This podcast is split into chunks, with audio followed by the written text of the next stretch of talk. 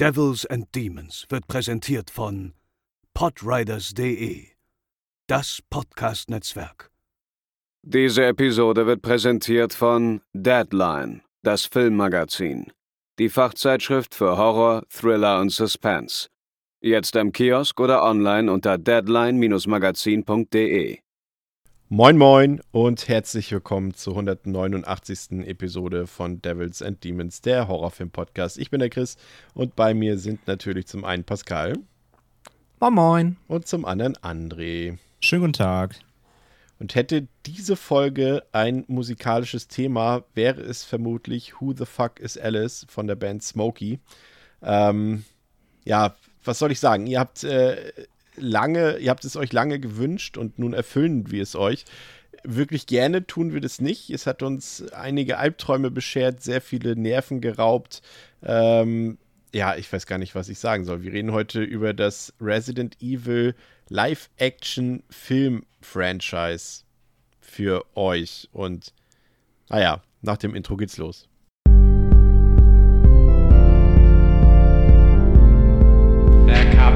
Get you, Barbara. They're coming for you. Und bevor wir loslegen, André, äh, sei noch mal kurz ein Hinweis auf unsere tolle Steady-Seite erlaubt. Dort könnt ihr uns nämlich unterstützen, wenn ihr wollt. Äh, mit ein paar ganz kleinen Tälerchen und Münzchen äh, könnt ihr uns monatlich unterstützen und bekommt dafür auch einiges. Ähm, ihr könnt euch zum Beispiel anhören, ähm, die Meinung, die André von sich gegeben hat über den neuen Candyman-Film. Aber vor zwei Tagen äh, haben wir auch noch was aufgenommen, André, was man sich sogar anhören kann, wenn man uns bisher noch nicht unterstützt. Einfach mal so als kleines Geschmäckle. Appetizer. Um, äh, Gesch um was? Äh, ja, genau. Ein Appetizer quasi. Als Appetizer, um, genau, damit man äh, geht ja damit, schon gut los heute. Damit ihr versteht, was wir da machen. Ja, genau. Was euch was erwartet, wenn ihr uns wenn ihr, wenn ihr uns ein bisschen unterstützt im Monat, haben wir euch uns mal überlegt, äh, wir geben euch mal einen kostenfreien äh, Appetizer, damit ihr wisst, wie sehen die Bonusformate denn so aus, die wir da anbieten.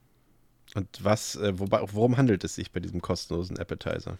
Das ist ein ja, kleiner Shorty, eine Rubrik eben, die wir machen dort hinter der Paywall, dieses böse Wort. Ähm, in dem wir eben äh, Kurzfilmbesprechungen machen. Und wir, äh, wir sind Chris und ich, waren am Mittwoch im Kino, nämlich in der Pressevorführung zum neuen James Wan-Film Malignant. Ähm, ein ja, Horrorfilm, überraschenderweise vom Mann, der eben das Controverse erschaffen hat, der Insidious erschaffen hat, der Aquaman gemacht hat. Und Saw. er hat jetzt ein Saw natürlich und er hat jetzt ein bisschen Pause äh, gehabt zwischen den beiden Aquaman-Filmen und hat sich überlegt, ich lasse mir dafür, dass ich Warner äh, irgendwie, das hatte 2,1 Milliarden, hat, glaube ich, das Conjuring-Franchise inzwischen eingespielt. Ähm, er hat also einen äh, kleinen Stellenwert natürlich bei Warner und hat sich da ein Drehbuch äh, freigeben lassen mit Budget und durfte sich da mal austoben und hat eben einen neuen Horrorfilm gedreht, der zwar auf der einen Seite irgendwie ein bisschen ähm, konventionell erscheint, aber auf der anderen Seite sehr, sehr, sehr viel verrückte Dinge tut. Und jetzt ist gut. Sprichst du jetzt gerade den Shorty ein? Die Leute sollen doch auch uns noch unterstützen. Ich will, und sich nee, das, das ist der anhören. Appetizer zum Appetizer. Ah ja. Ähm, und wer, Ein wer, Aperitif. wer hören will, was in dem Film aber wirklich alles noch steckt, äh, das sehr überraschend kommt, der kann eben mal bei uns auf steadyhq.com slash Horrorfilmpodcast gehen und da mal reinhören. Ja, und ob sich das Ganze anhören, ob sich das Ganze auf ähnlichem Niveau befindet wie unsere heutigen sechs Filme, die wir besprechen. Und äh, ich hatte es eingangs gesagt, wir reden heute über das Resident Evil Film-Franchise. Und äh, bevor man das natürlich tut, ähm, muss man natürlich jetzt auch ein bisschen äh, über die Herkunft äh, dieser Reihe sprechen. Und äh, die obliegt natürlich in der Spieleserie ähm, von Capcom die ja sehr viele, ja, Millionen von Fans auf der ganzen Welt hat. Damals auf der PlayStation 1 mit dem ersten Teil bis jetzt äh, zu den letzten auch sehr erfolgreichen Teilen Resident Evil 7 und äh, Resident Evil Village. Ähm, ich weiß nicht, seid ihr Fans der Spielereihe? Wie sind da eure Erfahrungen gewesen? Habt ihr das als, als Jugendliche oder als Kids gezockt und wie sieht es heute aus? Pascal, bei dir? Äh, ja, ich erinnere mich noch sehr gut an meine allererste Berührung mit dem äh, Resident Evil Franchise. Das war, oh Gott, da war ich wahrscheinlich elf und da hat mir, mir meine Eltern äh, ausgeliehene Spiele mal einfach in die Hand gedrückt, ich glaube von Arbeitskollegen und da war unter anderem Resident Evil 2 bei für die PlayStation 1. Und ich weiß, dass ich das reingelegt habe. Ich wollte es spielen, wusste nicht, was es ist. Dann kam ein Renderbild von einem Zombie und dann dieser tiefe, äh, dieses ähm, ikonische Resident Evil. Und dann habe ich die PlayStation ausgemacht, das Spiel rausgenommen, meine Mutter gegeben und gesagt, das ist viel zu gruselig, ich will das nicht haben. Und dann habe ich zwei Jahre später von irgendeinem äh, Bekannten aus der Schule dann halt gehört, wie cool das ist. Und dann habe ich es nochmal versucht. Und dann habe ich ähm, tatsächlich das äh, eigentlich ganz schön lieben gelernt, weil mir dieser coole Mix aus ähm, Grusel, Action und diesen obskuren, komplett verrückten Rätseln mir dann doch sehr gut gefallen hat. Und dann habe ich nach und nach, ähm, ja, gerade mal so die PS1-Ära-Teile sehr gerne gespielt, habe dann später hier und da mal wieder ein paar Lücken gehabt. Ich habe Code Veronica nur über Let's Plays kennengelernt und Vier und äh, vier habe ich dann später noch gespielt, fünf, sechs wieder nicht. Und jetzt bei sieben und Village bin ich gerade so in der Phase, wo ich habe hier alles liegen. Ich habe auch die Remakes von zwei und drei hier liegen und möchte sie alle unbedingt mal spielen. Aber jetzt fehlt es mir irgendwie an der Zeit, weil ich stattdessen die hochqualitativen Filme gucken muss. Nein, Quatsch. Aber ähm, nee, insgesamt, ich bin auf jeden Fall ähm, Fan, aber was die Spiele angeht, jetzt nicht äh, allumfassend mit dem kompletten Wissen und der kompletten Lore ähm, gesegnet. Wie sieht's bei dir aus, André? Ich glaube, du bist nicht der Typ, der sagt, das ist so gruselig, das will ich nicht. Du hast bestimmt damals gesagt, gib mir mehr davon. Mm, also Resident Evil habe ich zum ersten Mal kennengelernt auf der PlayStation 1, äh, damals bei meinem ähm, älteren Bruder, der hat das nämlich immer auf der Playsee gezockt, wo ich noch zu jung war, aber ich habe mal zugeguckt. Ähm, natürlich äh, wussten die Eltern doch nichts von, aber so ist das nun mal, wenn man äh, Geschwister hat, die äh, schon an anderen Stuff rankommen. und da äh, habe ich immer schön über die Schulter geguckt und war sehr begeistert und äh, habe mich immer sehr gefreut, wenn äh, Hunde durchs Fenster sprangen, Krähen krächzten und äh, sich irgendwelche Zombies in äh, damals noch beeindruckenden Cutscenes irgendwie umdrehten und äh, Leute gefressen haben. Mhm. Und ab Teil 2 habe ich es dann auch selbst gespielt auf der PS1. Ich glaube, wann kam der erste, der zweite Teil? 98 oder so? 96, 97. Da ich, ich nie eine Playstation haben durfte, um kann ich bei. das nicht sagen. Ich meine, also der erste war, ich sag mal, 96 um die Ecke und dann, also müsste irgendwie so Ende der 90er sein, so 97, 98 oder mhm. was. Also da war ich, da war ich so 13, 12, 13. Ähm, da habe ich den zweiten, glaube ich, gespielt und dann ab dem zweiten habe ich eigentlich an jeden Teil, der kam, ähm, gezockt, egal ob Hauptteil, irgendwelche äh, Lightgun-Ableger wie Dead Aim ähm, oder anderen Quatsch. Natürlich auf der Dreamcast ist großartige Code Veronica. Mhm. Also Resident Evil Serie begleitet mich spielerisch schon sehr, sehr, sehr, sehr lange und ich mag sie sehr, sehr gern. Ähm, natürlich auch da mit Ups und Downs irgendwie. Ich glaube, der, ich würde sagen, der mit der schlechteste ist eigentlich der sechste. Der war eine Katastrophe, aber seitdem sie sich jetzt auch mit hm. Teil 7 jetzt auch wieder neu erfunden haben, hat mir jetzt auch wieder gut gefallen. Aber ich verfolge die Reihe auf jeden Fall schon sehr lange und äh, möchte nicht sagen, es ist meine Lieblingsspielereihe, es ist die sicherlich nicht, aber das, was sie für den Horror getan hat, neben Silent Hill, im Gaming-Bereich ähm, ist ja nicht von der Hand zu weisen und ich mag sie schon eigentlich sehr, sehr gerne insgesamt. Ich bin ja tatsächlich äh, Team Silent Hill, muss ich gestehen, obwohl ich natürlich. Bin ich auch insgesamt auch. Äh, insgesamt, so von rein von der, ähm, von der Reihe und vom Spielerischen her und wie der Horror aufgebaut ist. Aber Resi kommt auf jeden Fall dann danach. Ich glaube, in der Breite ist die Qualität in der Resident Evil-Reihe, glaube ich, auch einfach höher, aber ich habe einfach so einen Charme. Ich mag den Charme von Silent Hill einfach ähm, völlig unabhängig von der Qualität der Spiele. Aber das hatten wir ja schon mal in unserer wundervollen Folge mit äh, Sina damals. Ähm, ja, und irgendwann hat man sich gedacht, dann Anfang, Mitte der 2000er, ähm, ja, das, Leute, das müssen wir verfilmen. Das ist Filmstoff. Zombies gab es noch nie, müssen wir verfilmen. Und äh, dabei kam der erste Film heraus im Jahre 2002, ähm, den wir euch jetzt für euch bes leidvoll besprechen wollen. ich sag's schon mal vorweg. Äh, kleiner Hinweis für euch. Ähm, ich weiß oder wir wissen, dass ihr das natürlich gerne habt, wenn wir uns so ein bisschen an den einzelnen Szenen, an den wichtigsten Momenten der jeweiligen Filme so ein bisschen ja durchhangeln. Das machen wir heute nicht ganz, aber damit trotzdem alle Leute, die die Filme noch nicht gesehen haben und sie vielleicht auch gar nicht sehen wollen, trotzdem wissen, worüber wir reden, worum es inhaltlich geht, hat Pascal heute ein ja, ich würde sagen, deutlich ausführlichere Inhaltsangaben vorbereitet, mhm. als ihr es sonst von uns gewohnt seid. Und ich denke, das ist dann der passende Kompromiss dazu, weil ganz ehrlich muss man sagen, also ihr habt ja natürlich schon eine gewisse Vorahnung, weil ihr uns ja auch auf den sozialen Netzwerken größtenteils folgt.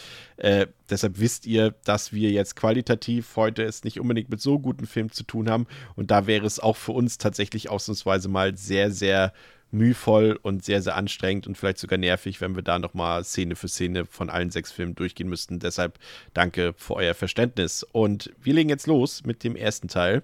Wie gesagt, aus dem Jahre 2002. Resident Evil hat auf Letterboxd eine Durchschnittswertung von 2,9 von 5.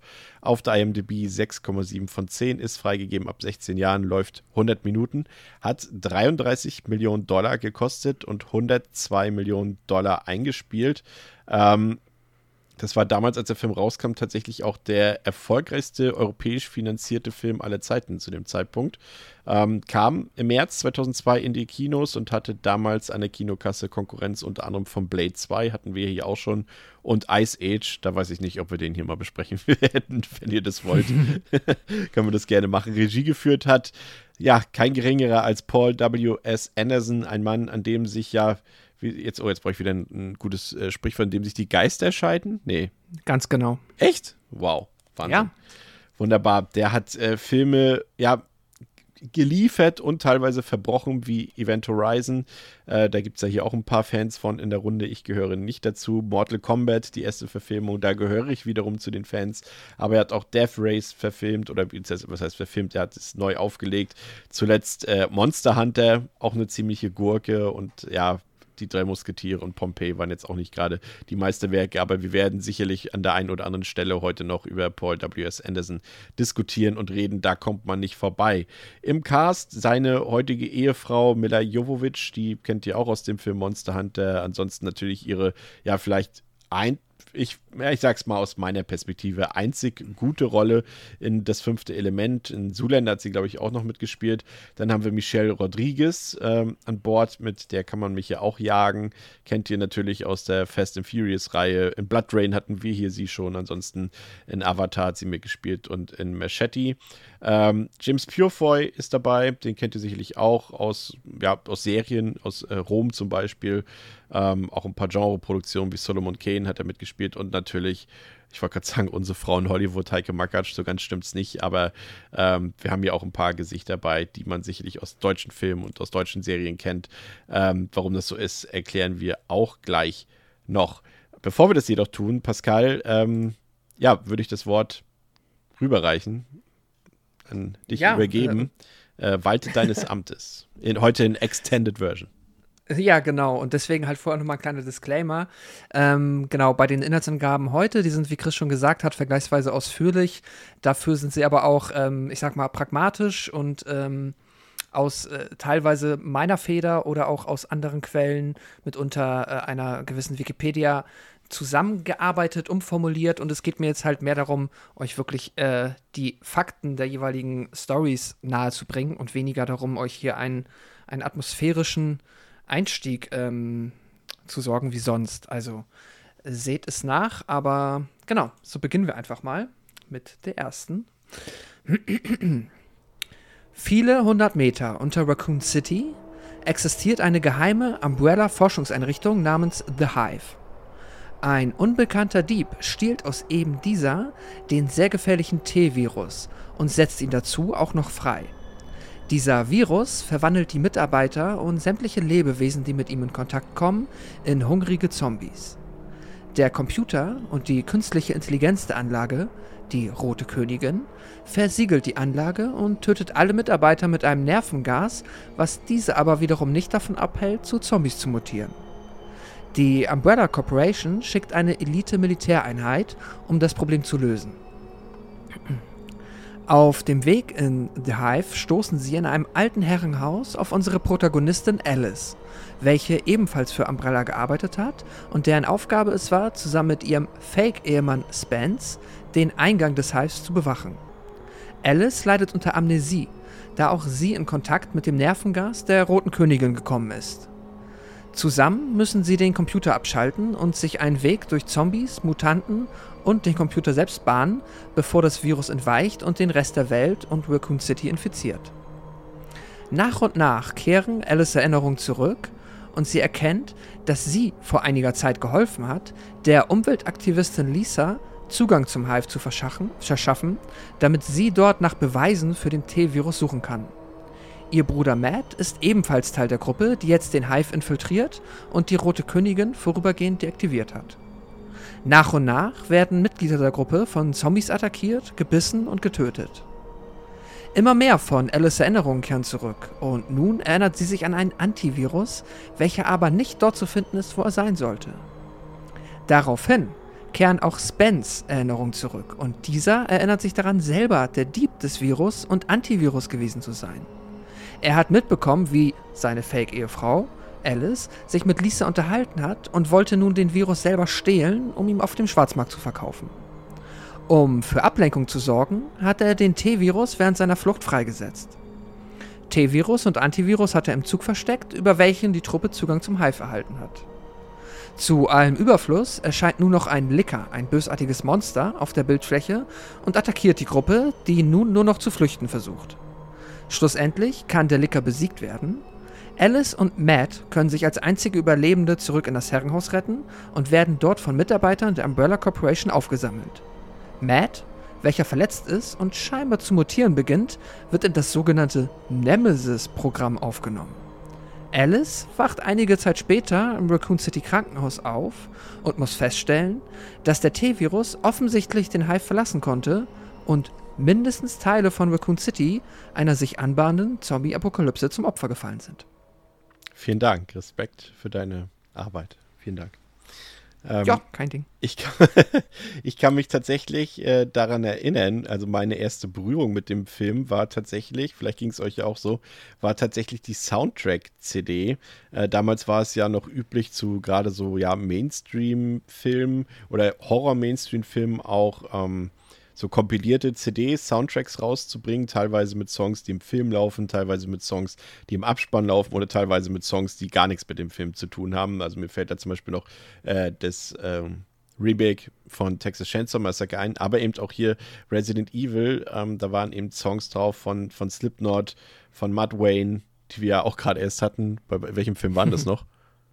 Ghost Ship, ne? Äh, ja, ganz genau. Ja, Ghost Ship, äh, Marilyn Manson, Cold Chamber, äh, Fear Factory, das alles hatte das Soundtrack drauf und ja, die Songs laufen auch im Film, zumindest im Abspann größtenteils. Aber das war mein erster Berührungspunkt tatsächlich mit dem Film und äh, habe ich gefeiert damals, diese CD. Hatte, hatte die noch jemand von euch oder kann sich daran erinnern? Nein. Äh, ich hatte sorry. die tatsächlich, ja. War gut, ne? war damals gut. Heute denkt man sich, oh je. Nein, es hat natürlich, es, es war natürlich der absolute Zeitgeist-Klassiker. Ich meine, wir hatten das jetzt bei vielen Filmen, die Ende 90er, Anfang 2000er eben rauskamen. Wir wissen ja, dass da immer quasi gleichen 20 Tracks äh, reingepackt wurden. Und genau die waren halt alle irgendwie auf der CD. ähm, aber damals war es ja genau der Zeitgeist, wenn man so ein bisschen eben äh, nicht, nicht, nicht Bravo-Hits war, sondern aber so ein bisschen ne, eben auch Mainstream-Rock gehört hat, dann äh, war das genau das Ding. Überraschend dürfte natürlich, zumindest aus heutiger Sicht, für einige von euch sein.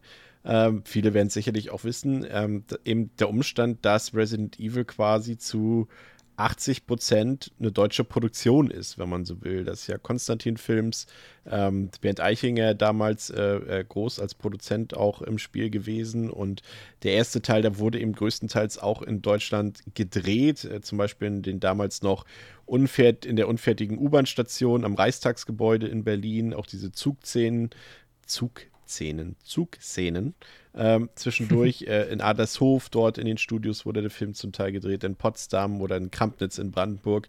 Ähm, also das ist äh, schon zum großen Teil eine deutsche Produktion. Das sieht man auch, wenn, wenn die Credits durchrollen. Da werdet ihr größtenteils ja zumindest Namen lesen, die irgendwie mit der deutschen Sprache in Einklang äh, zu bringen sind.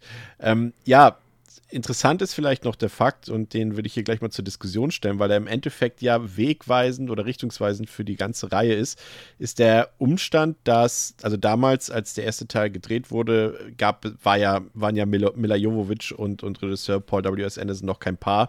Weder waren sie zusammen, noch waren sie verheiratet. Deswegen war das jetzt auch noch keine Besetzung, die er dort aus irgendwelchen ähm, emotionalen Gründen ähm, äh, umgesetzt hat. Aber seine ursprüngliche Wunschbesetzung war tatsächlich Sarah Michelle Gellar, Pascal.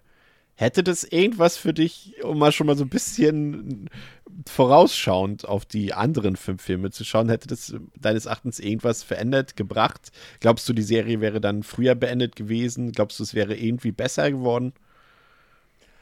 Ah, es ist schwierig. Also man muss ja zugeben, jetzt mal unabhängig von der Qualität der Filme, die wir heute besprechen, ist halt schon, also dieses Resident Evil Franchise, das ja im Videospielbereich eigentlich sich, sich auch sehr durch die Vielzahl der Hauptfiguren auszeichnet und dadurch ja wirklich so, ich finde fast, es gibt in, in der Videospielwelt nicht das Resident Evil Gesicht. Wenn ich jetzt an die Filme denke, dann ist es halt schon sehr Milda Jovovich. Also sie ist für mich das Resident Evil Realfilm-Franchise in der personifizierten Form. Und deshalb fällt es mir da vergleichsweise schwer, sie jetzt auszutauschen. Andererseits, ähm, ja, hätte mit Sicherheit auch funktioniert. Ich weiß es nicht. Also, ja, ich will jetzt nicht schon zu viel in die, äh, in die ähm, Kritik bezüglich jetzt der, dem Schauspieltalent von Mila Jovovich eingehen, aber ähm, ich denke mal, das hätte eine äh, Sir Michelle Geller ähm, ähnlich gut hinbekommen.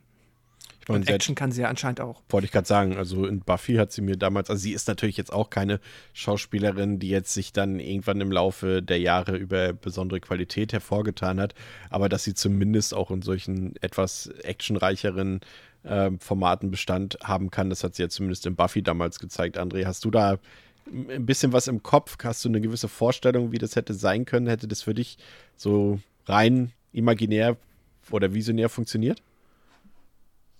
Naja, sie hat äh, Vampiren in den Arsch getreten, warum nicht auch Zombies? ähm, ich glaube halt, also gerade auch in der Zeit damals, so als eben der erste kam, hätte das, glaube ich, noch funktioniert irgendwie. Also, ich meine, auch da schon mal ein bisschen vorgegriffen zwar, da kommt man heute eh nicht drum rum, glaube ich, wenn wir über solche allgemeinen Dinge sprechen, ähm, die einfach allgemeingültig so ein bisschen für die ganze Reihe einfach stehen. Äh, das Ganze hat eh so eine, einen Telenovela-Style, muss man ja einfach mal sagen. ähm, die, die haben zwar Geld gekostet, aber die ganzen Filme haben halt einen gewissen Look, ne? Und die, der ist nicht durchgehend hochwertig. Und wie gesagt, gerade auch so der, der Beginn vom ersten Teil, wenn, wenn sie da eben in diesem Hive-Labor sind, das hat so ein bisschen fast schon so Fernsehniveau-Style hier und da.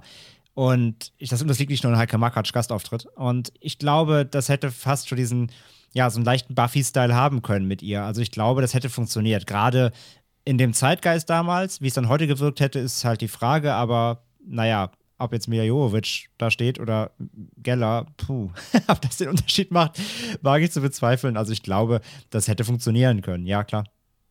Das Interessante ist ja, dass äh, zumindest zu dem Zeitpunkt, als es noch ums Casting ging, äh, war die Alice-Rolle tatsächlich komplett anders angelegt. Also alles andere irgendwie als so eine Action-Amazone, die sie dann irgendwie wurde im Laufe der sechs Filme, sondern sie wurde tatsächlich als Damsel in Distress geschrieben im Drehbuch, äh, die halt permanent irgendwie von den äh, Nebenfiguren gerettet werden muss. Und tatsächlich erst als Mila Jovovich sozusagen an Bord kam, ähm, hat Paul W.S. Anderson quasi ihre Figur nochmal komplett umgeschrieben und mehr ja, actionorientiert angelegt. Fand ich tatsächlich auch sehr interessant, weil das ja natürlich auch ein Thema heute sein wird, wie eben diese Alice-Rolle angelegt ist, wie sie funktioniert, wie sie auch äh, charismatisch funktioniert. Äh, aber bevor Alice überhaupt ins Spiel kommt, André hat es eben schon angedeutet, äh, beginnt der Film ja äh, durchaus aus meiner Sicht fast schon vielversprechend, denn äh, ja, es sieht ein bisschen günstig aus dort, diese, diese Szenen am Anfang bei der Umbrella Corporation in diesem Hive. Ähm, aber dort, als dieses, ja, als der Virus quasi ausbricht äh, und dort für Chaos sorgt, ähm, da gibt es ja die berühmte, wenn auch nur angeteaste Fahrstuhlenthauptung und wie dort die Labore dort überfluten und so weiter. Das fand ich ehrlich gesagt, Pascal, gar nicht so verkehrt. Ja, ich finde den Anfang auch nicht so verkehrt. Ich finde sogar den ganzen Hive jetzt zumindest auch in dieser, ähm, ja, vor, in diesem Vorapokalypsen-Stadium. Äh, ja, er sieht ein bisschen günstig aus, aber er hat irgendwie was. Er ist so ein bisschen, also wird ja eh ein wiederkehrendes Thema sein. Ähm, wie sehr fühlt sich das, was wir sehen, denn auch nach dem an oder dem, was man erwarten würde, wenn man daran, wenn man quasi auch so ein bisschen an Resident Evil denkt. So, das geht ja, also es geht uns ja wahrscheinlich allen nicht darum, dass wir jetzt hier eine, irgendwie eine 1 zu 1 Verfilmung der Videospiele bekommen. Surprise, die bekommen wir eh nicht, das wissen wir schon. Aber ich finde trotzdem, so diese Forschungsstation kommt schon dem nahe, wie ich mir so eine Umbrella-Forschungsstation vorstellen würde. Und dass das immer auch so ein bisschen campy oder so ein bisschen ähm, Low Budget wäre jetzt ja auch übertrieben, aber halt irgendwie jetzt nicht aussieht wie, ähm, ja, komplett äh, super hochqualitativ. Ich finde, das passt irgendwie auch ein bisschen dazu. Deswegen finde ich das eigentlich ganz nett. Die Gegenspielerin ist ja auch diskutabel, würde ich sagen. Das ist ja die Red Queen hier quasi, äh, sozusagen eine, eine, digitale Gegenspielerin, die ja alles so ein bisschen steuert dort. Ähm, die hat mich tatsächlich so ein bisschen so von der Art, wie sie funktioniert, André, an den Film Cube erinnert irgendwie. Auch so dadurch, dass sie halt so Fallen auslösen kann oder eben die ganze Technik dort steuert. Und mhm. immer wenn sie irgendwas auslöst, wird irgendwas anderes wiederum ausgelöst. Also quasi so ein, äh, wie nennt man das? Äh, so ein, ja, ein Domino-Effekt, würde ich mal sagen. Ähm, do, do, Domino Day, Domino Day bei ja. Umbrella. ja, man muss ja auch sagen, dass Sounds das like so ein fun. bisschen das ist, was vielleicht letztendlich mh, mm, den, ja, im entferntesten den Videospielfaktor ausmacht, auch wenn der bei Resident Evil so nicht existiert in den Games, aber ich habe so ein bisschen immer das Gefühl bei den Filmen, wenn das so platziert wird, das ist nicht nur im ersten so, sondern auch später noch in weiteren Filmen, da kommen wir dann noch zu. Es hat so eine Level-Thematik dass sie sich quasi, also sie arbeiten sich ja bei diesem Hive irgendwie durch verschiedene Räume. Das hat halt irgendwie wie so ein Videospiel-Levelaufbau. Aber auch wenn, wie gesagt, Resident Evil ja so nicht funktioniert, sondern es ist ja quasi eine Welt, quasi natürlich mit auch getrennten Räumen, aber es funktioniert nicht so Level-abschnittsmäßig. Aber da habe ich das Gefühl gehabt, so ein bisschen, dass ähm, Paul W.S. Anderson dachte, ah, Videospiel, das muss so stage-mäßig aufgebaut, so Etappen in Leveln. Und das, das Gefühl bekomme ich immer dabei. Und ähm, ja, Cube, gut, assoziiert man dann eben auch mit den Fallen natürlich. Das, das kann man assoziieren, muss man nicht, aber ja, es ist vielleicht auch, keine Ahnung, kannst auch sagen, so ein bisschen wie ein Escape Room fast schon. Äh, ja. Sie kommen irgendwo rein, der Raum geht zu oder sie müssen sich einer neuen Herausforderung stellen. Mal sind es Zombies, mal sind es Laserfallen, mal ist es die Red Queen, die alles abschließt, mal sind es Mutanten. Also genau, fast so eine Mischung aus Escape Room und, naja, Cube ist ja auch fast wie so ein Escape Room, aber diese, diese Thematik hat das auf jeden Fall, ja. Ja, es, es gab ja auch ein paar Sachen, die sie dann, glaube ich, auch aus den Spielen, äh, Quatsch, aus den Filmen äh, später in die Spiele übernommen haben. Und da gehört, glaube ich, auch diese Sequenz mit diesen Laserstrahlen, die dort das halbe Squad von Alice dort irgendwie äh, zerteilen. Und das fand ich tatsächlich eigentlich auch ganz cool. Also ich bin der Meinung, es kam, glaube ich, in was in Resident Evil 4 oder 5 kam das denn auch später vor? Also sie haben schon sich so gegenseitig auch so ein bisschen inspiriert. Ich kann mich auch erinnern, ähm, dass zum Beispiel die Leute, also diese aus dem Squad, mit dem Alice da durch die Gegend äh, rennt, dass die ja von den Lasern der auch zerteilt werden zum Teil und später mhm. sind die Körper auch einfach verschwunden, was ja auch wie im Spiel damals so war, dass irgendwann, wenn du äh, in, in eine Area verlassen hast und wieder zurückgekehrt bist, dass die Körper der Leichen, also die Leichen quasi später einfach ja, alle ja. weg waren. Und das haben sie hier im Film auch gemacht. Äh, und der, Würde man im ähm, ersten Moment denken, ist ein Filmfehler, aber er macht dann, wenn man es als Hommage sieht, macht es durchaus irgendwie Sinn. Ja, die Red Queen hat man durchgefegt. ja, ja. ähm, ja, ja, der, der Raum ist in Teil 4. Das ist der ähm, äh, Prophets Room, heißt der. Ja. Äh, genau, der ist in Teil 4, ja. Und im Film, ich finde es okay. Also es hat durchaus irgendwie, ja, so einen Teil Spannung auch und hat auch so ein paar, so einen Schockmoment, würde ich sagen, auch wenn das natürlich alles ganz schlimmes CGI ist, muss ich an dieser Stelle schon sagen. Ähm, und das ist ja auch so ein Thema, was sich durch die komplette Reihe zieht. Aber ich musste so lachen. Äh, ich habe den ja äh, mit äh, Daniela zusammengeguckt, den ersten nochmal. Und äh, sie konnte sich, glaube ich, nicht mal an diese eine Szene erinnern. Aber auf jeden Fall waren irgendwie schon zwei Leute dort tot und wurden von den Lesern zerteilt. Und sie meinte doch dann irgendwie, meinte irgendwie äh, zu dem einen Typen, ja, spring doch einfach hoch. Und derjenige ist dann in der Szene auch hochgesprungen und wurde dann extra zerteilt. Ja, ja, wo der Laser halt so hochfährt dann. Ne? Ja, genau. Das fand ich richtig gut. Ja.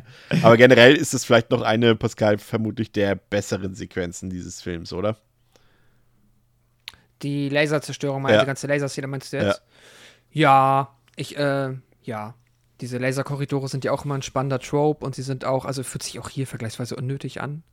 Also äh, du kannst halt nicht erklären, warum es den Laser wirklich gibt. Das nicht, So, aber ich finde schon, dass es da. irgendwie eine der, äh, also wenn man hier noch irgendwie äh, erinnerungswürdige Szenen herauskristallisieren will, würde ich sagen, ist das immer noch die erste Szene, die mir einfällt, wenn ich an den Film zurückdenke.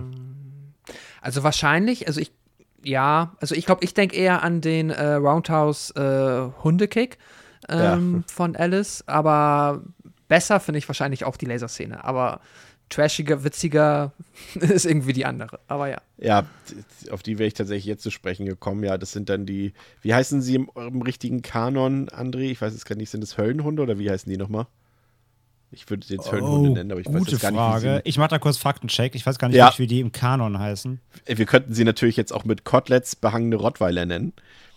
So, So heißen sie im, so stehen sie im Filmskript, ja. Ja. ja also Aber ich mach kurz Fact-Check.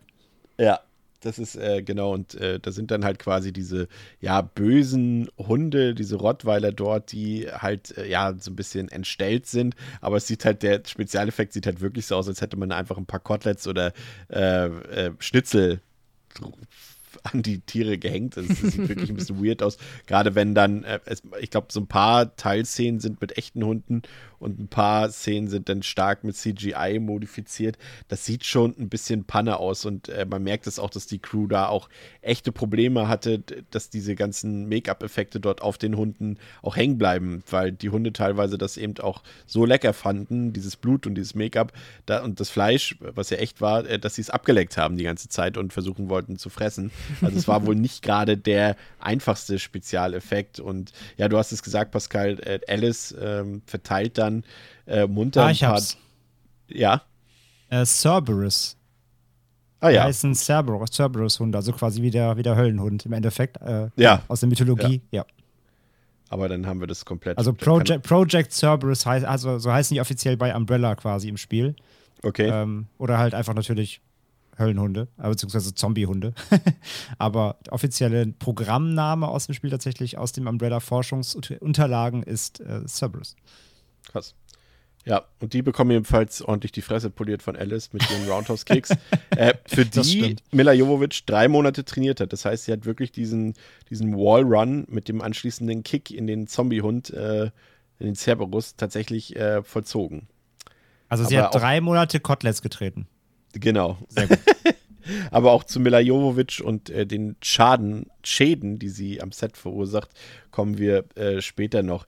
Ja, ich weiß nicht, also ich fand auch, ich hatte so ein bisschen Hoffnung beim Film, als dann später dieser, der Licker, äh, ja auch ein sehr bekannter Gegner aus dem Resident Evil-Universum, ähm, auftaucht. Aber der sah dann halt auch aus wie, wir hatten das Thema in unserem Vorgespräch, Pascal, wie äh, in einem Iron Maiden Iron Maiden Musikvideo aus den 2000ern, wo diese so alles so mit ganz schlechten digitalen äh, Windows XP Bildschirmschoner-Effekten äh, produziert haben und so sah irgendwie auch der Licker aus. Also ich fand den grottig hässlich.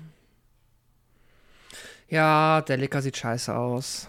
Das ist leider so. Ähm, also es ist, es ist natürlich auf der einen Seite irgendwie cool, dass du in dem Film, der ja sonst sich noch ähm, vergleichsweise wenig ähm, jetzt an den konkreten Figuren des Franchises bedient, dann zumindest schon mal den ersten großen bekannten Gegner mit einbaut.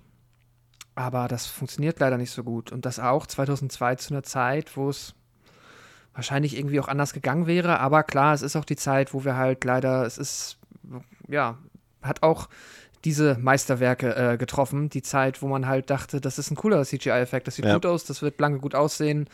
Nee, es sieht nicht gut aus. Es ist nicht so, also ich, ich muss jetzt gerade an hier ähm, American Werewolf in Paris denken. Es ist nicht so schlimm, aber es ist auch nicht so weit davon entfernt. Also der Licker, finde ich. Es gibt Einstellungen und Szenen, gerade später im Zug in der Actionsequenz, da fällt es nicht so auf. Und wenn man dann, wenn er nur hier und da in schnell geschnittenen Szenen geschickt eingesetzt wird, dann funktioniert das zwischenzeitlich fast. Aber gerade wenn du die langsameren Szenen hast, wo er länger im Bild ist und äh, dann, ja, kann, ist das, die Illusion wird da für mich nicht aufrechterhalten. Wir können jetzt mal ein bisschen zu der Figur Alice kommen. Ähm, kommen wir natürlich automatisch auch wieder zu Mila Jovovich, aber erstmal zu der Figur an sich, die ja eben eine für das Resident Evil Gaming-Franchise ja eine komplett unbekannte Figur ist, die jetzt hier aber tatsächlich im Mittelpunkt der kompletten Reihe steht, André. Glaubst du, dass das eine sinnvolle Entscheidung von Anderson war, dass äh, sie quasi so in den Mittelpunkt zu stellen und sage ich mal, äh, wir kommen ja jetzt im ersten Teil, ist es ja noch nicht so, aber in den nächsten Teilen kommen ja noch ein paar andere bekannte Figuren dazu, wie Jill Valentine, Claire Redfield, Chris Redfield und Leon Kennedy und so weiter, Wesker, äh, dass man diese Figuren um Alice herum schart und äh, daran sozusagen sowas ähnliches wie eine Story versucht zu erzählen. Für dich eine nachvollziehbare Entscheidung oder hättest du dir eher gewünscht, dass man sich eben äh, eine rauspickt, meinetwegen eben äh, äh, Claire Redfield zum Beispiel und an ihr die Geschichte hätte erzählt? Ja, also generell muss ich, also insgesamt gesprochen für die ganze Reihe hätte ich mir halt einen komplett anderen Aufbau gewünscht. Sowieso. Also auch was die Figur angeht. Ich finde halt, dass man sich dazu entschieden hat, eine komplett eigene Geschichte zu erzählen und dann eben Charaktere eben, die aus den Spielen bekannt sind, wirklich nur als Beiwerk einzufüttern, die ja teilweise dann auch wieder einfach aus dem manchen Filmen rausfallen, ohne, ohne weitere Benennung und einfach wieder vergessen werden. Oder ja, äh, äh finde ich halt generell der falsche Ansatz. Den finde ich halt grundlegend doof, aber der, mit dem müssen wir jetzt arbeiten. Von daher das einfach nur mal da vorweg gesagt. Ähm, und jetzt halt eben so, wie es existiert. Ja, äh, immerhin, sag ich mal. Ne? Immerhin sind sie noch drin, sodass man so ein paar Ankerpunkte noch hat. Aber gleichzeitig eben, wie gesagt, verkommen sie so zum Beiwerk. Also du hast zwar Figuren, die sich durch die Reihe zwar dann auch ziehen und auch äh, dabei bleiben, aber trotzdem fühlt sich halt jeder Charakter außer Alice trotzdem immer egal an weil halt Alice so overpowered ist und halt so viel Plot-Armor hat, dass andere Charaktere immer hinten runterfallen. Und naja, und wie gesagt, letzten Endes fühlen sie sich dann eben an, die ganzen Charaktere, die nach dem Spiel zumindest benannt sind. Wirkliche Optik oder so haben sie die meisten ja auch nicht, oder es schwankt zumindest. Aber ja, sie fühlen sich dann eben nicht nach mehr an als das, nämlich Fanservice. Ähm, sie sind halt da, damit nach dem Motto, also ja, Anderson saß da, um, wie bringe ich dazu, die Fans die Fresse zu halten, nicht zu meckern. Gut, gebe ich ihnen zumindest noch die Figuren, die sie vom Namen kennen. Äh, so fühlt sich halt leider an. Und ähm, ich hätte es mir halt gewünscht, dass sie es komplett anhand der Charaktere, die man aus den Spielen kennt, aufzieht. Aber wie gesagt, das steht auf. In, in einem alternativen Universum ist es vielleicht passiert. Bei uns müssen wir jetzt mit Jovovic leben und mit Alice leben. Und äh, ja, wie gesagt, immerhin sind sie überhaupt noch drin. Aber ja, der Fokus ist, liegt ja immer ganz, ganz klar auf Alice. Von daher finde ich das halt leider, also beziehungsweise daher sind sie nur Beiwerk. So schade es ist. Wie ist die Entscheidung für dich ausgefallen, Pascal? Würdest du André recht geben? Ja, ich würde André auch recht geben. Ähm, äh, beziehungsweise auch, ich weiß gar nicht, ob du ihm recht gibst, aber ich gebe ihm recht. äh, ich finde auch. Hat ähm, immer recht. Für mich war halt, habe ich ja eben schon mal so angedeutet, ist halt Resident Evil ähm, auf der Protagonistenseite, auch wenn es natürlich oft pro Spiel dann nur ein, zwei äh, Protagonisten gibt, ist es trotzdem für mich irgendwie eine, äh, eine Ensemble-Nummer. So, also es, ist, es gibt so viele. Und jetzt bekommen wir hier eine neue. Und die ist dann so sehr im Mittelpunkt und die Filme arrangieren sich so extrem um sie herum, dass es eigentlich halt auch, ja, es könnte auch Alice und mit einem Untertitel A Resident Evil Story heißen. So. Ähm, und das mag ich nicht. Und ja, also äh, genau das, was André eben gesagt hat. Und dann schmeißt man halt drumherum, äh, streut man quasi wie mit der Gießkanne immer mal so ein paar Figuren rein. Äh, ganz bekloppt wird zum vierten, aber da kommen wir noch zu, die dann halt irgendwie halt, ja, den Namen tragen und irgendwie an die Figuren erinnern sollen oder halt natürlich auch die Figuren sein sollen, äh, wie sie im ähm, Videospiel-Franchise auftauchen. Ja, nee, das funktioniert nicht. Für mich hätte Alice besser funktioniert als Teil eines Ensembles. Das finde ich, das merkt man später auch noch in anderen Filmen. Ähm, aber nicht als Main Lead. Also, wenn wir jetzt quasi, wir hätten eine Truppe. Also, ja, wir haben ja eine Truppe. Aber äh, wenn quasi alle, sag ich mal in Anführungszeichen, gleichberechtigt wären und wenn wir alle kennenlernen würden. Das und wenn ist Alice plus Kanonenfutter, wenn man so will, ne? Ja, genau. Ne? Es ist es ja immer so. Also Alice hat immer irgendwie ein paar Sidekicks, die mit ihr rumlaufen, äh, bis der nächste Film vergessen hat, dass es sie gibt. Und äh, ja, das ist halt leider nicht gut, weil ja, dann ist es halt, vielleicht wird man es auch anders sehen, wenn ähm, einerseits die Figur interessanter geschrieben worden wäre und wenn, und äh, so leid tut es mir dann, sie halt auch von jemandem gespielt wurde, die ein bisschen mehr neben den Action-Szenen, die sie ja teilweise dann in späteren Filmen auch gut kann, aber auch ein bisschen mehr Charisma und ein bisschen mehr Menschlichkeit transportieren könnte, was halt Mila Jovovich ähm, zu diesem Zeitpunkt irgendwie meiner Meinung nach nicht gut hinbekommen hat. Also die Leistung von Mila Jovovich hier als Alice ist halt so maximal dürftig. Und ich finde auch, jetzt, wenn wir nochmal bei diesem Roundhouse-Kick sind, Ja. äh, der ist jetzt auch nicht mega geil. das ist, es sieht alles ein bisschen cheesy, also es sieht ein bisschen sad aus. Da, ähm, ja, hätte man sich irgendwie mehr erwünschen können, Ich, äh, erhoffen können. ich finde schon irgendwie, dass, dass der Zuschauer irgendwie so ein bisschen der Leidtragende darunter ist, dass der Regisseur, also Anderson, sich scheinbar während, während der Aufnahmen in seine spätere Ehefrau verliebt haben muss, weil er sie auch irgendwie so in Szene setzt. Und das hat mich erschreckend Ja, ja. an den Film erinnert, äh, André, den wir uns ja letztes Jahr angesehen haben, The Reckoning von ähm, äh, Neil Marshall, der ja auch seine Ehefrau da so ein bisschen inszenieren musste. Und das wirkt schon fast ein bisschen, ja, ich will nicht sagen widerlich, aber für mich tatsächlich ein bisschen abstoßend, auch wie er sie dort so halbnackt dort inszeniert, aber auch so, ja, er betont ja auch ihren Körper schon, auch mit seinen Aufnahmen und wie die Kamera an ihr entlang gleitet und so weiter. Und das fand ich schon ein bisschen ätzend, ehrlich gesagt. Und dann ist es natürlich eben zum einen die unsympathische Figur, Alice, aber dann ist es eben auch so, dass ich auch die Art, wie Mila Jovovich spielt, irgendwie, das ist kein Charisma hinter. Ich erkenne da nicht wirklich auch nur im Ansatz ein Schauspieltalent. Ich finde, sie läuft teilweise apathisch durch die Filme, also wirklich teilweise abwesend. Und ja, wie Pascal schon sagte, hilft es dann auch nicht, wenn sie vielleicht mal ein paar. Sie hat ja viele Stunts selbst gemacht, aber das ist dann zum einen merkt man davon nicht viel, weil kommen wir später darauf zu sprechen, weil das Editing halt eine Katastrophe ist. Aber eben auch, es, sie ist halt einfach eine unsympathische Figur, gespielt von einer, ich sag's jetzt einfach mal so, aus meiner Sicht schlechten Schauspielerin, André. Also zum einen gerade mal zu der, zu der Inszenierung, also wie Anderson seine Frau, oder da, damals waren sie ja noch nicht verheiratet, oder zum ersten Ja. Film. Äh, beziehungsweise da haben sie, glaube ich, gerade kennengelernt. So Ja, das, genau, sie haben sich quasi dabei verliebt. Genau, da, ähm, da muss man aber schon ein bisschen einhaken und sagen, ähm, er hat dann nämlich ja sogar im, äh, im Editing nachher, hat er sogar Szenen rausnehmen lassen, ähm, wo man im ersten Teil eigentlich schon ihre Brüste sehen sollte, weil er nicht mehr wollte, dass man die Frau, die Brüste seiner Freundin sieht. Aber es gibt doch ein Nippelgate im ersten Teil. Also, Ach, echt? ja, das habe ich sogar hervorgehoben, als äh, ich das geguckt habe. Da dachte ich auch so, oh, okay. Das ist auch Also direkt noch, als sie quasi, als sie sich quasi einmal zu, also am Anfang, als sie dort aufwacht, dort in der Dusche, In der Badewanne. in der Badewanne, Ach so, ja. genau. Und dann ähm, da hat sie ja diese, dieses, äh, wie heißt es, dieses, Den Duschvorhang? den Duschvorhang, genau vor sich. Und dann dreht sie sich einmal zur Seite und da sieht man ihre Brustwarze tatsächlich. Okay, also dann wäre es wohl noch mehr gewesen. Ich habe auf jeden Fall nochmal nachgelesen. Er hat auf jeden Fall Sachen rausnehmen lassen, sogar, weil er nicht mehr wollte, dass man seine, seine Frau so, so explizit sieht. Also, das hat er sogar verhindert. Ähm, also, das, was drin ist, ist wohl die, die zensierte Version immer noch. Also, er, er, hätte, er wäre sonst sogar noch mehr ausgestattet worden, scheinbar. Äh, ich weiß nicht, ob das vielleicht auch ein bisschen daran liegt, dass man dachte, ah ja, die ist ja Model, die ist das wahrscheinlich irgendwie gewohnt, keine Ahnung, äh, ob man in die Richtung gedacht hat. Auf jeden Fall, da muss man so ein bisschen entkräften dann auch. Also, er hat sogar interveniert. Aber das mal nur an der Stelle. Ähm, ansonsten bin ich halt, was das Schauspieltalent angeht, äh, muss man leider sagen, ja, äh, ne, hm. Sie ist halt nicht die beste Schauspielerin, das ist klar.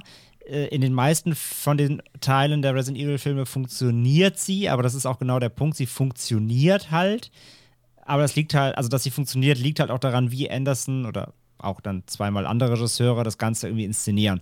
Aber eine gute Schauspielerin ist, also sie trägt nicht die Filme, beziehungsweise sie muss die Filme eigentlich tragen, aber sie, sagen wir mal, sie geht irgendwie eine Symbiose ein und beides zusammen auf einer Ebene funktioniert halt irgendwie. Aber dass sie irgendwie was Herausragendes in den Filmen ähm, als Schauspielerin leistet, glaube ich, das, steht auf keinem Blatt. Äh, das mit dem apathisch, ja, sie wirkt immer generell so ein bisschen abwesend oder äh, sie hat halt auch immer meistens so den, den einen Gesichtsausdruck drauf, ne, irgendwie und äh, weiß ich nicht. Ich meine, einer mehr als Michelle Rodriguez. bei äh, Richard Rodriguez hat auch einen drauf, aber der ist halt immer böse. Ähm, bei Kristen Stewart sagt man sowas ja auch immer, aber bei Kristen Kann ich nicht Stewart, bestätigen. bei Kristen Stewart ist das aber, also da ist das Schauspiel, dass sie, dass sie einfach diesen einen Look hat. Gut Bei gerettet. Mia Jovovich ist es halt einfach, sie kann halt nichts anderes. Und ähm, so, von daher, ich rechne ihr das auch an, dass sie da Stunts selber geprobt hat, wie du sagst, dass es vielleicht nicht so rüberkommt, liegt dann wiederum nicht an ihr. Äh, das, das, das, das rechne ich ihr dann auch an, alles cool. Aber ja, wie gesagt, sie ist keine wirklich gute Schauspielerin und sie ist eher zweckmäßig in diesem Film. Das kann man, glaube ich, schon so festhalten.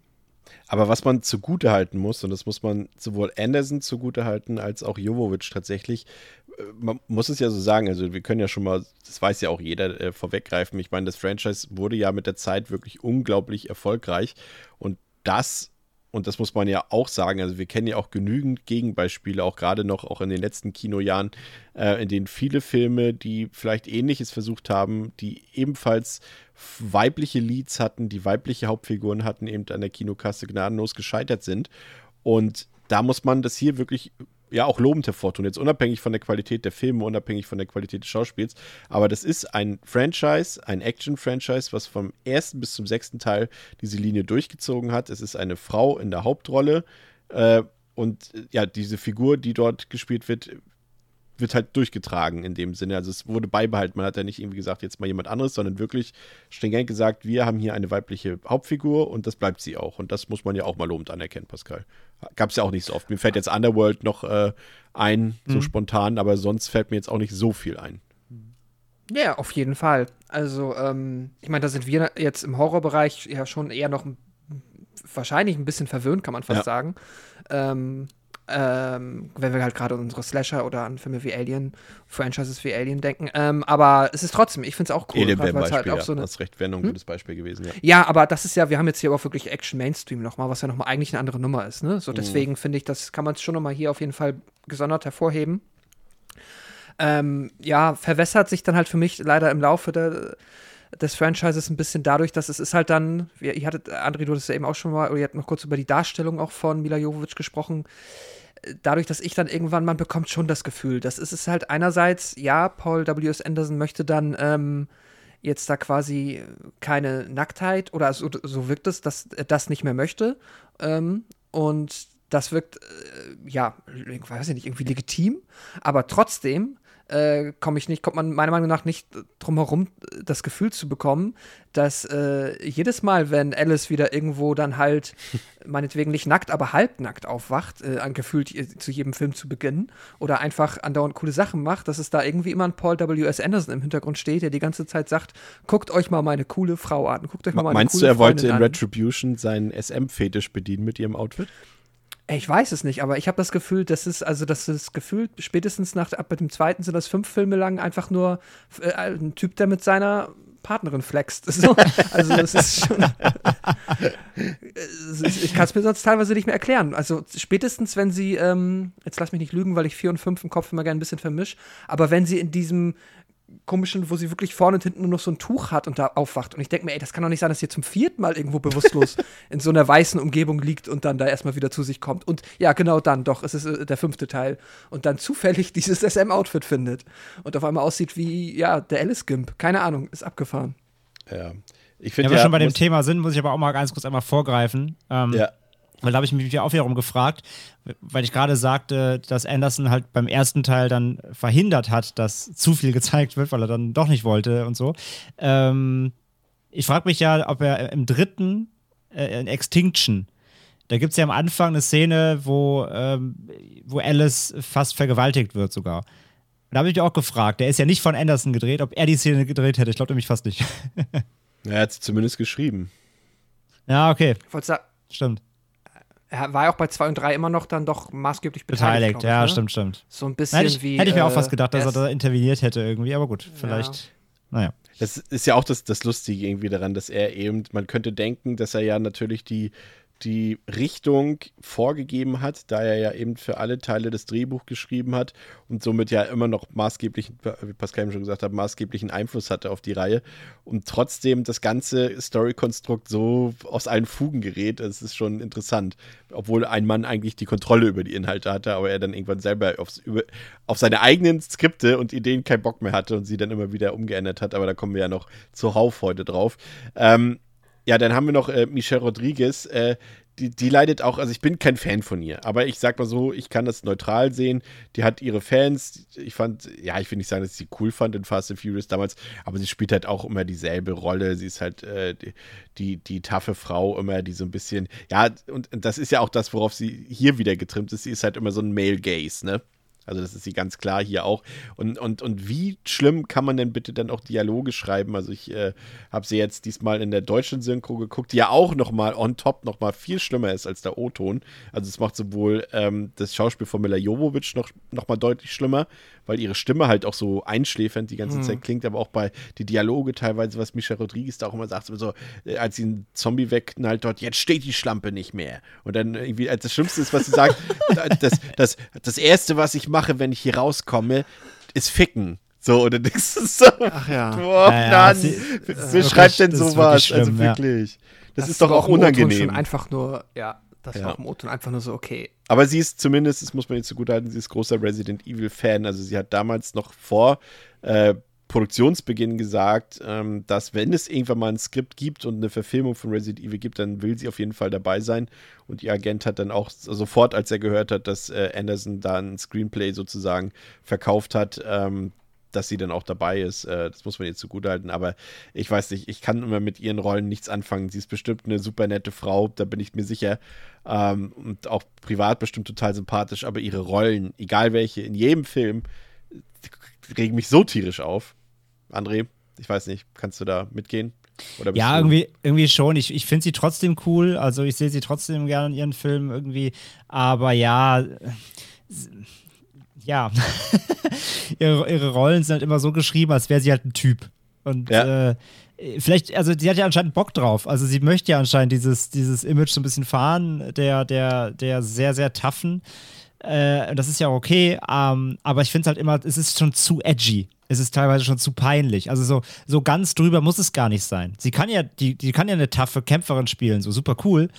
Aber es ist schon so immer drüber. Es ist schon, es ist schon fast toxisch maskulin auf eine Frau geschrieben. Und das ist schon ein, das ist immer so ein Ding too much irgendwie bei ihr. Und das müsste sie halt gar nicht irgendwie. Aber ansonsten als Schauspieler trotzdem finde ich sie irgendwie cool. Ich glaube, das wurde damals, äh, Pascal erinnert sich noch an unsere Aliens-Episode. Ich glaube, die ja. äh, Figur von Private Vasquez ist da, glaube ich, immer mhm. ähm, Vorbild. Vorbild für all diese Figuren gewesen, die dann irgendwann folgten in den Jahrzehnten danach. Ja, ja. ja.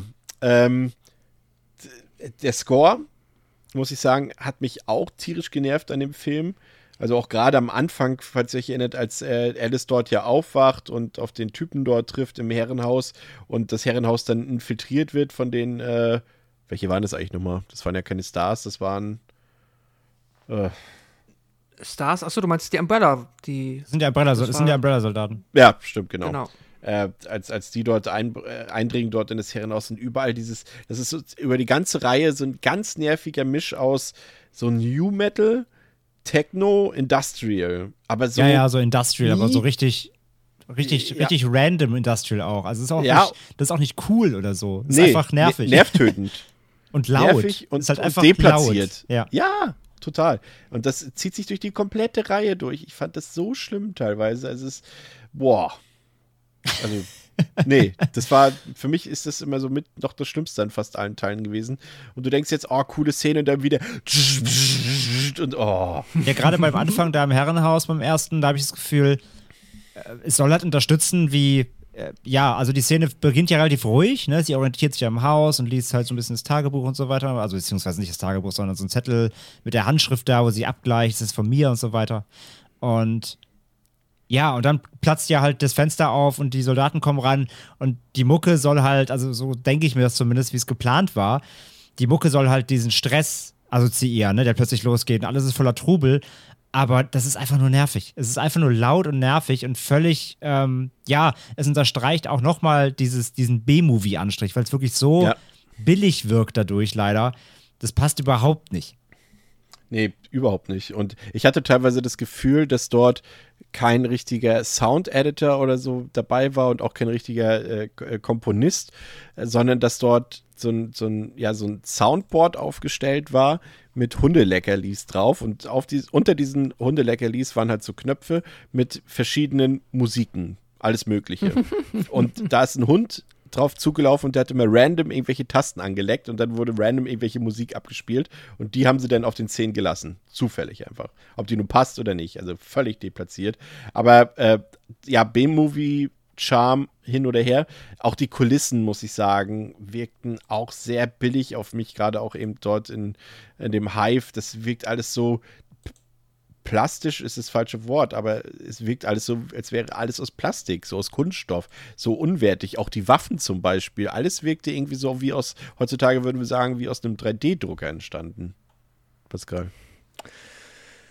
Ja, ich finde es auch. Also mir ist das auch. äh, Also ich habe ja eben schon gesagt, auf der einen Seite finde ich es okay, dass das alles ein bisschen, ähm, es sieht sehr artificial, es sieht sehr plastik aus. Es soll halt, es ist halt, ja, so wie man halt 2002 versucht hat, so eine coole ähm, fu futuristische Forschungseinrichtung darzustellen. Mm, ja, ich hätte es auch lieber irgendwie ein bisschen mehr zum Gefühl zum Anfassen, ein bisschen organischer gehabt, ein bisschen analoger irgendwie, also dass sich das nicht so so plastikhaft anfühlt. Und halt gerade, weil ich finde halt auch, dass gerade wenn man halt auch an die frühen Resident Evil Spiele wieder denkt, so, da sind halt diese Settings, die erstmal immer anfangen, irgendwie sich ein bisschen bodenständiger anzufühlen. Und das ähm, geht mir hier halt leider tatsächlich direkt äh, in dem Film über die größte Laufzeit komplett flöten. Das ist halt das, was der Film erst in der letzten Szene schafft. Ähm, kommen wir noch zu. Ähm, wenn man dann halt mal Raccoon City wirklich sieht. Mm, Und stattdessen bekommen wir nur dieses, äh, ja, futuristische Plastik-Setting zu Gesicht. Und auch wenn ich es jetzt nicht super unpassend finde für das Franchise, ich hätte mir tatsächlich auch lieber irgendwie etwas gewünscht, dass wir entweder mehr vom Herrenhaus gesehen hätten, auch wenn das jetzt nicht unbedingt der Film im Herrenhaus hätte sein müssen, aber davon ähm, bekommen wir ja vergleichsweise wenig zu sehen. Und wissen wir ja, ist ja das äh, Setting des ersten Films, äh, des ersten Videospiels.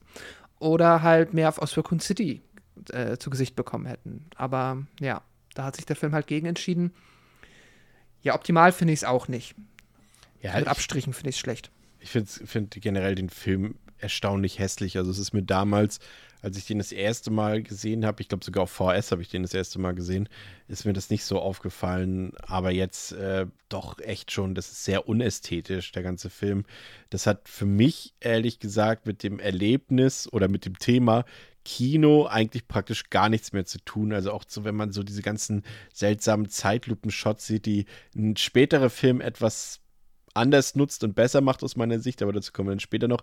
Aber das hat alles irgendwie kein Hand, kein Fuß, keine wirklich, also kein Konzept sehe ich dahinter, was Anderson sich dabei gedacht hat, weil auch äh, vieles nicht zusammenpasst stilistisch, ganz einfach. Und da muss ich sagen, gehört der echt für mich so mit zu den hässlichsten und unansehnlichsten Filmen, so die man sich angucken kann, die ein gewisses Budget vorweisen können. Ne? Also das kann man natürlich jetzt nicht mit, einem- mit einem 10.000 Dollar Amateurfilm oder so vergleichen, aber der Film hat hier immer ein André 33 Millionen Dollar gekostet. Ne?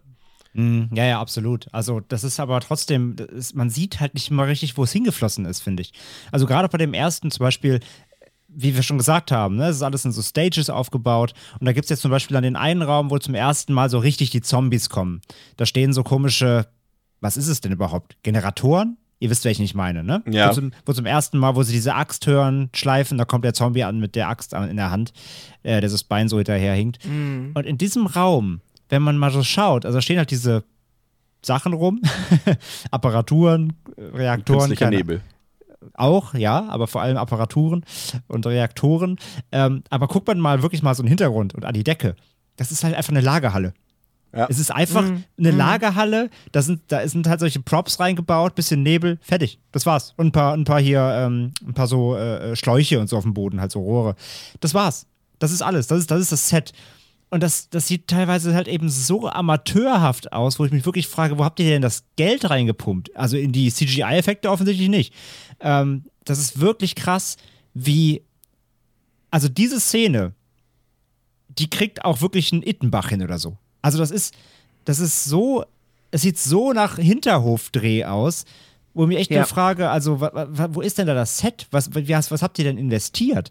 Also das ist wirklich einfach ähm, sehr, sehr rustikal, sag ich mal. Und, und da muss ich auch sagen, also es, äh, der ist ja, wenn man das vergleicht, dieser Film kommt ja eigentlich bei vielen noch ganz gut weg. Aber ich habe mir das auch mal angeguckt, so zum Beispiel auf Letterboxd, dass zum Beispiel, ähm, du erinnerst dich noch, äh, du hast ihn ja gesehen, André, glaube ich, das Sequel zu Doom. Ja. Diesen Doom Annihilation, den ich ja tatsächlich ganz gut fand, den fandet ihr alle scheiße. Verstehe ich Aber- nicht wie, aber ja. Aber gerade die Leute, die jetzt zum Beispiel Resident Evil gut bewertet haben, haben den auch scheiße bewertet. Aber es ist ehrlich gesagt für mich kaum Unterschied zu erkennen. Auch sowas, was, was die, die, das Production Value angeht und so weiter. Ja, aber, aber, wenn ich an einen späteren Film heute denke, den wir besprechen werden, und mir da die Wertung angucke und dann deine Wertung mit dem zweiten Doom, dann sehe ich ein Bild bei dir. Aber dazu später mehr. Es geht jetzt schon los. äh, ja, ähm, aber eine Sache würde ich dem Film noch wiederum positiv anrechnen, dass er sich tatsächlich, er fühlt sich nicht an wie Resident Evil, das Videospiel. Da sind wir uns ja, glaube ich, einig.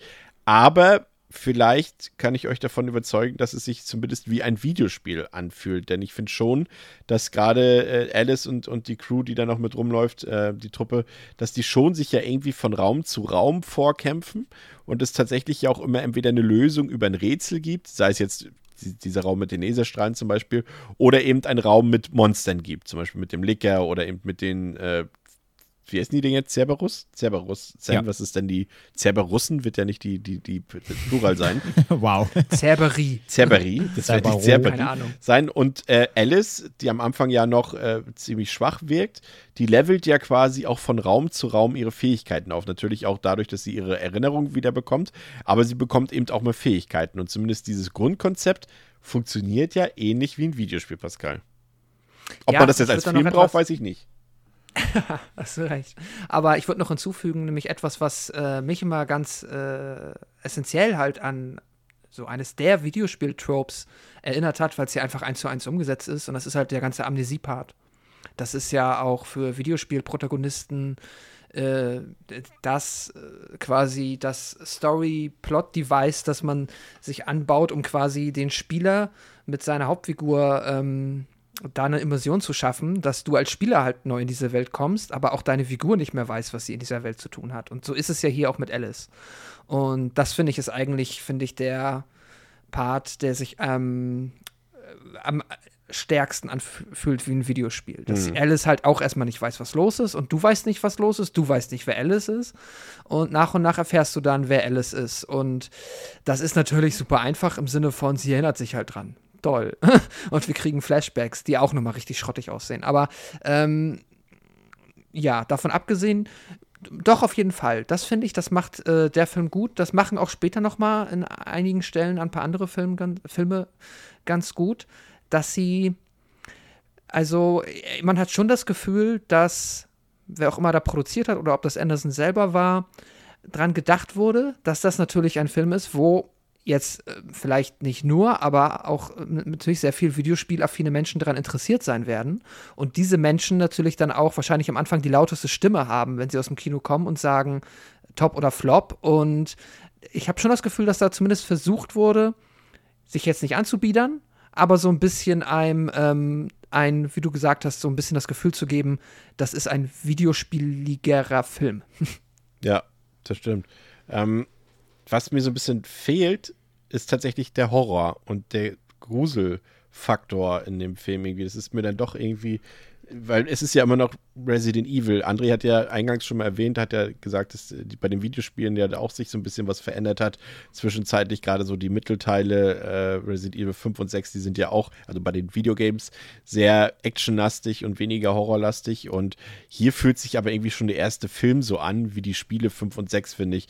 Also es kommt irgendwie nie, also es gibt mal einen Jumpscare, wenn da mal einer von diesen Cerberie äh, irgendwie durch eine Scheibe springt oder sowas, dann denkt man auch kurz, ach, das haben wir auch im Spiel gehabt und so weiter. Aber das war es auch. Ansonsten ist es wirklich viel stupides Geballer äh, oder irgendwie werden mal ein paar Kicks ausgeteilt.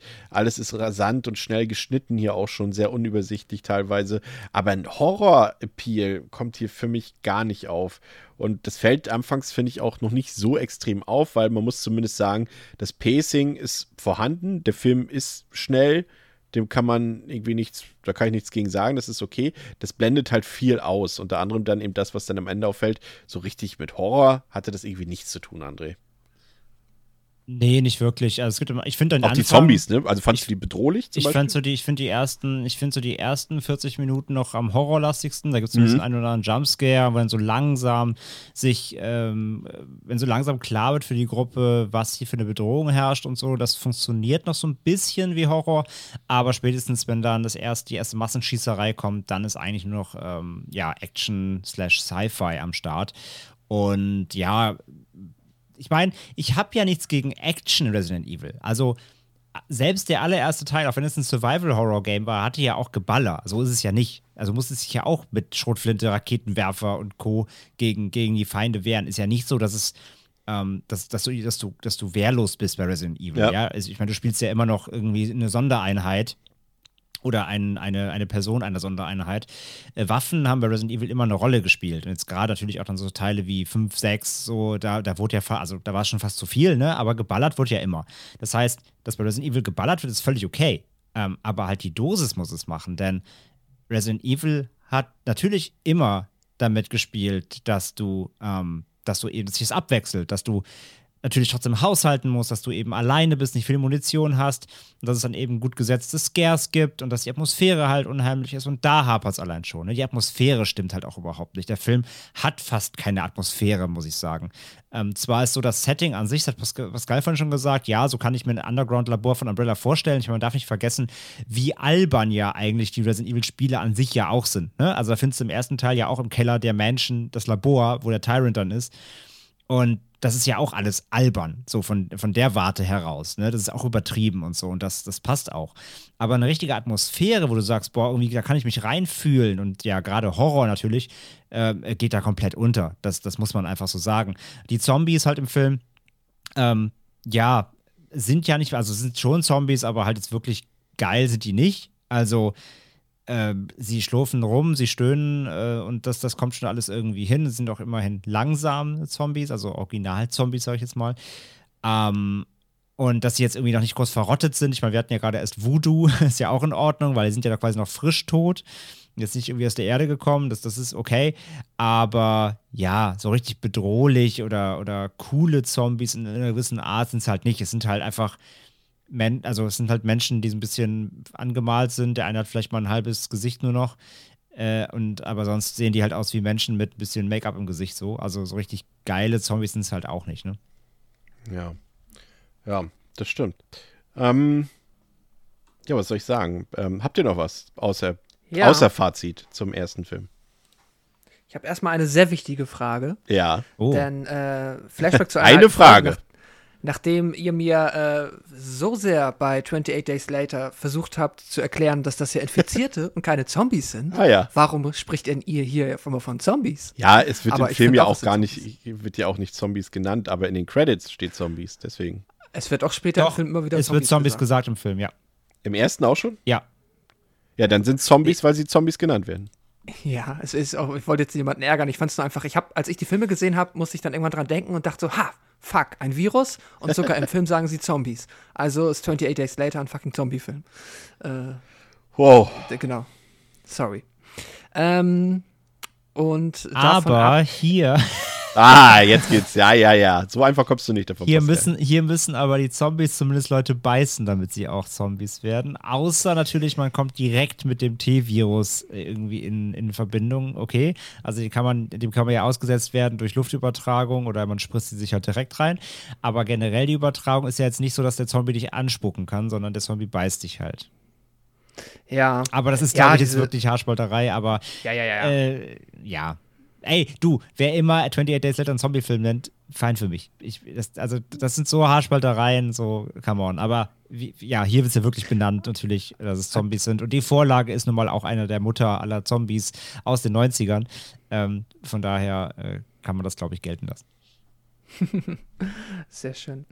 Ähm, äh, hatte ich sonst noch was? Ach ja, ja, ja generell. Ich finde halt tatsächlich auch so ein bisschen, äh, wo wir beim Thema Zombies sind, was mich halt dann wiederum auch stört, ist halt äh, der Umgang. Das kann man, also generell im Franchise, aber auch schon hier, merkst du, finde ich, dass die Zombies, und ich weiß, es ist nicht ein reiner Zombie-Film. Es ist jetzt hier quasi nicht Alice gegen die Zombies, sondern es ist eigentlich Alice gegen Umbrella. Und die Zombies sind ein ja, so ein Filmmonster, das halt immer wieder aufgetaucht wird. Aber mir werden die auch immer zu beliebig irgendwie äh, und einfach so, ja, wie so ein Gag immer hier und da mal eingesetzt, um halt noch so ein bisschen Action zu erzwingen. Und das nervt mich hier halt auch. Also dieser ganze Part, wenn sie da gegen die Zombies kämpfen, ich meine, es ist sympathisch. Es gibt ja den, äh, den Elevator-Shot, wenn äh, ich, einer von denen, ich weiß nicht mehr, wer es ist, da rausgezogen wird. Und das sieht halt eins zu eins aus wie aus ähm, Dawn of the Dead. Dawn of the Dead. Ja. Genau, der Romero ähm, die Romero-Referenz. Sowas ganz cool. Ähm, aber davon ab, äh, ja, finde ich, das ist halt auch wirklich, also da hätte man so viel mehr draus machen können. Da wäre so viel mehr Potenzial drin gelegen, da richtigen Horror zu machen, dass sie halt durch die Gänge schleichen und dann irgendwann.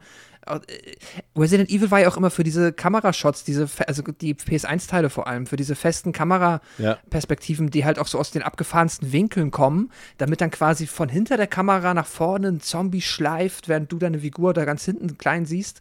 Damit hätte man so viel spielen können. Also da finde ich, hat der Film so unfassbar viel Potenzial liegen lassen, was halt die Filme fast schon ähm, äh, die Spiele eigentlich einem schon geboten hätten. Und das war ja revolutionär halt damals, ne? mit diesen Render-Hintergründen ja. quasi. Das war ja technisch auch sehr anspruchsvoll, glaube ich. Oder man hat es zumindest vorgespielt, dass es anspruchsvoll ist, dadurch, dass die Hintergründe ja gerendert waren und die festen Kameraperspektiven da waren, aber du dich trotzdem darin so bewegen konntest. Das war ja schon was Frisches und irgendwie, wie du schon sagst, ja auch ein Trademark. Und dass da mhm. generell aus diesen Punkten so wenig gemacht wird und übernommen wird, da, ja, gebe ich dir recht. Ist ein bisschen komisch irgendwie. Ja. Und das Einzige, ich muss halt sagen, äh, da komme ich nicht drum herum, dass da, ja, macht der zweite Film meiner Meinung nach halt nicht mehr sehr viel draus, aber ich finde die letzte Szene, wenn dann Alice äh, aus dem Krankenhaus rausgeht und dann mit der Schrotflinte im, ähm, ja, schon halb zerstörten Raccoon City steht zwischen den Polizeiwagen. Da habe ich dann so zum ersten Mal, ja. also zum Schluss des Films, richtige Resident Evil Vibes bekommen, wenn sie da halt steht und das sieht aus wie Resident Evil 2 halt. Ja, das, äh, das ist halt einfach, das ist cool. Das war eine coole Szene. Ja, und da, zehn Sekunden, ja, ne? ja, aber es ist der, immerhin endet der Film dann auf einer coolen Note. Die ähm, Präsidenten von Capcom Japan und Capcom America tauchen hier übrigens in Cameos als Zombies tatsächlich auf. Fand ich noch ganz interessant. Und äh, ein Teil der Zombies wurde auch von, ähm, ähm, von professionellen Tänzern gespielt, die dann eben diese Bewegungen, diese zuckigen und äh, seltsamen Bewegungen mhm. besser performen konnten.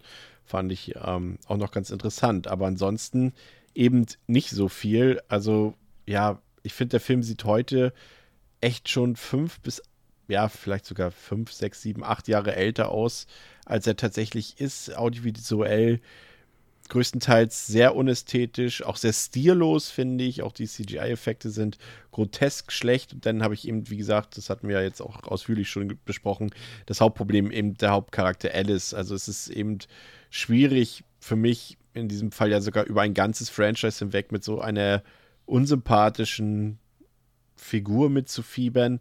Das liegt eben zum einen an dieser konturlosen Performance von Mila Jovovich, die eben wirklich dieser Figur kein Leben einhaucht. Vielleicht war das aufgrund des Drehbuchs auch nicht möglich, aber ich glaube einfach auch, dass die Schauspielerin daran schuld ist, zum Teil. Und ähm, die anderen Figuren funktionieren eben auch nicht viel besser. Wir haben es gesagt, es ist löblich, wirklich sehr löblich, dass man es geschafft hat, hier eine Figur zu etablieren, eine weibliche Figur, die dann auch wirklich eine Actionheldin wurde, sage ich mal, die auch genug Kohle eingespielt hat an den Kinokassen, die gezeigt, ey Leute, es muss nicht Rambo sein oder Sylvester Stallone, Arnold Schwarzenegger, Jason Statham, weiß ich was. Es kann auch eine weibliche Schauspielerin, kann in einem Actionfilm eine Reihe prägen und Geld am Boxoffice einspielen. Das ist ja was, ne? Das kann man mitnehmen.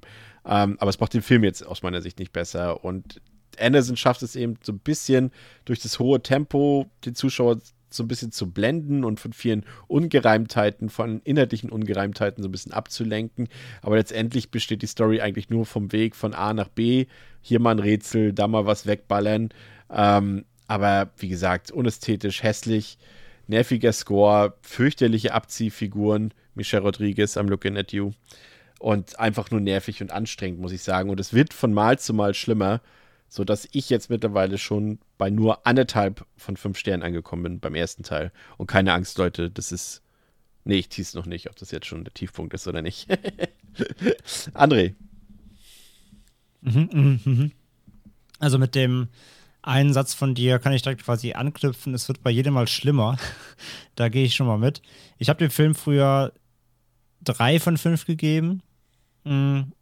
Und ich habe ihn jetzt tatsächlich nochmal abgewertet. So viel schon mal dazu. Der erste Film. Ich mochte den damals echt ganz gern, als der rauskam. Ich fand den, ich finde ich heute noch, der Theme, den Main-Theme, den Score finde ich cool, der, im, der im, im, im Opening läuft. Den finde ich irgendwie heute noch cool. Der passt irgendwie zu diesem ganzen Tech, äh, Tech-Überguss. Das geht klar so. Danach leider der Score, wie du auch schon sagst, äh, leider sehr deplatziert, laut und schrillig und ja, passt irgendwie einfach auch dann wiederum zu diesem völlig überbrodelnden Film, der einfach wie so ein trotziges Kind einfach so losläuft und einfach völlig wilde Dinge tut, die irgendwie alle nicht zusammenpassen wollen. Hm. Du hast halt einfach dann hier die äh, Einführung eben von Alice, äh, mit der ich auch heute nicht mehr so gut parat komme wie vielleicht damals noch. Ähm, ich finde halt die, ja, ist so, ist so, einerseits ist sie halt so komplett glatt, aber gleichzeitig ist sie halt so der MVP. Sie ist halt äh, Plot Armor hoch 20, sie ist nun mal halt der Star. Und ähm, dann hast du eben diese, ich finde diese grundlegende Story, dass das, wir müssen diesen Hive infiltrieren und gleichzeitig ähm, ja, erfährst du eben immer wieder durch Alice Rückerinnerungen so ein bisschen mehr von der Story. Das finde ich immer noch funktioniert eigentlich ganz gut auch wenn natürlich heute schon weiß, was passiert, aber auch darauf geachtet, so wie, wann sie die Infos reingeben, ist eigentlich ganz gut getimed und Chris hat auch schon gesagt, der Film ist ganz gut gepaced. Das ist er auch.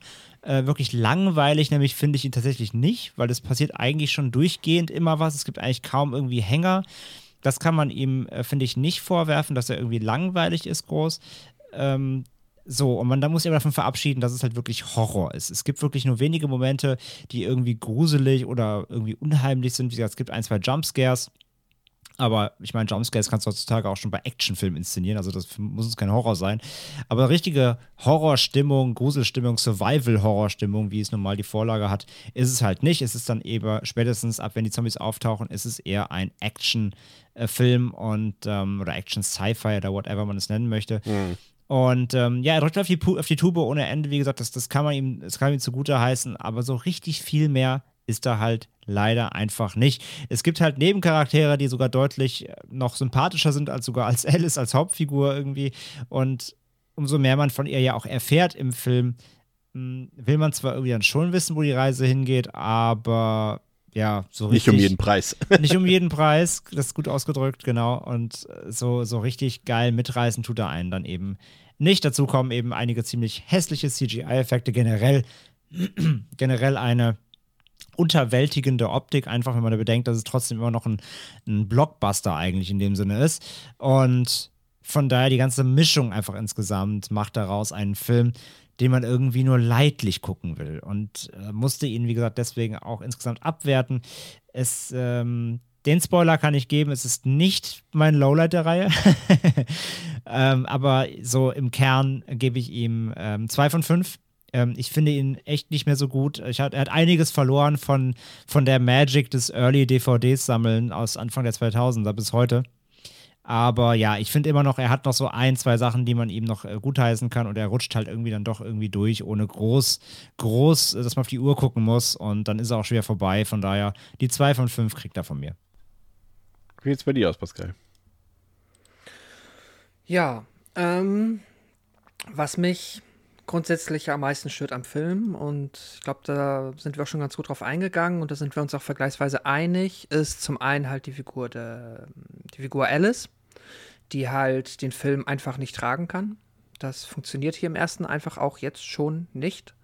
Dann natürlich das reinweise verschenkte Potenzial, was man halt alles hätte machen können, wofür einem die Spiele schon zu diesem Zeitpunkt 2002 schon so viel ähm, Vorlagen geliefert haben, die man hier einfach nur noch hätte verwandeln müssen, um dann noch so ein bisschen, ja, einfach ein bisschen mehr Kreativität und ein bisschen mehr spannende Bilder auch in den Film zu bekommen. Das wurde alles liegen gelassen ich habe zwei Dinge, die ich finde, die dem Film im Vergleich zu allen Filmen, die darauf folgen sollen, ähm, gut tun. Und das ist halt einerseits erstmal die Tatsache, dass das der erste Film ist, was bedeutet, und das wird später wichtig, dass Anderson hier halt ja noch gar nicht die Chance hatte, Filme, die vorher, zu exist äh, vorher existiert haben, äh, komplett zu ignorieren oder einfach halt Plotholes einzubauen. Das heißt, wenn du eine Geschichte anfängst, kannst du ja noch keine Plotholes einbauen, weil es gibt noch keinen Plot vorher. So, das hilft dem Film meiner Meinung nach tatsächlich ungemein. Weil was mich dann, äh, wenn ich mir jetzt nur diesen Film im Vakuum angucke, was ich gar nicht so fürchterlich finde, ist eigentlich so diese, diese Amnesie und dann finden die beiden heraus, was sie früher gemacht haben, Geschichte. Die ist gar nicht mal so super blöd. Die ist im Film vergleichsweise äh, beiläufig und wird eigentlich von der Action überschattet, die dann halt wieder nicht so gut ist. Aber äh, wenn ich dann halt mich so ein bisschen darauf konzentriere und da auch versuche mitzu denken und ein bisschen mitzugehen, finde ich es okay. Also dieses ganze Konzept von wegen, äh, Alice weiß nicht, wer sie ist und dann sie arbeitet für Umbrella und dann ist sie aber, erinnert sie sich daran, mitten in der Action, dass sie halt ja eigentlich quasi gegen Umbrella was gemacht hat und dann ihr Fake-Ehemann, aber gegen, gegen sie. Und das ist jetzt auch nicht, also das ist nicht genial, aber das funktioniert hier noch vergleichsweise gut. Ich finde das ähm, gar nicht so doof. Man fährt am Ende dann, dass halt dieser Spence den Virus freigelassen hat ähm, aus, ja, äh, aus eigenem bösartigem Antrieb und das geht irgendwie, das ist okay. Das ist ähm, an sich eine nette kleine abgeschlossene Geschichte, auf die mhm. man hätte dann aufbauen können. Deswegen funktioniert der Film für mich besser als viele, die darauf folgen. Mit der Action gehe ich ja auch schon nicht mit. Das Ding ist für mich ein Actionfilm und das ist halt wahrscheinlich generell ein Problem, das ich dann mit der Reihe habe Action muss entweder überragend gut sein, als dass ich mitgehe und mitfieber und die Action was in mir auslöst, oder ich muss mit den Figuren und oder der Geschichte ähm, connecten und darüber erwischt mich dann ähm, eine spannende Actionsequenz, weil ich mit den Figuren mitfieber. Oder, und das ist auch etwas, was der Film ähm, komplett, äh, ja, wo es halt was nicht existent ist, ist halt, wenn es irgendwie ein lustiger oder ein witziger Actionfilm ist oder zumindest da ab und zu mal irgendwie ein cooler One-Liner oder einfach nur ein frecher Spruch reingedrückt wird. Aber sämtliche Versuche, die der Film auf dieser Ebene hat, äh, wir erinnern uns an Michelle Rodriguez mit dem komplett weirden, unangenehmen Satz, das erste, wenn so, ja, sobald sie rauskommt, wird sie erstmal ficken. Das ist halt so, okay, cool ich glaube, es klingt natürlich, es klingt natürlich auf Deutsch nochmal besonders drastisch. Auf Englisch sagt sie, glaube ich, irgendwie äh, get, get late äh, oder sowas. Aber, ja, aber, get late, genau, genau, genau. Ich habe den auch im O-Ton gesehen. Also es, es klingt nicht so fremdschämig, aber es ist immer noch komplett es wirkt komplett weird. So, also so etwas, was ein Mensch in dieser Situation einfach nicht sagen würde. Äh, es ist, ja, wirkt halt echt wie so ein, ähm, wie so ein Gag, der einfach an der Stelle nicht gezündet hat. Und davon, und sonst gibt es ja halt auch nichts. Also der Film ist der Film ist humorbefreit, was ihm halt auch nicht gut tut. Weil ich finde dann so ein, ich meine, die Videospiele sind jetzt auch, na, die sind schon manchmal ein bisschen witzig. Also ich, das erste Resident Evil Spiel hat mit dem Jill Sandwich schon zehnmal mehr Humor als das komplette Resident Evil Franchise. Ähm, und da finde ich, hätte man ruhig mal versuchen können, da auch ein bisschen mehr, ein bisschen mehr auf der Ebene zumindest mal zu unterfüttern, wenn man ja sonst nicht viel zu bieten hat. So, lange Rede, kurzer Sinn. Äh, ich bin jetzt beim ersten Film bei, auch bei zweieinhalb von fünf Sternen und finde nicht, dass es ein guter Film ist. Er funktioniert irgendwie gefühlt, zumindest auf der Geschichte, auf der Story-Ebene, noch am besten. Aber ja, aus Gründen, für die Anderson zu diesem Zeitpunkt auch nichts konnte. Genau, das war's. Wunderbar. Kommen wir zu Teil 2, Resident Evil Apocalypse aus dem Jahre 2004. Der hat auf Letterboxd eine Durchschnittswertung von 2,5 von 5, auf der IMDb 6,2 von 10. Ist freigegeben ab 18 Jahren. An dieser Stelle sei äh, noch der Vermerk erlaubt, dass ihr alle Filme uncut auf Blu-ray kaufen könnt, auf UHD. Sind auch jetzt schon drei draußen, drei kommen noch im Laufe des Herbstes, glaube ich. Ähm, ansonsten sind die aktuell zum Teil auf Sky zu sehen, aber irgendwo findet ihr die schon, die Blu-rays. Die kosten jetzt auch nicht so viel. Es gibt auch äh, Sechserpackungen äh, mit allen Teilen für 20. Also da könnt ihr euch billig mit versorgen. Der Film geht 94 Minuten, hat 45 Millionen Dollar gekostet, hat damit 130 Millionen Dollar weltweit eingespielt, kam im September 2004 in die Kinos, ging auch zumindest in den USA auf die 1 der Kinocharts, hatte allerdings zu dem Zeitpunkt, und das ist auch selten, mal keine so richtige Konkurrenz, wenn man so will, noch äh, Hero, ähm, sehr schöner Film, äh, lief dann noch parallel, aber das war auch nicht wirklich Konkurrenz, zumindest was Box Office angeht. Regie geführt hat Alexander Witt, der hier, glaube ich, ist es nicht sogar seine einzige Regiearbeit oder eine von zweien. Auf jeden Fall ist er vornehmlich dafür bekannt, dass er schon Regisseur ist, aber eben einer, der eben die Second Unit ähm, directed sozusagen. Also er war der Second Unit Director für James Bond, für Casino Royale zum Beispiel und auch für, glaube ich, die folgenden äh, Daniel Craig Bonds, für Jungle Cruise aktuell war er Second Unit Director, für Infinity War, für den Marvel-Film, ähm, aber auch schon in den 90er Jahren Speed, in den 2000ern Gladiator, Fluch der Karibik, Black Hawk Down, also der hat da wirklich sehr viel gemacht, war auch Kameramann für Body of Lies, äh, war und war eben schon für Anderson auch der Regieassistent beim ersten Resident Evil Film, also auf jeden Fall ein sehr erfahrener Mann, der jetzt vielleicht nicht in der ersten Riege der Regisseure spielt, aber auf jeden Fall äh, viel Erfahrung und sicherlich auch Talent mitbringt. Im Cast haben wir Mila Jovovich wieder, ähm, dann haben wir äh, Sienna Guillory, die hier die Jill Valentine spielt, dann haben wir Odette Fair, den dürften die meisten aus Die Mumie, aus den ersten beiden Die Mumie-Filmen kennen. Und natürlich unser Mann in Hollywood, Thomas Kretschmann. Und was die da zustande bringen, worum es geht, das erzählt euch wieder Pascal mit einer zauberhaften Inhaltsangabe. Nachdem Alice als vermeintlich einzige Überlebende aus dem unterirdischen Forschungskomplex Hive der Umbrella Corporation entkommen konnte, muss sie feststellen, dass der tödliche Virus sich nun auch an der Oberfläche von Raccoon City ausgebreitet hat. Und das Ergebnis ist grausam. Der größte Teil der Bevölkerung hat sich in fleischfressende Untote verwandelt. Nachdem eine geplante Evakuierung nicht schnell genug umgesetzt werden konnte, entschied sich die Umbrella Corporation, die Stadt abzuriegeln und damit das Wissen über den T-Virus nicht an die Außenwelt gerät, diese demnächst mit einer gezielten Atombombe komplett auszulöschen. Alice erfährt, dass der T-Virus, mit welchem sie mittlerweile infiziert wurde, bei ihr nicht zu einer Zombie-Mutation führt, sondern ihr stattdessen übermenschliche Kräfte verliehen hat. Während sie versucht, aus der Stadt zu fliehen, trifft sie auf eine Reihe anderer Überlebender, die das gleiche Ziel verfolgen. Polizistin Jill Valentine und ihr Kollege Peyton, die Fernsehmoderatorin Terry Morales, der Taxifahrer LJ sowie die Umbrella-Mitarbeiter Carlos Oliveira und Nikolai Genoviev. Nun mischt sich noch der Umbrella-Forscher Dr. Ashford ins Geschehen ein und bittet die Gruppe, seine Tochter Angela zu retten, die sich in ihrer Schule befindet. Als Gegenleistung bietet er ihnen eine Fluchtmöglichkeit an. Zu allem Überfluss taucht nun noch Nemesis auf, ein abscheuliches Monster mit Railgun und Raketenwerfer und versucht unsere Helden zu eliminieren. Alice lenkt Nemesis ab und zwar nicht ohne ein paar Todesopfer zu verzeichnen, schafft es, die Gruppe schlussendlich Angela zu retten. Angela enthüllt, dass der Ausbruch der Zombies das Ergebnis eines Virus ist, den ihr Vater, Dr. Ashford, zur Behandlung der genetischen Krankheit, an der sie leidet, entwickelt hat. Nur durch regelmäßige Injektion mit dem Virus kann Angela überleben, obwohl sie auch ein Antivirus-Serum einnehmen muss, um sich nicht in einen Zombie zu verwandeln. Dr. Ashford navigiert die Reste der Gruppe zu einem Helikopter, mit welchem sie fliehen sollen. Dort angekommen, müssen unsere Helden allerdings erkennen, dass sie von Major Kane, Leiter der Operation Nemesis, in einen Hinterhalt gelockt wurden. Kane tötet Ashford und zwingt Alice gegen Nemesis zu kämpfen. Alice besteht gegen das Monster, doch erkennt kurz vor dem finalen Todesstoß, dass ihr alter Bekannter Matt in dem Monster steckt. Nun wenden sich Alice und Nemesis gegen Umbrella und können es so möglich machen, dass alle menschlichen Überlebenden der Gruppe im Helikopter fliehen können, kurz bevor der Atomschlag die Stadt vollständig zerstört. Die Druckwelle eben dieser Bombe sorgt allerdings dafür, dass der Helikopter abstürzt und Alice schwer verletzt wird.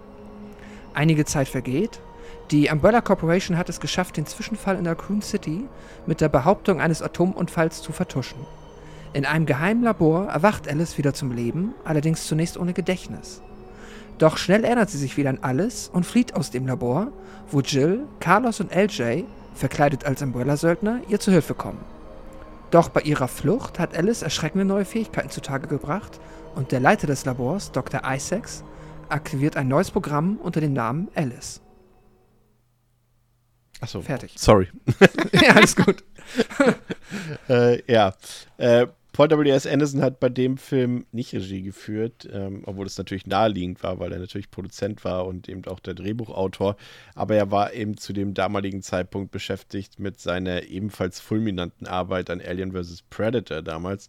Ähm, ich fand es noch interessant, dass er zumindest, er hat äh, einen Audiokommentar äh, mit eingesprochen äh, für die DVD und für die Blu-ray auch, äh, in der er gesagt hat, dass die Rolle von LJ ursprünglich von Snoop Dogg hätte gespielt werden sollen, der aber dann Oh das Gott. Projekt verlassen hat. äh, ja, ähm, wenn ihr aufpasst, und das ist vielleicht äh, ganz interessant, weil es muss ja auch einen gewissen Anreiz geben, um sich diese Filme irgendwie anzugucken, angucken zu können. Und derjenige ähm, sollte oder diejenige sollte auf jeden Fall darauf achten, Tom Gerhardt, ja, den berühmten Tom Gerhardt, äh, aus Voll Normal, Hausmeister Krause, Ballermann 6 und was auch immer, ähm, den Comedian, den Deutschen, den kann man dort sehen und zwar äh, relativ am Anfang, als dort eine große Menschenmasse dort ähm, die Quarantänezone dort irgendwie äh, bestürmt und dort ist er quasi der Zombie-Dad. Ähm, und dann sind auch noch ein paar andere äh, damals zumindest prominente Leute zu sehen, und zwar ähm, der damalige Songwriter und Gitarrist von Evanescence, Ben Moody, und äh, der Drummer mhm. Rocky Gray, auch von Evanescence, die sind auch als Zombies tatsächlich dabei. Also, das, wenn das mal nicht ein Anreiz ist, um die Filme zu gucken, André. Ja, ja, also ich habe den generell nur wegen Tom Gerhardt geguckt. Bin überzeugter Hausmeister Krause-Fan und. Äh, Ey, ich habe es früher immer geguckt. Klar, immer. Ich, das ist nicht ironisch gemeint. Ja. Und, alles und, für und Nemesis, voll, voll alles normal und. Ballermann 6 ja quasi auch die deutschen Ace Ventura, also geht alles total klar. Aber lass uns jetzt die Jana S. Äh, Pascal hat eben schon wieder den ersten Spruch gelandet. Alles für den Dackel. Was war das? Alles für Umbrella? Ja, alles für Nemesis, alles für den, aber da ist auch, alles für Umbrella ist besser. Alles für die Firma. Schön, wunderbar. Ja, äh, Mila Jovovich war sehr enttäuscht von dem Film, ähm, weil das Studio ja quasi ein bisschen reingeredet hat dort in das Projekt von Alexander Witt und damit ja auch ein bisschen ins Drehbuch von Anderson und hat immer mehr Action-Szenen und Explosionen und sowas verlangt. Und sie war sehr enttäuscht davon, dass die Geschichte so ein bisschen unter den Teppich gekehrt wurde. Das ist aber schade, oder? Ich finde vor allem, da ist ja immer noch eine ganze Menge Geschichte drin. Also, ja, hast du uns ja gerade erzählt. Ich habe mir zwar wieder nichts Ja. gemerkt, aber ja. Also ich weiß nicht, was da noch alles hätte mit drin sein sollen. Da ist mir auch teil, also mir ist ja an Stellen, ich meine, ich habe es ja eben erwähnt, Nemesis, äh, da ist ja schon zu viel Geschichte drin. Das ist halt so, ich glaube, ein Punkt, an dem sich äh, spätestens hier sehr viele Resident Evil-Fans maximal gestört haben, ist halt die Idee, dass äh, Nemesis eine tragische Hintergrundgeschichte hat oder halt einfach früher dieser Matt war und der jetzt ein Flashback quasi bekommt. Ähm, das ist äh, ja nicht das, was den Nemesis, wie man ihn in Resident Evil 3 kennengelernt hat, auszeichnet, meiner Meinung nach. Also ja, Auf jeden Fall, wenn man so ein bisschen aufpasst, dann entdeckt man eben nicht nur äh, Tom Gerhardt und Evanescence in dem Film, sondern tatsächlich auch äh, viele kleine Referenzen und Anspielungen tatsächlich auch an die Spielereihe. Das ist halt so interessant, dass sie so Kleinigkeiten, wie zum Beispiel Mhm. manche Leute sterben dort, zum Beispiel, falls ihr euch an Terry's Death, äh, der Terry's Death, ich schon, Terry's Tod erinnern könnt, äh, der, der ja quasi gefilmt wird, der Tod, diese Todessequenz von dieser Kamera, die runterfällt. Und das ist ja auch eine Anspielung an das Intro von dem Remake, vom, von dem ersten Teil. Und da gibt es Anspielungen zu Resident Evil 0, zum ersten Resident Evil, zum zweiten Teil, zum dritten, also zu Nemesis und so weiter. Äh, könnt ihr auch alle im Internet nachlesen, falls ihr die jetzt nicht kennt oder falls ihr die Spiele nie gespielt habt und euch das trotzdem interessiert.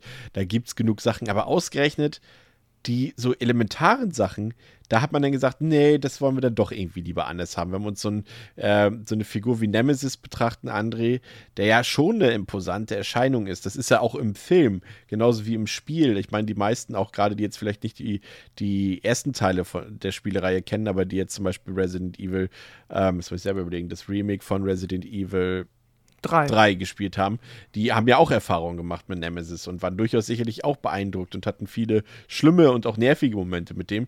Aber sonst, warum? Warum diese ganzen kleinen Details, die sie übernehmen, die wirklich nur die Geeks, sag ich mal, die Hardcore-Fans irgendwie vielleicht noch erkennen, aber alles andere, so, so offensichtliche Sachen, die werden dann halt nicht aus dem Spiel übernommen. Die werden hier einfach irgendwie zusammengewurschtelt. Das verstehe ich nicht, das Konzept, André. Ja, also hier greift ja auch das, was ich vorhin schon gesagt habe. Also hier kommen jetzt auch eben viele, noch viele weitere Charaktere dazu, die man namentlich, namentlich eben aus den Spielen kennt. Und äh, aber alles wird eben wie Beiwerk behandelt und die kriegen gar nicht die Charakterisierung. Also allein, allein der Auftritt von Jill Valentine in diesem Film hier, ja, im Polizeipräsidium, wenn quasi Gott. das Chaos losgeht, sie kommt da raus, äh, das ganze Polizeipräsidium ist voller Zombies, äh, die da halt festgehalten werden. Es werden die Verbrecher, die Polizisten wundern sich, warum sie irgendwie um sich beißt. Alle so, äh, wir kriegen die hier nicht in den Griff, hilf uns mal Jill Valentine. Und sie kommt da halt raus irgendwie wie so, wie so weibliche Rambo, äh, beziehungsweise eher so eine Mischung aus Rambo und aber im Matrix-Style kommt da raus, guckt sich um äh, zieht eine Waffe und schießt einfach wahllos im Polizeipräsidium um sich und er schießt die Zombies alle mit einer Treffsicherheit, die sie im ganzen Film danach übrigens nicht mehr hat. Ähm, und all, es, ist, es ist so auf übercool getrimmt. Und ja, jetzt werden vielleicht einige Spielefans sagen, aber guck dir doch mal das Intro vom ersten Resident Evil Spiel an. Das ist auch super äh, cringe und, und drüber. Ja, das war aber A auch noch mal zehn Jahre früher. Und B war das ja wirklich tatsächlich echt, ist echt so auf, auf, das hat ja diesen 80s-Charme. Aber der Film hier hat ja abgesehen von dieser Szene, die aber wie gesagt auch nicht cool ist, sondern es wirkt halt sehr, sehr peinlich und, und einfach viel zu albern, mm, der Film an sich hat aber den Charme ja, also der will diesen Charme ja nicht transportieren. Das ist ja kein, das ist ja kein, kein Missing in Action äh, äh, Referenzblatt hier oder irgendein, irgendein Hotshots 2 oder so, sondern das ist halt ein altlatter Action, Sci-Fi, bisschen Horror in Anführungszeichen Film, der sonst halt super altlatt produziert ist also diese Diskrepanz dazwischen, diese Inszenierung, wie die Figuren teilweise eingeführt werden, welcher, welcher Flapsigkeit und diese, diese billig getrimmte Coolness, die sich auch äh, übrigens auch weiter durch die Reihe zieht, das werden wir jetzt immer wieder merken. Ähm, also da war ich schon so abgeturnt einfach jetzt auch wieder. Ähm, das, das passt halt im letzten Endes dann trotzdem nicht so richtig eben zu den Figuren, beziehungsweise man, man möchte sie ja cool sehen oder man möchte sie, man möchte sie entsprechend aufbereitet und, und äh, so, dass man sagen kann, ja, cool, das ist die, das ist, das ist die Jill Valentine, ich in meinem Spiel gespielt habe.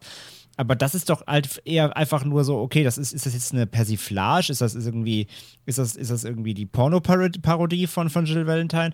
Das ist ganz, ganz schlimm. Und sowas macht der Film halt ständig mit Figuren und Details, die eigentlich wichtig sind.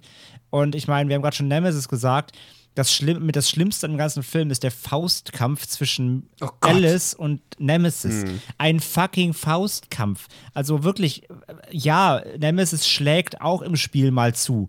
Aber die liefern sich halt so einen Bärnackel-Fight, als wäre wär Nemesis ein fucking MMA-Kämpfer, wo ich mir halt denke, Leute, also ganz im Ernst, wie dilettantisch wird's denn noch? Und dann halt natürlich ähm, ist das wieder super schlecht geeditet, sodass jeder Schlag irgendwie 13 Schnitte braucht, sodass das Ganze eh noch viel holpriger wirkt als eh schon. Also macht doch Nemesis, macht doch Jill Valentine nicht zu solchen äh, Clown-Figuren so. Und das schafft der Film halt total, diese Sachen so richtig ins Lächerliche zu ziehen. Ja. ja. Pascal, du wolltest was sagen? Achso, sorry. Ja, nee, ich wollte dazu nur noch addieren. Ist alles, was André gesagt hat, 100% äh, unterschrieben. Plus dann auch bei Jill Valentine einfach, ich weiß, sie hat im dritten dieses äh, türkisfarbene Oberteil. Und es ist, es ist ja irgendwie lieb gemeint, ihr dann das hier auch anzuziehen. Aber es tut mir leid, sie sieht halt irgendwie aus wie eine Mischung aus einem Lara Croft Cosplay und sieht halt hier wirklich aus, als ob sie nicht zu den anderen Figuren gehört, ja. weil es halt einfach albern ist. So, so, so läufst du halt nicht rum. Das ist, wenn das, und du hättest das Kostüm besser machen können, hättest das ein bisschen eine entspanntere Farbe gegeben, aber sie sieht halt hier aus, ich habe es eben im Vorgespräch schon zu Chris gesagt, du hast das Gefühl, hier sind irgendwie zehn Leute, die in einem ernsthaften Action-Zombie-Film mitspielen und ein Mensch, der gerade von der Comic-Con kommt. Ja, ist echt so. Das ja. ist, ist es ist halt echt, sieht richtig blöd aus. Und irgendwie, irgendwie und diese, auch, also, auch das ja. wieder, so ein bisschen, ein bisschen Videospiel-Shop. Es ist natürlich so der eine Hauptcharakter, der super raussticht. Ähm, ja. Aber auch hier, wie gesagt, es passt halt wenig zum Rest der Welt. Also, sie nee, machen, es passt auch nicht sie, zu Alice nicht. Sie, sie, wollen alles schon irgendwie so ein bisschen gritty machen, genau. Und wenn überhaupt, sollte ja Alice rausstechen als Hauptcharakter irgendwie. Aber, ja. Jill, aber Jill Valentine wirkt da wirklich total dis Disharmonie. Wie du sagst, als ob die gerade aus der, aus der, aus der Cosplay, aus dem Cosplay-Village gefallen ist. So ganz, ganz furchtbar es ist ja auch, das wurde ja tatsächlich auch damals kritisiert, auch von vielen Fans, äh, also auch von Fans der Spielerei, die zwar sagen, ja, okay, danke für den Fanservice, da ist jetzt irgendwie äh, Alice, Jill und Terry irgendwie Klamotten aus, den, aus der Spieleserie tragen, also Alice ja nicht, aber, aber generell irgendwie sexy Kleidung tragen oder, oder äh, sehr freizügige Kleidung tragen oder eben Kleidung aus den Spielen, aber in dieser Zombie-Apokalypse in einem Film, der doch irgendwie einen gewissen anderen Anspruch vielleicht äh, anlegen sollte, ist es ja auch so unpraktisch, so ein Outfit zu tragen. Ne? Also gerade das von Jill zum Beispiel. Also ich will gar nicht wissen, also wenn das jemand in echt tragen würde, wie oft ihr dieses, dieses Top runterrutschen würde, wahrscheinlich beim Laufen oder so. Keine Ahnung. Also, also es ja, ist irgendwie schon, ich weiß nicht, ob sie damit irgendwie äh, mehr Männer ins Kino kriegen wollten oder sowas, keine Ahnung. Ich verstehe es auch nicht so ganz. Ähm, ich fand aber auch generell, und das ist ja auch so eine Sache, die die Reihe ja fast so ein bisschen wie unsere andere Lieblingsreihe, wie die Saw-Reihe so ein bisschen macht, dass es natürlich auch immer am Anfang oder zwischendurch irgendwann immer einen Zeitpunkt gibt, wo in der noch an dem nochmal die komplette Zusammenfassung des bisherigen Geschehens zusammengefasst wird. Ne? Ich meine, hier ist es ja nur eine Zusammenfassung von Teil 1. Ähm, aber das passiert ja später auch immer wieder nochmal. Ne? Und das ist schon in dem Fall, bei Saw fand ich das immer ein bisschen überflüssig. Generell aus filmischer Sicht ist das natürlich auch faul und überflüssig. Aber ich glaube, hier habe ich es teilweise sogar nötig gehabt bei einigen Teilen, dass dort immer noch mal eine Zusammenfassung in Flashbacks erzählt wird. Ich weiß nicht, wie es euch da ging, aber das war schon fast äh, guter Servicegedanke aus meiner Sicht, Pascal. Sie hätten vielleicht ja. dich einstellen sollen, dass du noch mal die Zusammenfassung machst in jedem Teil. Ja, ja, zum Glück nicht. Äh, nee, ich, ich, ja, nee, es, es ergibt schon Sinn, dass man jetzt hier nochmal so einen kleinen ähm, Flashback bekommt. Es ergibt auch irgendwo, es sind halt, äh, du willst halt einen Mainstream-Film haben, du hast jetzt hier auch noch, wobei, nee, sie haben ja tatsächlich, ich weiß es gar nicht, haben sie auch, im, sie haben nie eine Zahl rangeschrieben, ne? Sie haben ja immer nur einen Untertitel gepackt. Bei keinem Sequel ist es kein. Nee, nee, die heißen äh, immer Resident Evil, Evil und dann den, den Subtitle. Ja, genau. Ja, das macht es natürlich schon mal ein bisschen einfacher dafür, den Mainstream tauglich zu machen, damit nachher nicht Menschen denken, oh Gott, ich kenne die alten Filme nicht, wie soll ich den jetzt noch gucken? Aber ja, es ist ähm, hier an der Stelle noch okay. Es, es wird halt später, bringt es halt nichts mehr, weil dann äh, die Filme ja sich selbst nicht mehr daran erinnern, was früher passiert ist, trotz Flashbacks und deswegen, aber hier passt es halt noch. Ich muss auch gestehen, ich, ich, ich will ja auch diesmal gar nicht so viel ähm, zu Beginn des zweiten Teils so viel negativen äh, Ballast ablassen. Äh, es gibt durchaus ein paar positive Sachen, auch gerade zu Beginn, finde ich, gerade wenn jetzt eben so die, diese Ausnahmesituation in Raccoon City so gezeigt wird, am Anfang mit der überfüllten Brücke. Hier und da kreisen so ein paar Hubschrauber über die Stadt. Die Leute äh, in Raccoon City werden von Zombies verfolgt und angegriffen. Das wirkt auf mich alles schon ein bisschen wertiger und auch atmosphärischer als im ersten Film und auch dann die Ballereien der, der Stars oder Umbrella, weiß ich was, Soldaten dort mit den Zombies in den Straßen von Raccoon City. Äh, das wirkte alles schon ein bisschen aufregender und wie gesagt auch ein bisschen hochwertiger als im ersten Teil. Da habe ich durchaus mm, Potenzial erkennen können, André. Was der Film dann vielleicht nicht ganz erfüllt, aber es gibt so die eine oder andere Szene, die ich auf jeden Fall deutlich besser fand als im ersten Teil. Ähm, ja und nein. Ähm, ich finde halt, der Film, also Apocalypse macht andere Dinge richtig und dafür wieder andere falsch. also ich finde, er hält sich insgesamt schon eher die Waage mit dem ersten. Also ich muss auch sagen, schon ja, optisch macht er mehr richtig. Also die gerade die Außensets und so weiter finde ich echt okay. Das sieht nicht mehr alles so ganz so ähm, ja nach Lagerhalle eben aus wie im, wie im ersten. Ich habe es ja auch so, so schön direkt benannt. Also diese typischen Levelräume, sage ich mal, fallen hier so ein bisschen weg. Es ist alles ein bisschen dynamischer. Das, das gebe ich ihm auch, auch wenn er dann trotzdem auch wieder einige ähm, ja, Elemente quasi wiederkäut, so ein bisschen. Aber insgesamt finde ich das auch vom Gesamtbild stimmiger. Das, das gebe ich ihm irgendwie. Aber auf der anderen Seite, zum Beispiel, was mich total stört auch, ist, und das ist auch wieder so, ja, es ist halt nur angelehnt und es ist nicht direkt verfilmt, okay, aber Raccoon City, ne? Raccoon mhm. City ist im Film halt eine Stadt mit so Hochhäusern. Das wirkt wie New York. Mhm. Und Raccoon City in den Spielen ist halt eine Kleinstadt. Oder halt so eine, ja. so eine Midwestern-Stadt irgendwie in den USA halt. Aber es ist halt keine Metropole. Also auch wie Raccoon City als Gesamtstadt hier dargestellt wird, geht auch wieder für mich hier am, am Kern vorbei. Wie gesagt, kann man es darüber streiten halt, dann werden die einen halt wieder sagen, ja, aber es ist ja keine Direktverfilmung vom Spiel, ist auch so. Ähm, ja, kann man drüber streiten. Mich, mich nervt, ähm, weil Raccoon City einfach so als Mega-City dargestellt wird, was es eigentlich nicht ist. Mm. Und du hast halt dann einfach so viele, so viele Ungereimtheiten auch wieder, wie sie sich in der Stadt fortbewegen, finde ich. Also du hast dann, ähm, das, es fehlt oft das Gefühl für, für Räumlichkeit auch. Das, was immer das Problem ist, wenn du so Location wechselt hast, dann gerade in so einer ähm, Apokalypse-Situation quasi. Äh, das stört mich auch so ein bisschen. Das hat er erst natürlich auch besser kaschiert oder beziehungsweise konnte er besser mit umgehen, weil er einfach nur diesen einen Hive hatte und sich ja durch die Räume gejagt hat. Ähm, so, und das sind so, das sind so Dinge, also durch, durch die Vergrößerung macht er sich wieder auf der einen Seite ein bisschen schwer, aber insgesamt ist der, ist der Gesamtlook schon auf jeden Fall ein Ticken, ein Ticken besser und ähm, nicht ganz so, so C-Movie-mäßig wie im ersten. Ja, Es gibt, ja, das, das würde ich auch sagen. Aber dann hast du natürlich wieder so Momente äh, wie in dieser Kirche dort, äh, die, die übrigens tatsächlich gebaut wurde, hat sieben Wochen gedauert.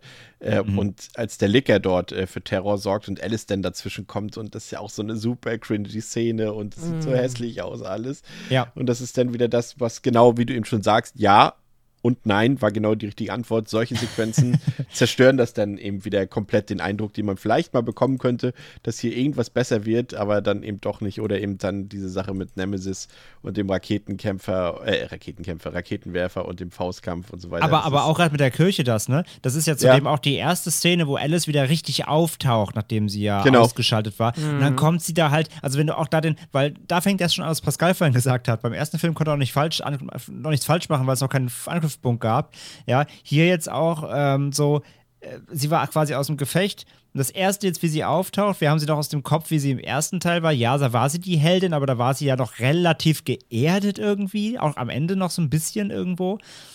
Und jetzt kommt sie hier halt in die Kirche rein und ist direkt der fucking Actionheld Captain Marvel oder was. Und, und schmeißt mit ihrem Motorrad um sich und so. Jetzt hat sie halt ihre Superkräfte. Ja, ja, aber es ist, es, es, es ist halt so, es ist halt so Nonsens erklärt. Das ist halt, als ob du sagen ja. würdest, äh, als ob irgendwie ein Superman-Film anfängt und du sagst halt auch direkt so, der, der hat jetzt Kräfte. Guckt mal. Und dann wird alles zusammengeschlagen. Also die Diskrepanz so zwischen ähm, Filmende Alice Teil 1 und jetzt hier, wie Alice halt den ersten Auftritt hat im Teil 2, ist halt direkt so, hättest du mir da, dazwischen fehlt mir irgendwas, ja? Zwischen, ja. zwischen Alice rettet sich gerade so aus dem ersten Teil und wird dann noch trotzdem am Ende quasi mitgenommen und kommt nicht weg. Zu, ähm, ich komme in die fucking Kirche und bin halt Superwoman, da fehlt mir was dazwischen. Das ist halt auch schon wieder so ein Ding. Ich hm. finde auch, Alice ist auch direkt, auch schon mit dem ersten Auftritt schon wieder, ist sie noch unsympathischer als im Vorgänger. Und ich habe mich da auch, habe mir auch wieder die Frage gestellt, ob das vielleicht auch an ihrem Geschlecht liegt. Also wirkt sie automatisch unsympathisch, weil sie halt so eine, so eine Kämpfer- Typin ist, äh, also sie ist ja eigentlich auch so eine Figur, die man normalerweise männlich so schreiben würde, größtenteils wahrscheinlich. So eben tough und hier stark und kaum Worte und immer eine, in dem Fall eine Frau der Taten und weniger der Worte eben. Und das ist eben auch, was ich vorhin schon gesagt habe, bei, bei Michelle Rodriguez alles sehr, sehr male-gazig sozusagen. Aber das ist halt die Frage. Gleichzeitig äh, habe ich mich dann selbst dabei erwischt bei dem Gedanken. Ja, aber andererseits, wenn ich so an Rambo denke, finde ich cool. Wenn ich an, an Schwarzenegger denke, in Phantomkommando zum Beispiel, finde ich cool. Und es ist doch letztendlich auch nichts anderes. Und aber das sind gute Filme. Ja, die, das sind alles gute Filme, aber nehmen wir nur den Charakter. Und ich habe ja gesagt, das ist ein Großteil ähm, daran, dass ich, dass ich die Resident Evil Filme nicht so gelungen finde, und das ist ja freundlicher Ausdruck, eben an Alice und eben auch an Mila Jovovich festlege.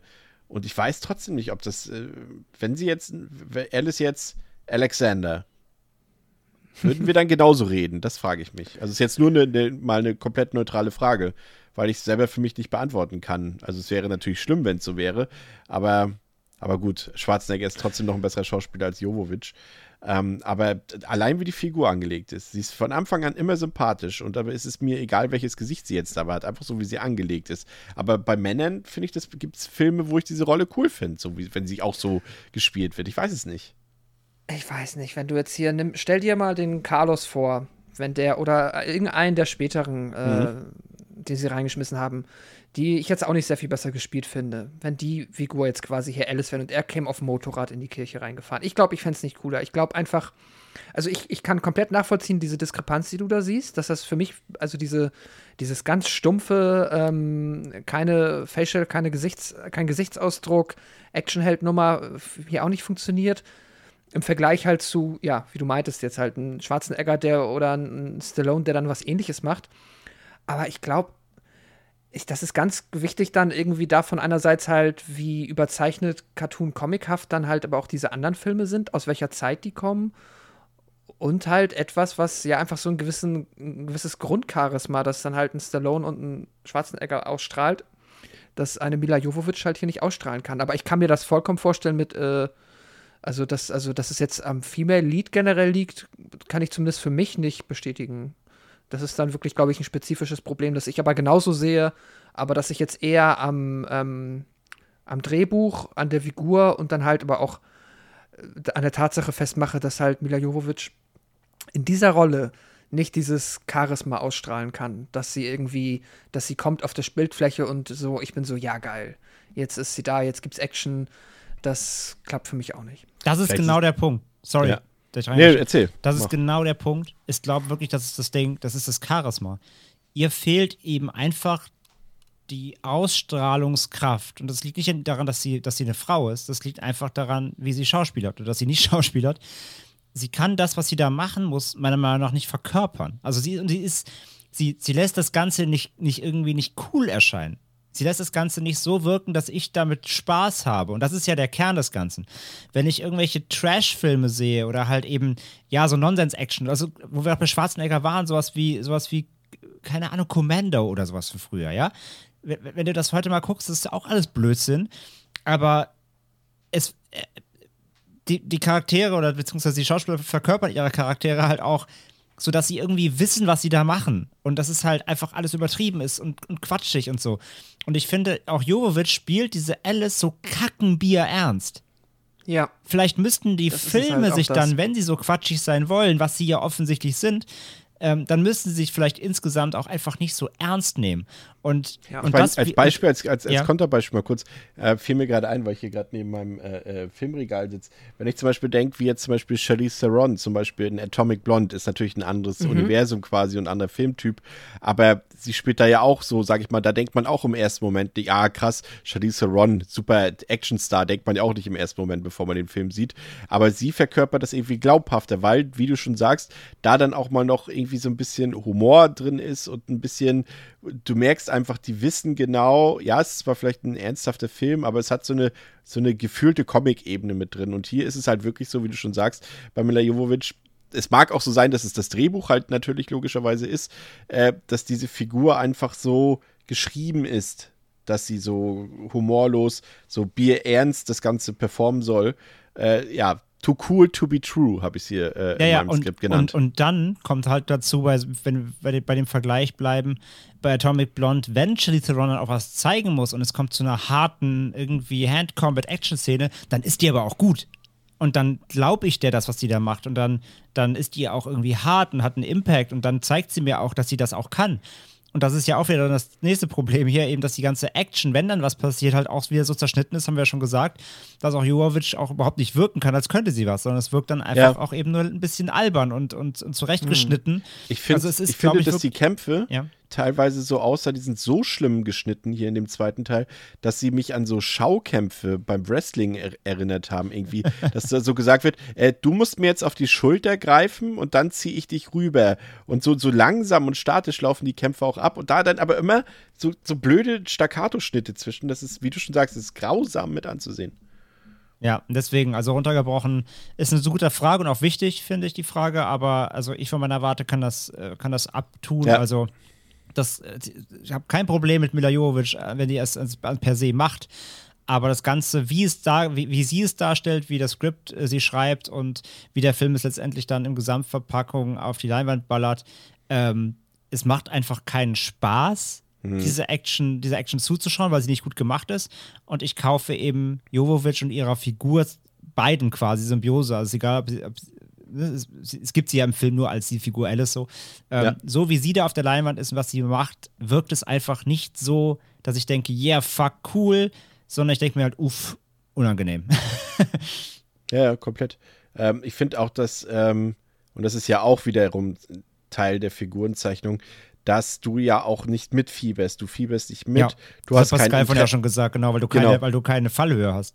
Genau, und du hast absolut kein Interesse an den Figuren. Dir ist es wurscht, ob davon jetzt jemand überlebt oder nicht.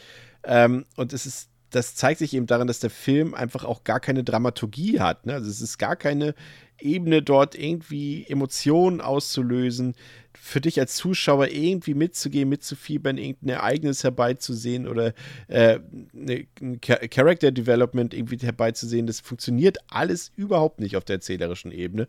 Und stattdessen hast du eben dann noch ein paar eher beschämende Momente zwischen. Muss man ganz ehrlich auch sagen, da sind zehn und das ist nur eine davon, die wir vorhin beschrieben haben, diese Kirchenszene, die wirklich peinlich sind, ganz ehrlich. Also bei aller Liebe, äh, ich habe vor jedem Regisseur Respekt, der Filme irgendwie auf die Leinwand bringt, aber man muss sich das dann auch gefallen lassen, dass dort manche Szenen einfach auch dann scheiße gedreht sind. Und äh, davon hat der Film zuhauf. Und auch erstaunlich viel Leerlauf, ne?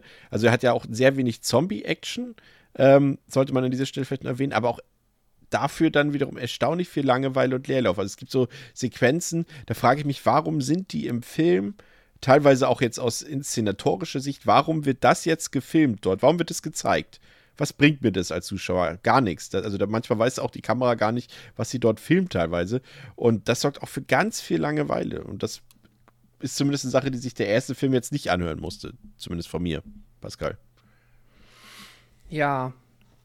Ja, es gibt ganz viel Langeweile, immer auch wenn es ähm, um diesen Drüberplot geht, um alles, was auch mit diesem Dr. Ashford zu tun hat. Mhm. Das ist halt.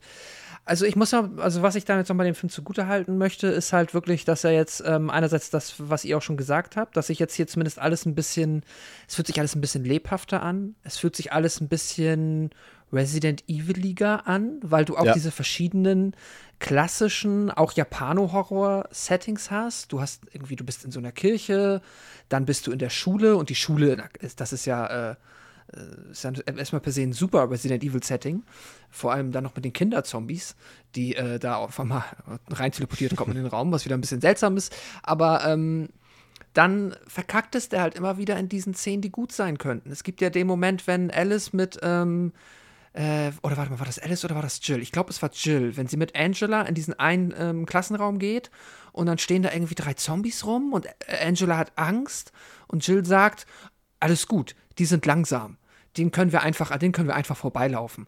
Was ich schon erstmal wieder so doof finde, das ist schon wieder, okay, jetzt wird erstmal die Gefahr der Zombies, wird erstmal komplett relativiert und die werden einfach wieder nur so als halbbedrohlicher, ja, e egal, Jumpscare-Zombie eingesetzt. Wenn sie in den Raum kommt, erschreckt man sich kurz. Dann kommt der Hund, dann kommt Nikolai, droppt irgendwie zwei viel zu coole One-Liner, macht irgendwie so einen auf dicke Hose äh, und wird, stirbt dann ja auch kurz darauf. Aber zwischenzeitlich unterhalten sie sich noch ganz in Ruhe mit Nikolai in diesem Raum, während da immer noch drei Zombies auf Kamera stehen, die offensichtlich kein Interesse haben einzuschreiten oder einfach jetzt komplett schon wieder aus dem Film gestrichen sind, nachdem sie eben noch da waren.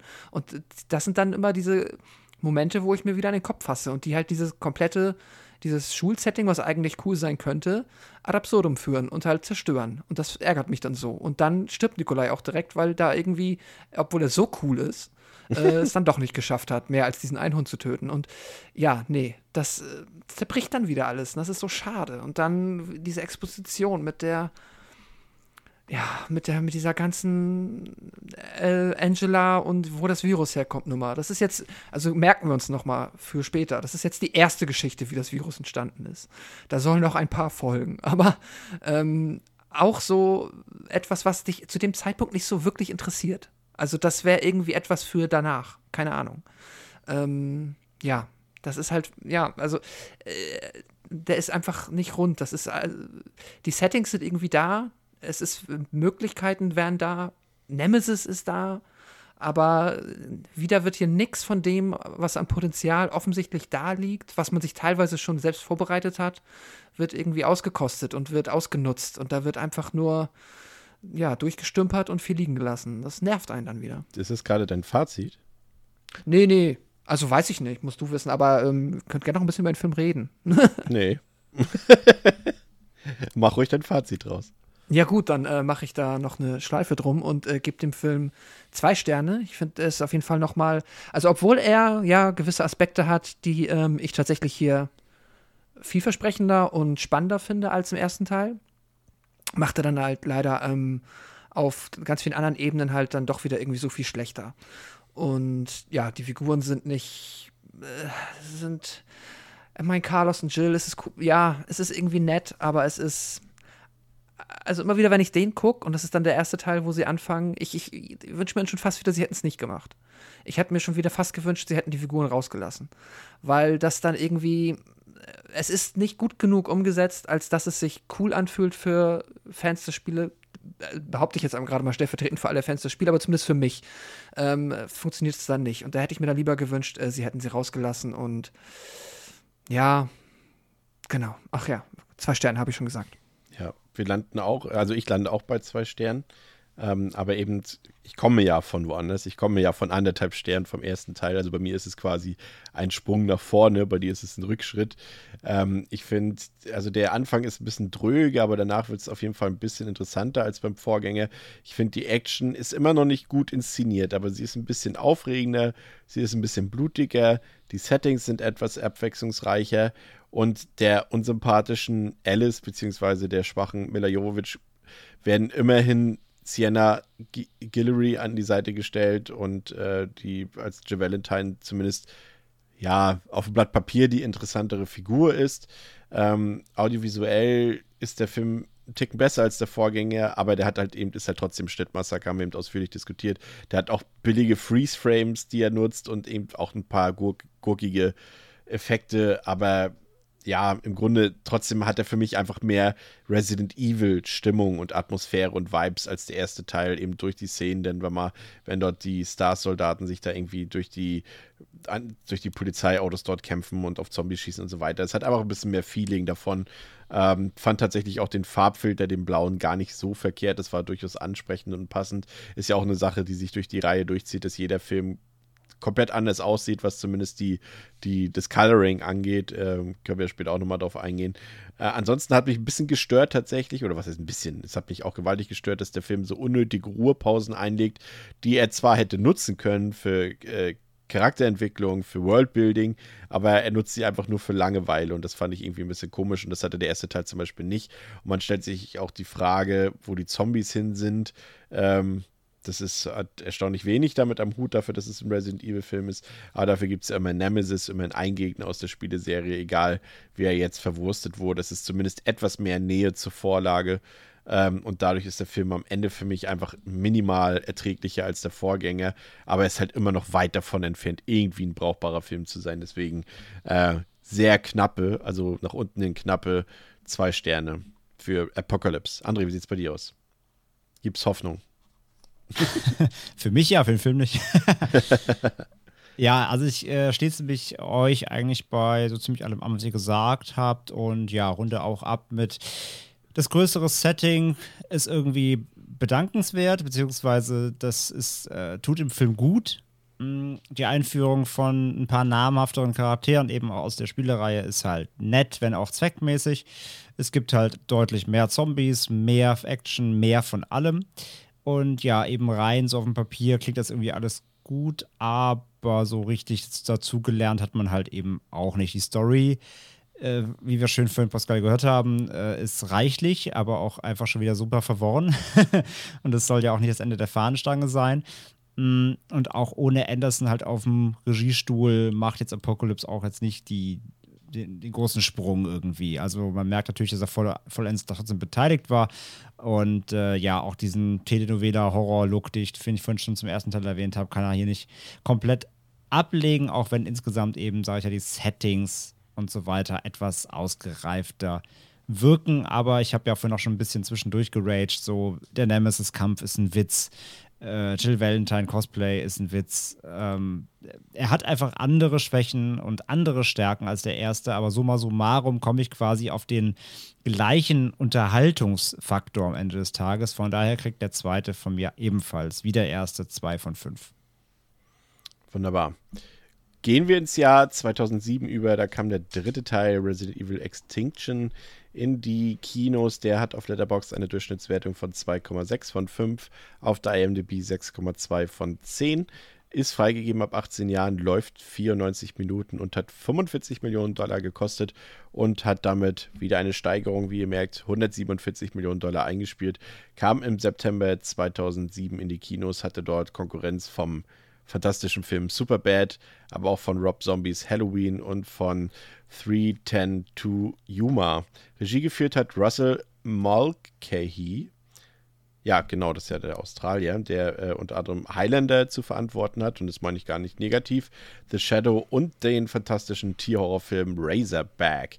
Im Cast haben wir wieder Mila Jovovich, es gibt äh, ein paar Charaktere, die zurückkehren, wie Odin Fair, aber wir haben auch ein paar neue und auch das sind durchaus interessante Gesichter, gerade für André. Ähm, äh, Ellie Later, ich habe äh, gehört, weil du es mir gesagt hast, du warst, äh, hattest schon einen Crush damals auf die Schauspielerin, die unsere Zuhörerinnen wahrscheinlich aus der Final Destination Reihe oder aus House on Haunted Hill aus dem Remake kennen, aber du warst großer Fan damals, ja? Großer Fan ist vielleicht zu viel gesagt, aber ja, schon angetan. Das klang aber anders gestern. Nein, mag ich schon, mag ich schon. Dann ähm, in der Retrospektive betrachtet Ian Glenn natürlich auch eine interessante Besetzung. Äh, damals war ja von Game of Thrones jetzt noch nicht so viel zu hören. Äh, heute wissen wir natürlich, dass er den äh, Jorah Mormont gespielt hat, aber er hat auch in Königreich der Himmel mitgespielt und in vielen britischen Produktionen vor allem. Wir haben Linton Ashby dabei, den dürften viele aus einem anderen Film von äh, Paul W.S. Anderson kennen, nämlich äh, aus Mortal Kombat. Dort hat er den Johnny Cage damals gespielt. Und auch, das ist auch so eine typische 2000er-Sache, ne? dass so random Sängerinnen oder Sänger irgendwie besetzt werden auf manche Rollen. Äh, ich kann mich an Alia damals erinnern, die auch bei Romeo Must Die mitgespielt hat. Äh, Gott hab sie selig. Und hier in dem Fall ist es, äh, oder DMX, es sind alle verstorben irgendwie schon, ne? Hm, irgendwie traurig. Aber Shanty nicht und äh, die spielt hier mit.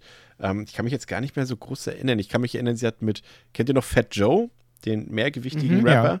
Da hatte sie What's den Love? Song What's Love, genau, den fand ich gut. Da hat sie ja die, äh, den Refrain gesungen, aber ansonsten weiß ich jetzt gar nicht mehr so viel, was sie gesungen hat. Kann sich noch jemand erinnern?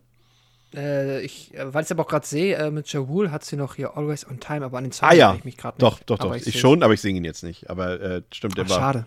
war auch ganz nett, ja. ich würde, wenn wir jetzt unter uns wären, okay, wir sind unter uns, würde ich es tun, aber nee. Äh, ja, also Besetzung zumindest interessant, sagen wir mal, wie es sich qualitativ auswirkt, stellen wir gleich fest, nachdem Pascal, und du tust mir wirklich schon leid langsam, aber äh, Ach, alles gut. dein nächster Kurzvortrag bitte.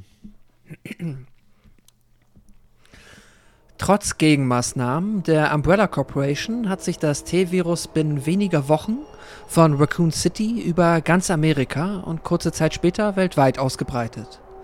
Das Virus löschte praktisch alles Lebendige auf dem Planeten aus, verwandelte Menschen in umherwandelnde Untote und den größten Teil der Erde in karges Ödland. Es gibt nur noch vereinzelt Menschen in einigen wenigen Verstecken. Diese versuchen per Funk mit anderen Überlebenden in Kontakt zu treten und von diesen Hilfe und Proviant zu erhalten. Alice fand nach ihrer Rettung aus Raccoon City heraus, dass Umbrella sie mit Hilfe von Satelliten überwacht. Darum trennte sie sich von ihren Gefährten, um diese zu schützen, und irrt seitdem allein mit ihrem Motorrad durch das verwüstete Amerika.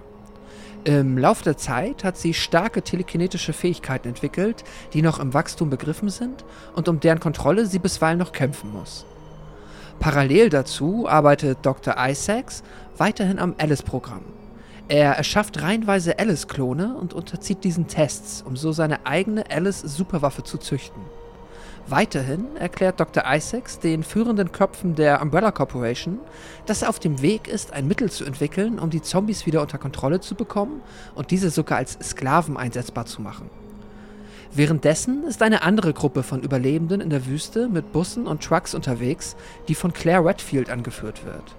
Darunter befinden sich auch Carlos und LJ, Alice's überlebende Gefährten aus Raccoon City. Die Gruppe wird eines Tages von Raben angegriffen, die sich durch den Verzehr von mit dem T-Virus kontaminierten Fleisch infiziert haben. Bei diesem Angriff kommen einige der Flüchtlinge ums Leben, doch Alice kommt zur Hilfe und mit Hilfe eines Flammenwerfers und Alice telekinetischen Fähigkeiten kann der Angriff abgewehrt werden. Daraufhin schließt sich Alice der Gruppe abermals an. Während die Gruppe in Las Vegas ihre Vorräte aufstockt, wird sie von Umbrella mittels Zombies angegriffen, was aber schlussendlich dazu führt, dass Alice und ihre Freunde herausfinden können, wo sich die lokale Umbrella-Basis befindet. Dort angekommen, opfert sich Carlos, damit Claire und alle Begleiter außer Alice mit einem Helikopter nach Alaska fliehen können. Alice trifft ein Hologramm der Schwester KI, der Roten Königin, der Weißen Königin. Sie teilt Alice mit, dass ihr Blut das T-Virus heilen kann, verteidigt die früheren Handlungen der Roten Königin und verrät, was mit Dr. Isaacs passiert ist. Daraufhin entscheidet sie sich, Dr. Isaacs zu stellen, welcher mittels einer Überdosis Antivirus ebenfalls übermenschliche Kräfte erhalten hat. Schlussendlich kann Dr. Äh, äh, kann Dr. Alice, kann Alice Dr. Isaacs besiegen und droht dem Umbrella-Vorstand in Tokio, sie demnächst mit einer Truppe von Klonen heimzusuchen. Das ist doch was. Das ist was, ja. das ist, äh, das ist kein Wunder, dass äh, Mila Jovovich dann auch wieder interessiert war an der Reihe, nachdem sie ja eigentlich so enttäuscht war vom zweiten Teil und äh, gesagt hat, nee, eigentlich will ich nicht wieder Alice spielen.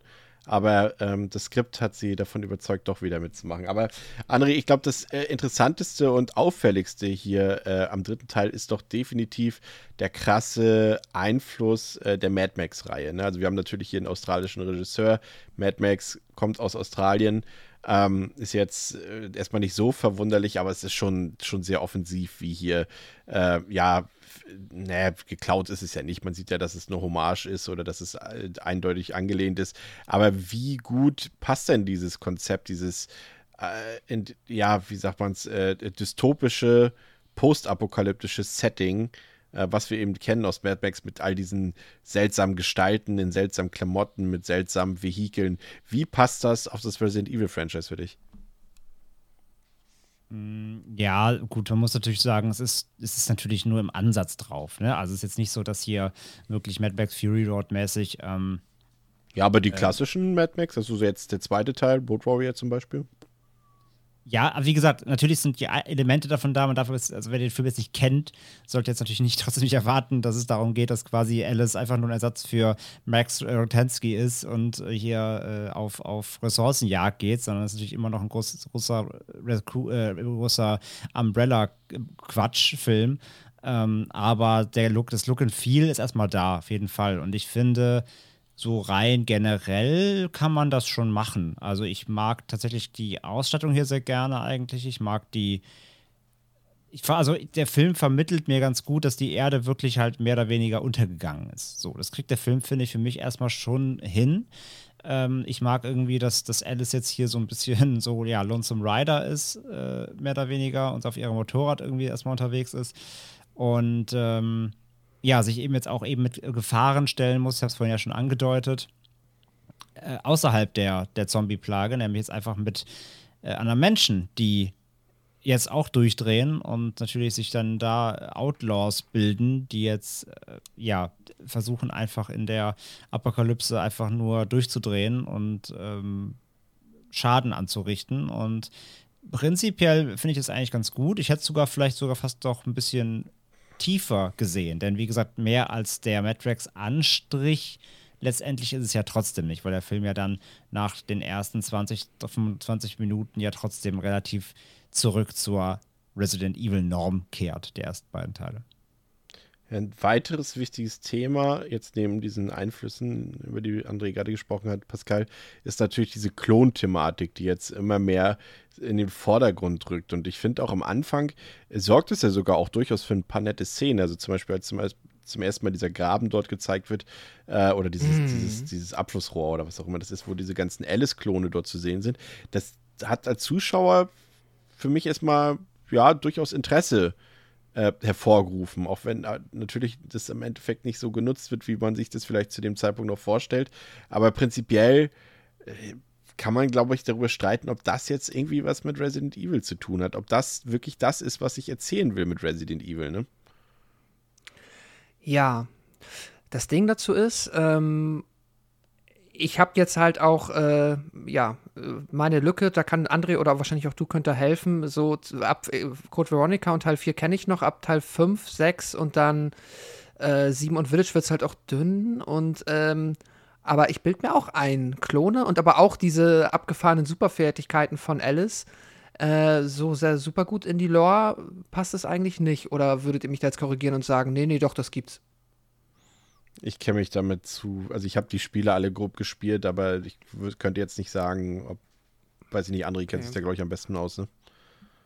Mm, ich überlege, aber ich glaube wirklich in keinem Teil, wenn ich mich jetzt nicht ganz vertue. Nee. Okay.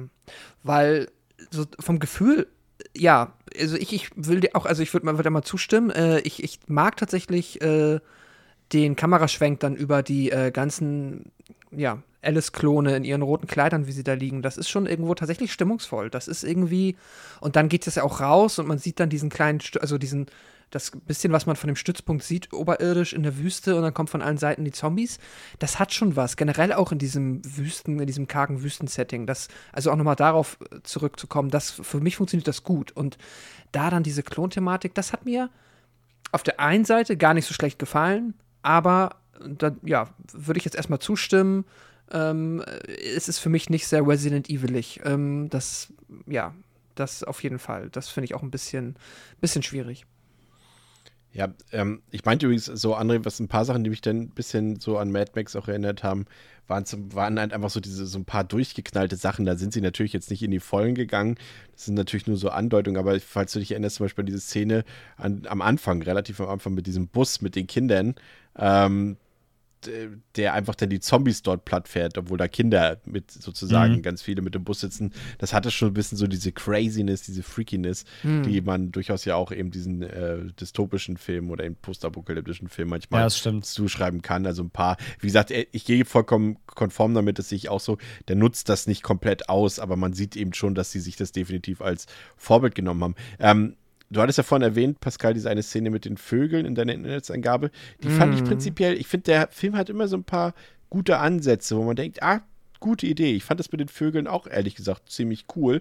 Aber das wird dann irgendwie nicht großartig weiter genutzt. Ne? Das ist irgendwie so wie dieser, später in Final Chapter dieser, ja, was war das, dieser Drachenzombie oder was das da war am Anfang, ne? Mhm. So, das sind mhm. immer so Sachen, die kommen dann einmal vor und dann nie wieder so. Und ja, ja, genau. Ist auch so, dass das hier coole Sache mit den Vögeln, vielleicht ist es sogar eine Hitchcock-Anspielung, vermutlich sogar, ähm, funktioniert erstmal, aber dann endet das total faul in so einer ganz, ganz, und das ist die hässlichste Explosion, der ganzen Resident Evil-Reihe, also diese Explosion, in der das Ganze mündet, mit ganz grässlichen Feuereffekten, als dann äh, das ist ja auch dieser Moment, als sich Alice und Carlos wiedersehen.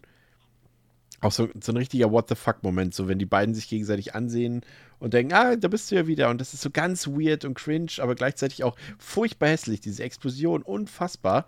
Ah, ich weiß nicht. Also, wie gesagt, im Ansatz immer ganz nett, aber dann verpufft das irgendwie. Und das ist auch so, ich weiß nicht, ich, die Action-Szene in Las Vegas ist ja so, sag ich mal, das Action-Set-Piece so im Mittelteil, fand ich auch wiederum ganz gut. Und dann äh, ist das irgendwie relativ zügig wieder vorbei und man denkt, ah, da muss jetzt ja eigentlich noch mal was kommen, was, was so on top noch mal oben drauf kommt, im Showdown zum Beispiel. Und dann ist der Schlusskampf dort mit dieser Mutation von Dr. Isaacs ja auch nichts dann wieder. Ne? Also der hat ist so ein bisschen verschenktes Potenzial, sehe ich in dem Film, Pascal. So Ansätze ja, aber die werden nicht ausgespielt. Ja, genau. Auch das wieder. Also hier und da, die Ideen sehe ich auch. Und manchmal sind die auch okayisch. Ich finde jetzt auch, die Vögel fand ich auch cool.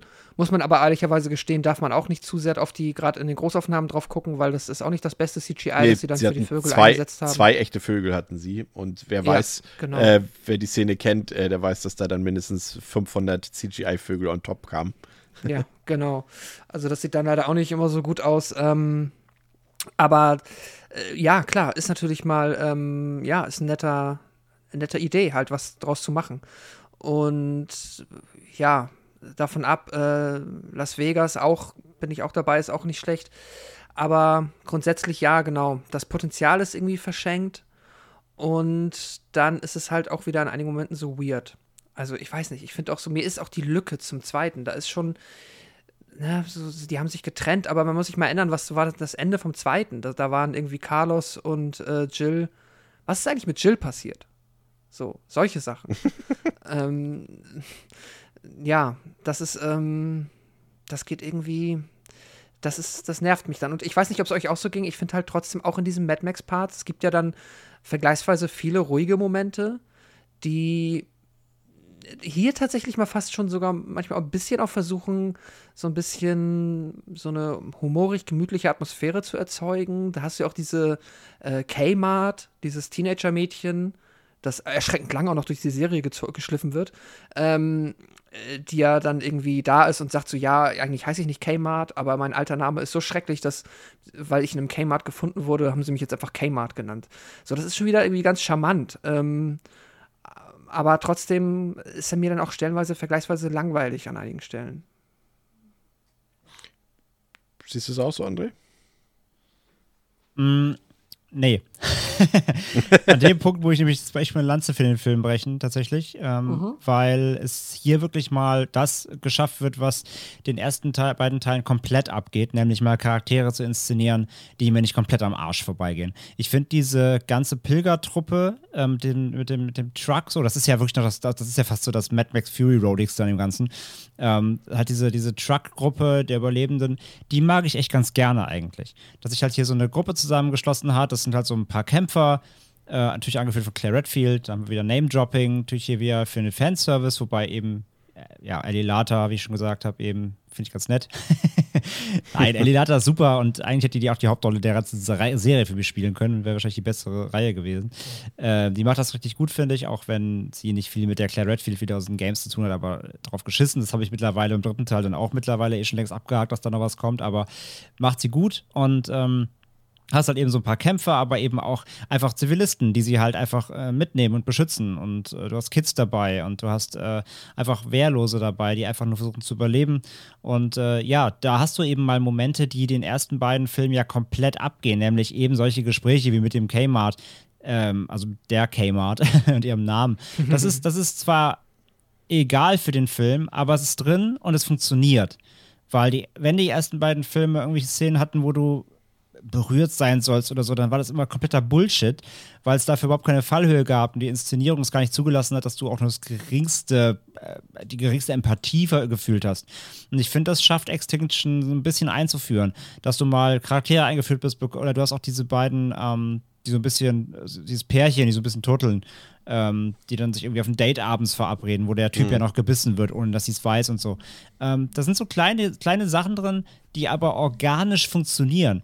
Und das ist das erste Mal äh, in der Reihe jetzt hier im dritten Teil, dass das passiert und, und auch funktioniert wirklich. Dass du wirklich mal ähm, ein bisschen Menschlichkeit dazwischen hast, wo mal kurz der, der, der Pace ein bisschen rausgenommen wird, um auch mal zu zeigen, in dieser Apokalypse leben auch noch Menschen irgendwie und nicht nur Super Soldier-Klone. Und das ist cool. Das gefällt mir richtig gut. Und ähm, dass, dass das immer wieder gestört wird, natürlich durch, durch, durch, durch, Angriffe, Action-Szenen und so weiter. Ich dachte, du sagst jetzt durch Alice. Ja, die ist beteiligt. Ne? ähm, nein, aber dass dann eben auch, wenn dann Angriffe passieren, wie mit den Raben, dass ich prinzipiell die Szene finde ich auch an sich gar nicht so schlecht. Ähm, auch wenn die Logik eben auch da wieder nicht da ist, ist es eben, also nach der Logik müssten ja alle Tiere infiziert sein. Also müssten die eigentlich ständig von Frettchen, Madern und Stinktieren angegriffen werden, Wüstenrennmäusen. Also es auch Raben tauchen ja in der Masse so nie wieder auf. Also es ist natürlich auch wieder so ein bisschen Bullshit, aber die Szene an sich funktioniert ja auch irgendwie. Aber dass du dann in solchen Momenten hast du zumindest auch dann mal ein Bedrohungsgefühl, wo ich mir denke, okay, fuck, hier geht's um was. Okay, hier sind auch, hier sind eben nicht nur Kämpfer, die jetzt gleich, äh, auch wenn es ein paar natürlich tun, ihre Gun rausholen und wahllos in die Luft schießen. Was natürlich auch völliger Humbug ist, wie sie ganz versuchen, die Raben abzuknallen, statt einfach sich äh, irgendwo zu verstecken. Aber äh, dass du einfach hier das Gefühl hast, hier geht's auch mal um was. So, äh, da sind halt Zivilisten so, die, die sollen nicht sterben. Ähm, das, das, das funktioniert halt irgendwie. Also dieser ganze Pilger, Pilgerkonvoi an sich, so ist, finde ich, mit das Stärkste am Film. Ich merke schon, das ist jetzt so ein bisschen dein Part jetzt zu glänzen in dieser Podcast-Episode, dein Verteidigungsfeldzug ähm, für diesen Teil. Wieso So Verteidigung? Pascal ich verteidige nichts. Ich, ich sage Beim nur, was ich an ersten dem Film Teil und bei mir, ja, ich, also ich bin da, ja, hm. Also die Figuren finde ich jetzt auch nicht per se unsympathisch, ne? Mir ist es dann nur teilweise ein bisschen, ähm, also ich finde, der Film ist so vergleichsweise lange äh, ziellos, äh, schon wieder, dass ich nicht so richtig äh, raff, worauf es jetzt hinauslaufen soll, bis es dann halt nachher Ja. am Ende über Las Vegas dann halt zu dieser Station geht und die dann halt aufeinandertreffen. Aber es läuft vergleichsweise parallel, hast du dieses ähm, recht autarke, ja, dieses Mad Max-Setting. Und dann hast du halt diese weirde äh, Dr. Isaacs macht dumme Sachen mit Zombies und Klonen Nummer. Und die finden vergleichsweise lange nicht so lang. Also, äh, er möchte natürlich, also klar, man versteht, Dr. Isaacs möchte Alice wiederfinden, weil sie ist äh, die Original-Alice. Aha. Hust, hust. Ähm, und dann haben sie halt diese coolen Satelliten, mit der sie dann irgendwie noch auf sie äh, Einfluss nehmen können, weil das geht jetzt. Ähm, Sie haben sie ja auch, Aber- wa- was sagt er noch? Weißt du das noch? Wie lange sie sie nicht gefunden haben? oh Gott. Der mehrere Jahre auf jeden Fall. Ja, aber es ist doch noch nicht. Ich glaube, auf der Zeitlinie haben wir noch nicht so viele Jahre nee, hinter das glaube ich auch uns. nicht. Aber er, er sagt, er, sie reden einmal darüber, wie lange er sie nicht gefunden hat. Und auf jeden Fall muss ich, muss, muss ich da jetzt wieder dran denken, ähm, sie finden sie dann quasi nur, weil sie einmal nach oben in den Himmel guckt. Und dann kann der Satellit sie ihr Gesicht tracken. Und sie Obwohl können, doch, also es sind auf jeden Fall Jahre, doch, doch, ja, stimmt schon. Ja, ja, Ja. Und sie können halt einen Abgleich machen, wo ich mir denke, okay, also hat sie quasi jetzt vier Jahre nicht in den Himmel geguckt. Oder? Ja, das ist eh äh, bisschen weird. Ähm, auch so verschenkt, ne? Weil das ja am Ende mit dem Satelliten, also sie ist einmal dann kurz, wird sie quasi stillgelegt und dann kann sie das abschütteln und dann ist auch wieder egal.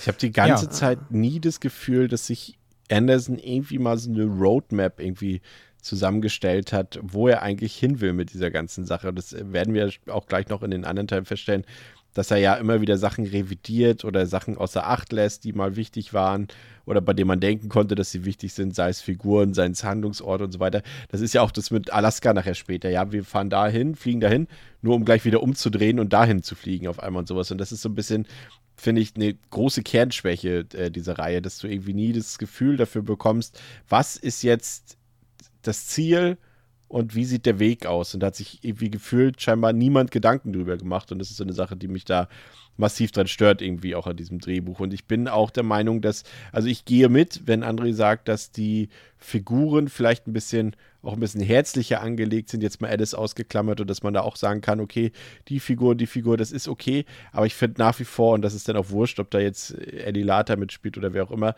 ich finde trotzdem, dass die schwach gespielt sind. Und dann kann ich auch irgendwie wieder keine Connection zu denen so richtig aufbauen. Und dann ist halt auch nochmal, um aufs Inhaltliche zurückzukommen, eben für mich vieles einfach nicht nachvollziehbar, so diese telekinetischen Fähigkeiten, denn auch was Pascal vorhin gesagt hat, was geschah denn zwischen Teil 2 und 3? Das wäre jetzt der interessante Punkt gewesen.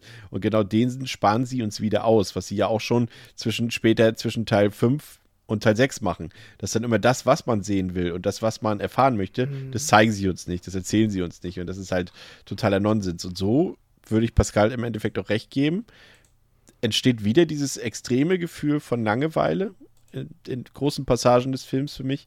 Und auch so, dass du denkst, das ist teilweise einfach Füllmaterial irgendwie, um auch wieder auf die Länge zu kommen. Also, ich weiß nicht. Und das Schlimmste ist für mich eben gerade durch diese telekinetischen Fähigkeiten von Alice und dadurch, dass sie immer stärker wird und dadurch, dass sie einfach ja, Sachen wieder löst. Das ist ja immer dieses Thema, was sehr oft in den Filmen vorkommt. In Afterlife ist es, glaube ich, am schlimmsten. Dieses Deus Ex Machina auch. Das, na, das macht vieles Das kaputt. Äh, wie gesagt, ich glaube, Afterlife ist da der schlimmste Teil äh, und Retribution, was das angeht. Aber hier ist es auch so, umso, also ich finde, sie hat ja eh wenig menschliche Züge. Das wird ja auch storytechnisch so mit dieser ganzen Klon-Thematik auch so ein bisschen erklärt und so weiter. Aber rein aus der Sicht, wie es dadurch zum Storytelling kommt, ist es überhaupt keine smarte Entscheidung, sie immer mehr zu entmenschlichen von Teil zu Teil, finde ich. Ja, ich finde auch diese ganze Superheldennummer, ich weiß auch nicht, ich, da hatte ich jetzt immer das Gefühl, ist das, das wollte ich glaube ich eben eigentlich schon beim zweiten sagen, was And, als äh, André da erzählt hatte, dass es jetzt ja quasi, wir müssen jetzt irgendwie was draufpacken auf ähm, Alice und weil sie jetzt hat, weil wir haben den T-Virus, machen wir doch, dass der T-Virus sie halt super krass macht. Das wäre ja irgendwie clever. Und jetzt ähm, geht der Film halt weiter und äh, baut dann halt irgendwie, fängt jetzt auch an, so eine Backstory darauf aufzusetzen, warum sie dann halt äh, irgendwie jetzt die Auserwählte ist. Und das eh auch, es ist dieses, ich, ich- fast schon diese Young Adult Vibes mit diesem The Chosen One. So, sie ist die Einzige, sie ist Alice, sie ist die Retterin. Das geht mir auch schon ab, weil das irgendwie für mich nicht so richtig zum Franchise passt und dann ihr halt immer mehr Superkräfte zu geben, äh, die ja äh, dann aber äh, sich halt einerseits nie wirklich erklären, die halt immer so beliebig hinzugefügt werden, damit sie jetzt halt fast schon wie in einem Superheldenfilm funktioniert. Ähm, und dadurch halt auch wirklich, ne, so wie wenn, keine Ahnung, äh, Thor in Endgame dann, ähm, oder nee, in Infinity War dann halt auf einmal da ist, im richtigen Moment ist sie hier da und kann telekinetisch halt das Feuer irgendwie abwehren. Das ist alles schon sehr blöd und dadurch fühlt sich das, glaube ich, irgendwie so beliebig an. Und mein Hauptproblem ist halt wirklich, dass ich zum Groß, also über eine große Laufzeit des Films nicht nachvollziehen kann, worauf das hinauslaufen will. Das Einzige, und das kann man vielleicht nochmal hinzu erwähnen, wegen dieser Alaska-Nummer, ist ja, dass sie, sie findet irgendwo halt ein Buch, wo drin steht, oder eine Notiz, wo drin steht, äh, in Alaska ist wohl alles noch vergleichsweise cool. Also da kann man hin. Das ist so ein Ziel. Das ist so das einzige Ziel, in Anführungszeichen. Und das ist aber, finde ich, irgendwie so schwach, weil sich das nicht so richtig als Motivation für die Figuren anfühlt, irgendwas zu machen. Und ansonsten ist es halt gefühlt einfach nur Überleben, bis äh, Umbrella uns gefunden hat und dann gibt es halt Action. Ja, aber man muss zumindest sagen, und ich glaube, da sind wir uns im Grunde, glaube ich, auch einig, denke ich mal, dass äh, äh, der Regisseur es hier schafft, für den zumindest bis dato hochwertigsten und am besten produziertesten Film der Reihe zu sorgen. Also ich finde schon, also na klar gibt es ein paar Ausfallmomente wie eben diese CGI-Explosion und so weiter, aber generell ist der Look deutlich besser und ansprechender als bei Teil 1 und 2 und das sage ich als jemand, den jetzt so ein Wüstensetting mit diesen Sepia-Farben und, und diesen Ockertönen und so gar nicht interessiert und äh, tangiert eigentlich, aber das hat er schon besser gemacht. Also ist, man sieht das hier erstmals und jetzt sorry an die Anderson-Fanboys, aber ich habe das Gefühl, dass hier erstmals ein halbwegs talentierter Mensch auf dem Regiestuhl Platz genommen hat. Und auch die handgemachten Effekte sind zum Teil besser, finde ich. Auch wenn dann eben teilweise gerade bei den Action-Szenen, die, die auch zur Geltung kommen, dann doch eben wieder mies geschnitten ist teilweise. Aber das ist vielleicht auch irgendwie keine Ahnung, ob die die Regisseure, die Anderson vertreten haben, sage ich mal, dass irgendwie eine Klausel unterschreiben mussten, dass dieses, äh, diese, diese Effekthascherei drin bleiben muss. Mag sein, weiß ich nicht. Ähm, aber im Grunde ist der schon besser und der kommt auch ohne diese peinlichen Sequenzen aus, die die beiden Vorgänger hatten. Und ich finde, der hat auch ein paar echte Horrormomente, muss ich sagen. Also da gebe ich dann, auch André hat es, glaube ich, schon vorhin gesagt, auch durchaus recht. Also ich würde sagen, audiovisuell, erzählerisch für mich nicht unbedingt, aber audiovisuell ist der, legt da nochmal ein bisschen was oben drauf, finde ich. Aber leider für mich halt erzählerisch nicht. Ja. Habt ihr noch was? Außerhalb des Fazits. Ähm. Ja. Gerne, André, wenn du noch was hast, sagst und äh, schließ gerne mit deinem Fazit dann an. Ja, das, das, das passt. Also, wie gesagt, für mich ist der Extinction der Film, der es als erster. Und spoiler ich jetzt schon ein bisschen. naja, jetzt hast du es dir schon gespo gespoilert. Wow. Na, doch, kann ich schon sagen. Es ist der erste und auch der letzte Film der Reihe, der es für mich schafft, ähm, Charaktere einzuführen, die mir nicht komplett am Hintern vorbeigehen. Das rechne ich ihm an. Ich finde, wie gesagt, diese ganze Pilgergruppen, Mad Max, Endzeit-Thematik gut. Die spielt er gut aus. Das funktioniert für mich. Mm, der Film sieht gut aus in seinen Großteilen, sogar das Wüstensetting und ähm, eben diese, diese Truck, diese Truck-Gruppierung und so. Das fühlt sich alles mal ein bisschen handgemacht an. Mm, die Action-Sequenzen sind hier auch mal insgesamt ein bisschen härter. Es gibt mehr Blut. Das ging den ersten beiden Teilen ja auch großteils noch ab. Ähm, ich finde, hier fängt die Reihe an, auch mal ein bisschen härter zu werden, was nett ist auf jeden Fall. Es passt auch besser dazu, wenn Alice da mit ihrem Doppelmessern diese Super-Zombies abschnetzelt und den Kehlen Schnitte verpasst, wobei ich mich auch wieder frage, muss man den nicht in den Kopf schießen, aber hey. Ähm, aber es gibt mal ein bisschen, bisschen Blut, die Kämpfe werden mal ein bisschen kerniger, das ist okay. Das funktioniert auch ein bisschen besser. Mm, der ganze Plot aber hinten dran eben, um die, um die Klone, um äh, wir suchen Alice mit unseren Supersatelliten und Alice schaltet sie mit ihren Superkräften, sch schaltet den CPU-Chip mit ihren Gedankenkräften aus im Weltall. Das ist oh alles so. Ah, das schmilzt mir halt mein Hirn schon wieder weg und macht fast alles kaputt, was er sich bis dahin irgendwie aufgebaut hat. Ähm, also er macht dann wiederum, also alles, was halt äh, weil du findest schon, Christus, du meintest eben von wegen, es, es gab mir den Masterplan, so fühlt sich an, ne, für die ganze Reihe. Mhm. Äh, und genau das Gefühl habe ich halt auch, weil so auf den Moment hat er sich überlegt, wir machen jetzt so ein Mad Max-Ding und das wird irgendwie cool. Und das hat funktioniert. Aber sobald alles wieder reinkommt, was er sich dann irgendwie wieder ausspinnt um, ja, okay, jetzt haben wir irgendwie hier Alice reingepackt und den Isaacs und Umbrella, aber die müssen da ja auch wieder mitmischen und okay, hm, hm, hm. und alles, was dann eben als großes Fass wieder dahinter aufgemacht wird, ist halt alles wieder Quatsch. Aber auch wieder die Sorte Quatsch, die leider keinen Spaß macht. Es ist immer wieder dieser, es reißt immer wieder raus mit diesem albernen C-Movie-Plot-Scheiß dahinter, obwohl es eigentlich ein cooler Endzeit-Film sein könnte. Und deswegen verwässert das eben wieder und das Finale reißt dann auch wieder runter. Ich finde leider diesen Kampf am Ende im Labor gegen den mutierten Isaacs, der ist auch nicht so cool. Schwach. Ja. Äh, der ist leider einfach schwach inszeniert wieder, der ist scheiße geschnitten. Isaac sieht nicht so geil aus, wieder auch effektmäßig. Ähm, er soll ja auch so ein bisschen, er soll ja ein bisschen an den Tyrant erinnern, aus dem ersten Resident Evil Game, der Endboss, weil der hat nämlich auch mhm. diese, diesen lange, diese lange Klauenhand und ich meine auch in Teil 2 äh, der Endboss, den gibt es ja in verschiedenen Mutationsformen, hat in einer Phase, glaube ich, auch so eine Art Klauenhand. So also haben sich schon so ein bisschen an, am Design der Endbosse äh, orientiert. Das ist auch wieder so ein nettes Gimmick, aber aber insgesamt ist der Kampf ein bisschen wack und dass der dann natürlich ähm, auch wieder in so einem Gang endet, ne, wie im ersten Teil, ähm, das ist halt auch so ein bisschen, ja, okay, References so, aber ist auch nicht nötig einfach. Und von daher äh, auch, auch der, ähm, äh, wie, sie, wie sie quasi diese Basis einnehmen. Also wer sich dafür äh, opfern muss ähm, äh, und überhaupt. Also da, da, sind ja super viele Zombies drumherum und sie wollen ja da rein, weil da ist halt die Basis und da ist der Heli, wo sie ran wollen. Ne? Und ähm, dann, dann fahren sie ja den Truck da rein und hier, äh, wie heißt der Charakter von, von Mumie-Typ? Carlos? Äh, genau, ist doch Carlos, der dann im Truck zurückbleibt, ne? Carlos opfert sich. Genau, genau. genau. Und auch übrigens äh, äh, diese Reference ständig, das hatte ich euch doch auch bei, in unserer WhatsApp-Gruppe gefragt, der Extinction referenced ständig Marihuana. Die reden ja. irgendwie alle zehn ja. Minuten übers Kiffen, wo ich mir dachte, was ist denn da passiert? Hat den Film irgendwie die, die Hanf-Lobby in den USA mitgesponsert oder so? Also, die reden halt ständig über Kiffen. Und dann auch, wenn, wenn er sich opfert, äh, gibt es ja erstmal dann den, den äh, Moment, wo er dann noch im Handschuhfach einen Joint findet und meint so, oh geil. Und hämmert sich den halt auch rein, während er dann hochgeht. Ähm, wo ich mir aber auch frage, weil er geht, er explodiert dann quasi mit dem Truck, dann ist halt so eine Zombie-Schneise frei, wo sie dann durchfahren mit Vollspeed durch den Zaun. Wo ich mich frage, Hättet ihr mit eurem Scheiß-Truck nicht einfach durch die Zombies durchbrettern können? Also, äh, also ist auch alles wieder so Quatsch, aber ist auch egal. Also, ähm, alles, was dann hinten raus dann passiert und, und, was mit Umbrella passiert, ist halt auch alles wieder Mumpitz und ist dann wieder die Sorte ähm, Action überdreht, mit der ich dann wieder auch keinen Spaß haben kann, wenn Jovovic dann eben wieder da äh, gefühlt als, als äh, Kryptonit die, diese Basis reinsprengt.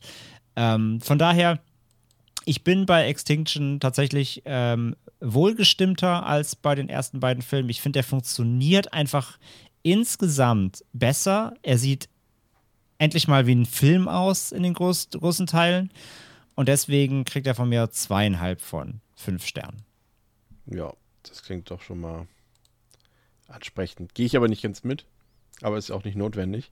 Ähm, ja, also der dritte Film ist quasi, ich hatte es eingangs gesagt, so ein bisschen für mich eben der Mad Max beziehungsweise das Road Movie oder der Road Movie unter den Resident Evil Filmen. Also man merkt, dass der Regisseur, wie gesagt, ein halbwegs äh, guter Regisseur ist, der hier auf dem Regiestuhl statt, äh, stattgenommen hat, Platz genommen hat.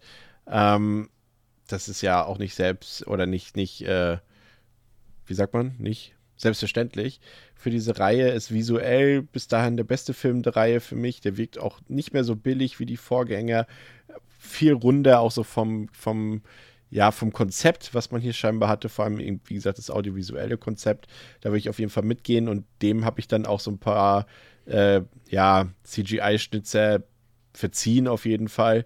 Aber das Problem ist, bei aller visuellen Klasse, die der Film zulegt, verliert er für mich an inhaltlicher Kompetenz, wenn man das so sagen will. Also die ersten beiden Teile haben damit natürlich auch nicht geglänzt, aber ich finde, das ist hier mit Abstand der langweiligste und uninteressanteste Teil bis dato. Der hat sehr viel Leerlauf, der hat ganz wenig Ideen, vielleicht sogar fast gar keine, oder zumindest keine, die mich interessieren, keine Inhalte, die mich interessieren. Bei den Figuren, wie gesagt, das kann man so sehen, wie André das sieht. Bei mir hat es nicht so ganz funktioniert, aber ich verstehe den Ansatz, den er da vorhin beschrieben hat. Aber für mich war es echt schwierig, bei dem Film an der Stange zu bleiben, irgendwie inhaltlich. Also schwierig. Kann auch nur wieder zwei Sterne geben. Wie gesagt, visuell bis dato der beste Film der Reihe, aber inhaltlich, ehrlich gesagt, für mich äh, der schwächste bis dato. Und äh, das sollte er auch bis fast bis zum Ende bleiben, aus meiner Sicht. Wie sieht es bei dir aus, Pascal? Ja, ähm, ich bin auch dabei zu sagen, dass ich den visuell tatsächlich ganz cool finde. Ich muss auch sagen, hier mal, ähm, ja, Hut ab. Ich habe hab mich ein bisschen gefreut, dass sie hier aus den Zombies mal wirklich irgendwie immer wieder mal versucht haben, was Cooles zu machen. Der Film ist sogar nicht komplett humorbefreit. Ähm, der ist, ja, da ist, taucht immer mal wieder ein Funke Ironie sogar drin auf und wenn wir dann jetzt nochmal an den Zombie zurückdenken, der dann irgendwie äh, dieses äh, neue Serum bekommen soll, das jetzt wieder ein bisschen Mensch, also wieder ein bisschen normaler wird und dann mit dem Babyspielzeug spielt. Ja, es ist ein bisschen dumm, aber es ist auch schon wieder fast witzig. Ähm, das finde ich auch ganz nett. Dann finde ich halt die Figuren in diesem Mad Max-Setting grundsätzlich auch sympathisch. Also, das funktioniert schon ganz gut. Ich kann auch hier mit dem LJ, ähm, den finde ich hier weniger unangenehm als im zweiten. Da habe ich tatsächlich das noch gar nicht erwähnt, aber da ist er halt auch so leider sehr ja, der tropige, also der, die einz, der einzige Person of Color, wo ich jetzt nicht sicher bin wegen Carlos, aber sagen wir mal, der, die einzige schwarze Person im Ensemble, die dann halt auch nur als Comic Relief dienen muss, ähm, fühlt sich jetzt irgendwie, hat sich da auch nicht so gut angefühlt, fühlt sich hier ein bisschen besser an. Finde ich hier irgendwie ist ein bisschen entspannter unterwegs. Mhm. Aber ansonsten bin ich halt auch größtenteils bei meinem Kritikpunkt, der halt den Film für mich dann am Ende doch ähm, schwer, nur schwer erträglich macht, ist halt diese, dieses Ziellose, dieses, ich weiß nicht so richtig, wo das hin soll. Ich habe nicht das Gefühl, dass, ähm, dass sich jetzt irgendwie wie ein vernünftiges Sequel zum zweiten Teil anfühlt, weil ich, äh, mir fehlt vielleicht so dieses, ja, es ist vielleicht tatsächlich einfach das Problem jetzt, die Welt ist ja schon untergegangen. Und es ist mir einfach, es ist, es, es ist so blöd, dass nach dem zweiten, wo die Welt gerade erst anfängt unterzugehen, wir jetzt in einem Setting sind, wo die Welt untergegangen ist. Und das ist so dieses, wäre es nicht viel spannender, wenn die versuchen, dass die Welt nicht untergeht? äh, das hätte ich, glaube ich, irgendwie cooler gefunden, als jetzt damit zu leben, dass das halt alles schon im Arsch ist und wir einen ganz großen Teil dessen, wie es dazu gekommen ist, nie zu sehen bekommen. Das ähm, stört mich und äh, dann fühlt sich doch alles, es fühlt sich alles dadurch so egal an. Dadurch, dass ja eh, also wir müssen überlegen, wie viele Menschen jetzt quasi schon gestorben sind, wie wenige überhaupt noch überleben und jetzt kämpft Alice gegen Umbrella und es ist so, ja, Big Whoop, so es ist jetzt auch fast egal, was jetzt noch passiert. So macht euer Ding. Ähm, die Welt ist dann schon mal eine Wüste. Will, will uns der dritte Teil verkaufen. Ähm, und ja, dadurch ist irgendwie ist, ähm, die Fallhöhe nicht mehr da. Keine Ahnung. Ich glaube, das ist mein Hauptproblem damit. Ähm, äh, tatsächlich halt, ja, der inhaltliche Teil und deswegen bin ich dann auch nur bei zwei von drei Sternen. Aber kann auch die positiven Aspekte ähm, dem Film nicht absprechen. Ist wahrscheinlich der Film, der am coolsten mit den Zombies umgeht, der ja auf jeden Fall eine der besten, ich denke auch für mich die beste Optik hat, kann ich so sagen. Ähm, aber daneben funktioniert halt leider nicht so viel. 2010 kam der vierte Teil in die Kinos, Resident Evil Afterlife, beziehungsweise Afterlife 3D. Ähm, der hat auf Letterboxd eine Durchschnittswertung von 2,5 von 5, auf der IMDb 5,8 von 10 ist freigegeben ab 16 Jahren und läuft 97 Minuten. Budget hat nochmal zugelegt, 60 Millionen, aber dafür hat das Einspielergebnis auch nochmal richtig zugelegt und äh, ist tatsächlich äh, gemündet in 300 Millionen Dollar, die der Film eingespielt hat, kam im September 2010 in die Kinos und hatte dort unter anderem Konkurrenz von The Town, von Easy A mit Emma Stone und von Machete. Regie geführt hat hier wieder erstmals seit dem ersten Teil Paul W.S. Anderson. Im Cast haben wir ein paar ja, Rückkehrer, logischerweise Mila Jovovich, Ali Lata ist auch wieder dabei, Sienna Guillory ist wieder dabei, aber wir haben auch ein paar neue, aber durchaus bekannte Gesichter. Wentworth Miller, den die meisten sicherlich als Mist, welches Schofield waren er im Prison Break? Michael oder der andere? Hat es jemand geguckt früher? Nee, ich kenne das nicht. Äh, äh, nee, eine, des, eine der Schofield-Brüder auf jeden Fall in Prison Break war. Äh, und Kim Coates, äh, den dürften die meisten auch aus einer Serie kennen, nämlich auf Sons of Anarchy. Und Pascal erzählt uns jetzt, äh, worum es in Afterlife geht. Nachdem Alice und ihre Klone, wie am Ende des letzten Teils angekündigt, das Hauptquartier von Umbrella in Tokio erobert haben, flieht der mittlerweile selbst mit dem T-Virus infizierte Albert Wesker mit einem Flugzeug aus der Basis. Er aktiviert per Funk einen Selbstzerstörungsmechanismus und vernichtet das Hauptquartier und dabei auch halb Tokio. An Bord des Flugzeuges befindet sich auch die echte Alice. Wesker kann sie überrumpeln heilt sie vom T-Virus, wofür sich Alice bedankt, da sie nun wieder menschlich wird, und nimmt ihr damit alle außergewöhnlichen Fähigkeiten. Im sich darauf entwickelnden Zweikampf gerät das Flugzeug außer Kontrolle und stürzt ab. Alice überlebt den Absturz und macht sich auf die Suche nach Claire Redfield und den anderen Überlebenden des vorhergehenden Films, die mit einem Hubschrauber nach Alaska geflohen sind, um das in einem Funkspruch erwähnte Arcadia zu finden, eine Stadt, an dem der verbliebene Rest der Menschheit in Sicherheit leben können soll. Doch sechs Monate später findet Alice in Alaska abgesehen von leeren Flugzeugen und einer erinnerungslosen, von einem Gerät in Spinnenform beeinflussten Claire niemanden. Alice überwältigt Claire und entfernt ihr das Gerät. So macht sich Alice zusammen mit Claire erneut auf den Weg und fliegt mit ihrem Flugzeug Richtung Süden. In Los Angeles entdeckt sie auf einem Dach eines Hochsicherheitsgefängnisses geschriebenen Hilferuf und um das Gebäude drängen sich Zehntausende von Zombies. Nach einer halben Bruchlandung auf dem Gefängnisdach erfährt sie von den dort lebenden Menschen, dass es sich bei Arcadia um keinen Ort, sondern um ein Schiff handelt, das vor der Küste von Los Angeles ankert. Das Ziel der Gruppe richtet sich nun darauf, dieses Schiff zu erreichen. Das Flugzeug erweist sich als zu klein, ein gepanzertes Militärfahrzeug als unbrauchbar. Als die Zombies das Gefängnis schließlich erstürmten, nutzt die Gruppe um Alice ihre einzige Chance und flieht unter Führung von Chris Redfield, den im Gefängnis festgehaltenen Bruder von Claire, durch die unterirdischen Kanäle. Doch nur Alice, Claire und Chris erreichen lebend die Küste und können auf die Arcadia übersetzen. Bei der weiteren Durchsuchung des Schiffes stoßen die drei auf Albert Wesker, der den Flugzeugabsturz ebenfalls überlebt hat. Gemeinsam können sie Wesker besiegen, der durch das T-Virus mit übermenschlichen Fähigkeiten ausgestattet ist. Zwar kann er fliehen, doch die durch die Ereignisse in Tokio gewarnte Alice hat den nun ihr bekannten Sprengsatz für die Selbstzerstörung bereits an Bord des Flugzeugs geschafft. Als Wesker nun vermeintlich das Schiff aus der Ferne zerstören möchte, explodiert stattdessen sein Flugzeug und er wird, im augenscheinlich, äh, und er wird augenscheinlich dadurch getötet. Die an Bord vor den Experimenten geretteten Menschen versammeln sich auf dem Deck des Schiffs und Alice plant das Schiff, die Arcadia, zu dem zu machen, als was es sich ausgegeben hat. Zum letzten sicheren Ort auf dem Planeten, auf das sich die letzten Überlebenden retten können. In diesem Moment fliegt eine Staffel Umbrella-Flugzeuge auf das Schiff zu. Im Nachspann stellt sich heraus, dass sich an Bord, dass sich an Bord Soldaten unter Führung von Jill Valentine befinden, die wie zuvor auch Claire unter dem Einfluss eines Spinngeräts stehen. Fertig. ich habe es nochmal aufmerksam mitverfolgt und es ist einfach schon irre, was die da oder was Anderson da aus Papier gebracht hat, ja.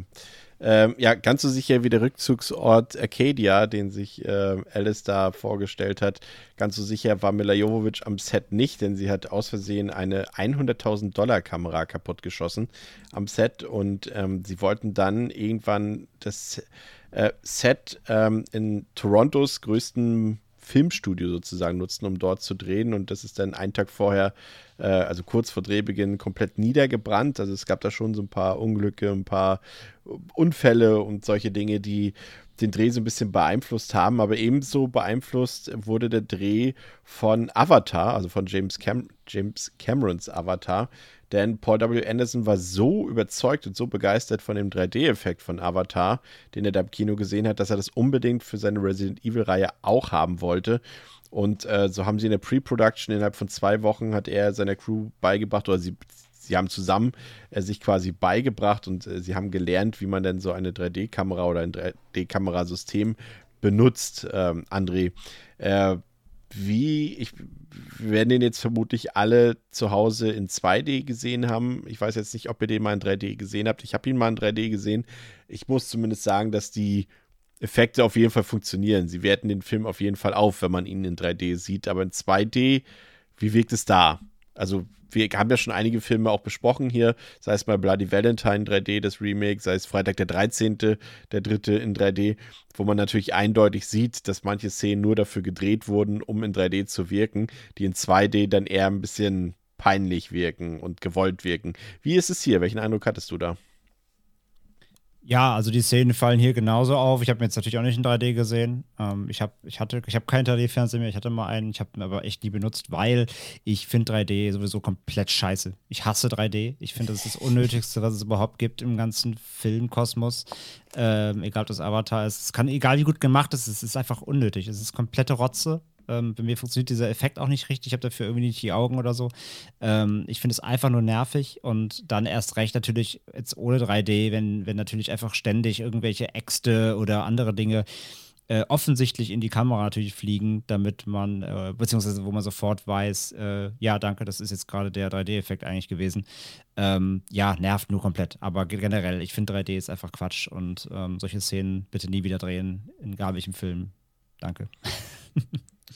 Das stimmt. Ja, gehe ich auch mit. Also ist kein exklusiver Rand von dir. Ich bin ja auch kein großer 3D-Fan. Also wie gesagt, es gibt manchmal so Sachen, da fand ich es nicht verkehrt, aber generell bin ich auch kein Fan, gerade wo das irgendwie, es gab ja auch mal eine Zeit, gerade so Mitte der 2010er, Anfang der 2010er, wo halt auch zig Filme, die gar nicht in 3D gedreht wurden, nachträglich konvertiert wurden. Genau, auch ganz schlimm.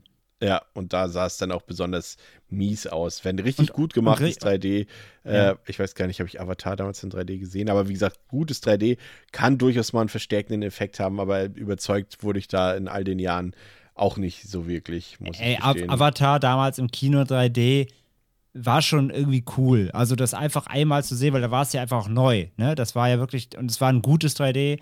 Ähm, das war einmal technisch so, okay, wow, cool, aber es bringt dem Film halt für meine, also meiner, meiner Ansicht nach keinerlei Bonus. Ich finde ihn genauso auf der gleichen Ebene gut, schlecht, wie ich ihn im Kino von welchen zu Hause in 2D gucke. Also für mich hat das einfach außer einmal wow, das ist wie halt, keine Ahnung, Oculus Rift spielen. Das ist halt schon cool, aber es ist halt auch nur eine Technik. So. Und äh, wie gesagt, ich finde, ein Film an sich gewinnt dadurch ja nicht, ähm, nur weil er 3D hat oder nicht. Und ähm, ja, das Schlimmste war auf jeden Fall, wo sie es nachge, nachge, ähm, nach 3D haben, eben, obwohl der Film nicht gedreht wurde, Ja. wo es auch teilweise so war, das, das Allerschlimmste ist, wenn du im Kino saßt, du musstest 3D-Bilder aufziehen, weil in den Hype-Zeiten vor, vor sechs, sieben, acht bis zehn Jahren, wo alles 3D sein wollte, ähm, da liefen dann teilweise auch nur die 3D-Version im Kino, weil die, Ja. teurer, weil die teurer waren. Die haben sie dann natürlich irgendwie nochmal 4 Euro teurer gemacht und um mehr Geld zu verdienen, haben sie nur 3D gezeigt.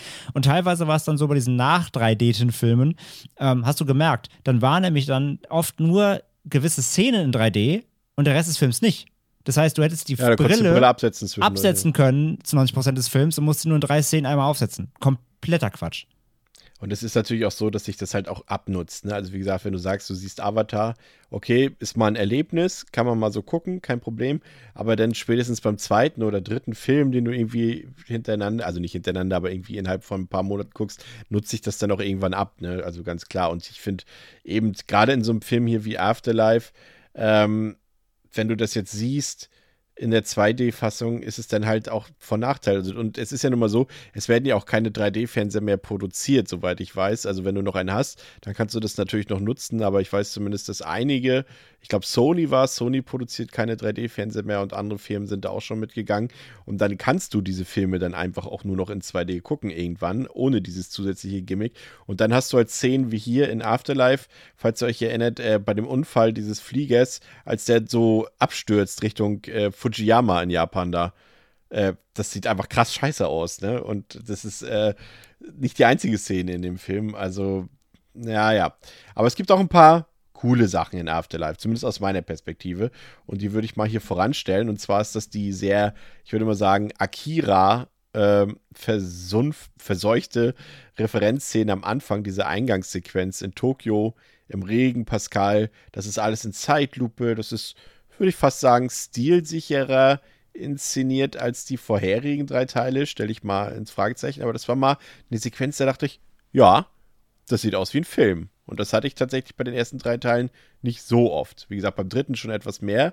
Aber so eine Szene gab es für mich da noch nicht. Und die, muss ich sagen, hat mich zumindest am Anfang darauf positioniert, etwas mehr erwarten zu dürfen. Was der Film natürlich auch wieder nicht gehalten hat, aber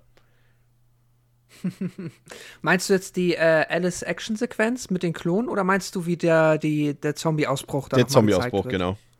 Ja, nee, den Zombie-Ausbruch, der ist tatsächlich cool. Der ist sogar so cool, dass der im nächsten Film nochmal auftaucht. Aber, ähm, nee, wirklich, der ist, äh, der ist stylisch. Vor allem, der gibt ja auch mal, der hat ja, die haben ja dann tatsächlich den Move gemacht und da so schon so ein bisschen, ähm, naja, was wir jetzt aus all den äh, Cyberpunk-esken Filmen kennen, also diesen Neon-Style da reingebracht, was ja nun wirklich mal zu allem, was man bisher gesehen hat im Franchise, ein krasser Kontrast ist und sich einfach frisch anfühlt. Ähm, ja, auf jeden Fall. Nee, würde ich dir recht geben. Das ist eins, eines der optischen Highlights auf jeden Fall. Und auch so der inszenatorischen, audiovisuellen generell.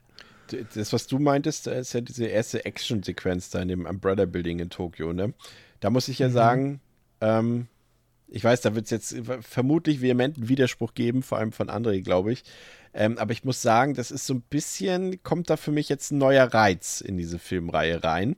Äh, und ich will nicht sagen, also das ist zeitgleich reizvoll und zeitgleich kacke. Ich kann es nicht anders ausdrücken. Das ist wahrscheinlich die Definition von Edeltrash, also kacke und cool gleichzeitig. Äh, Das ist alles schlimmes CGI. Da brauchen wir nicht drüber diskutieren.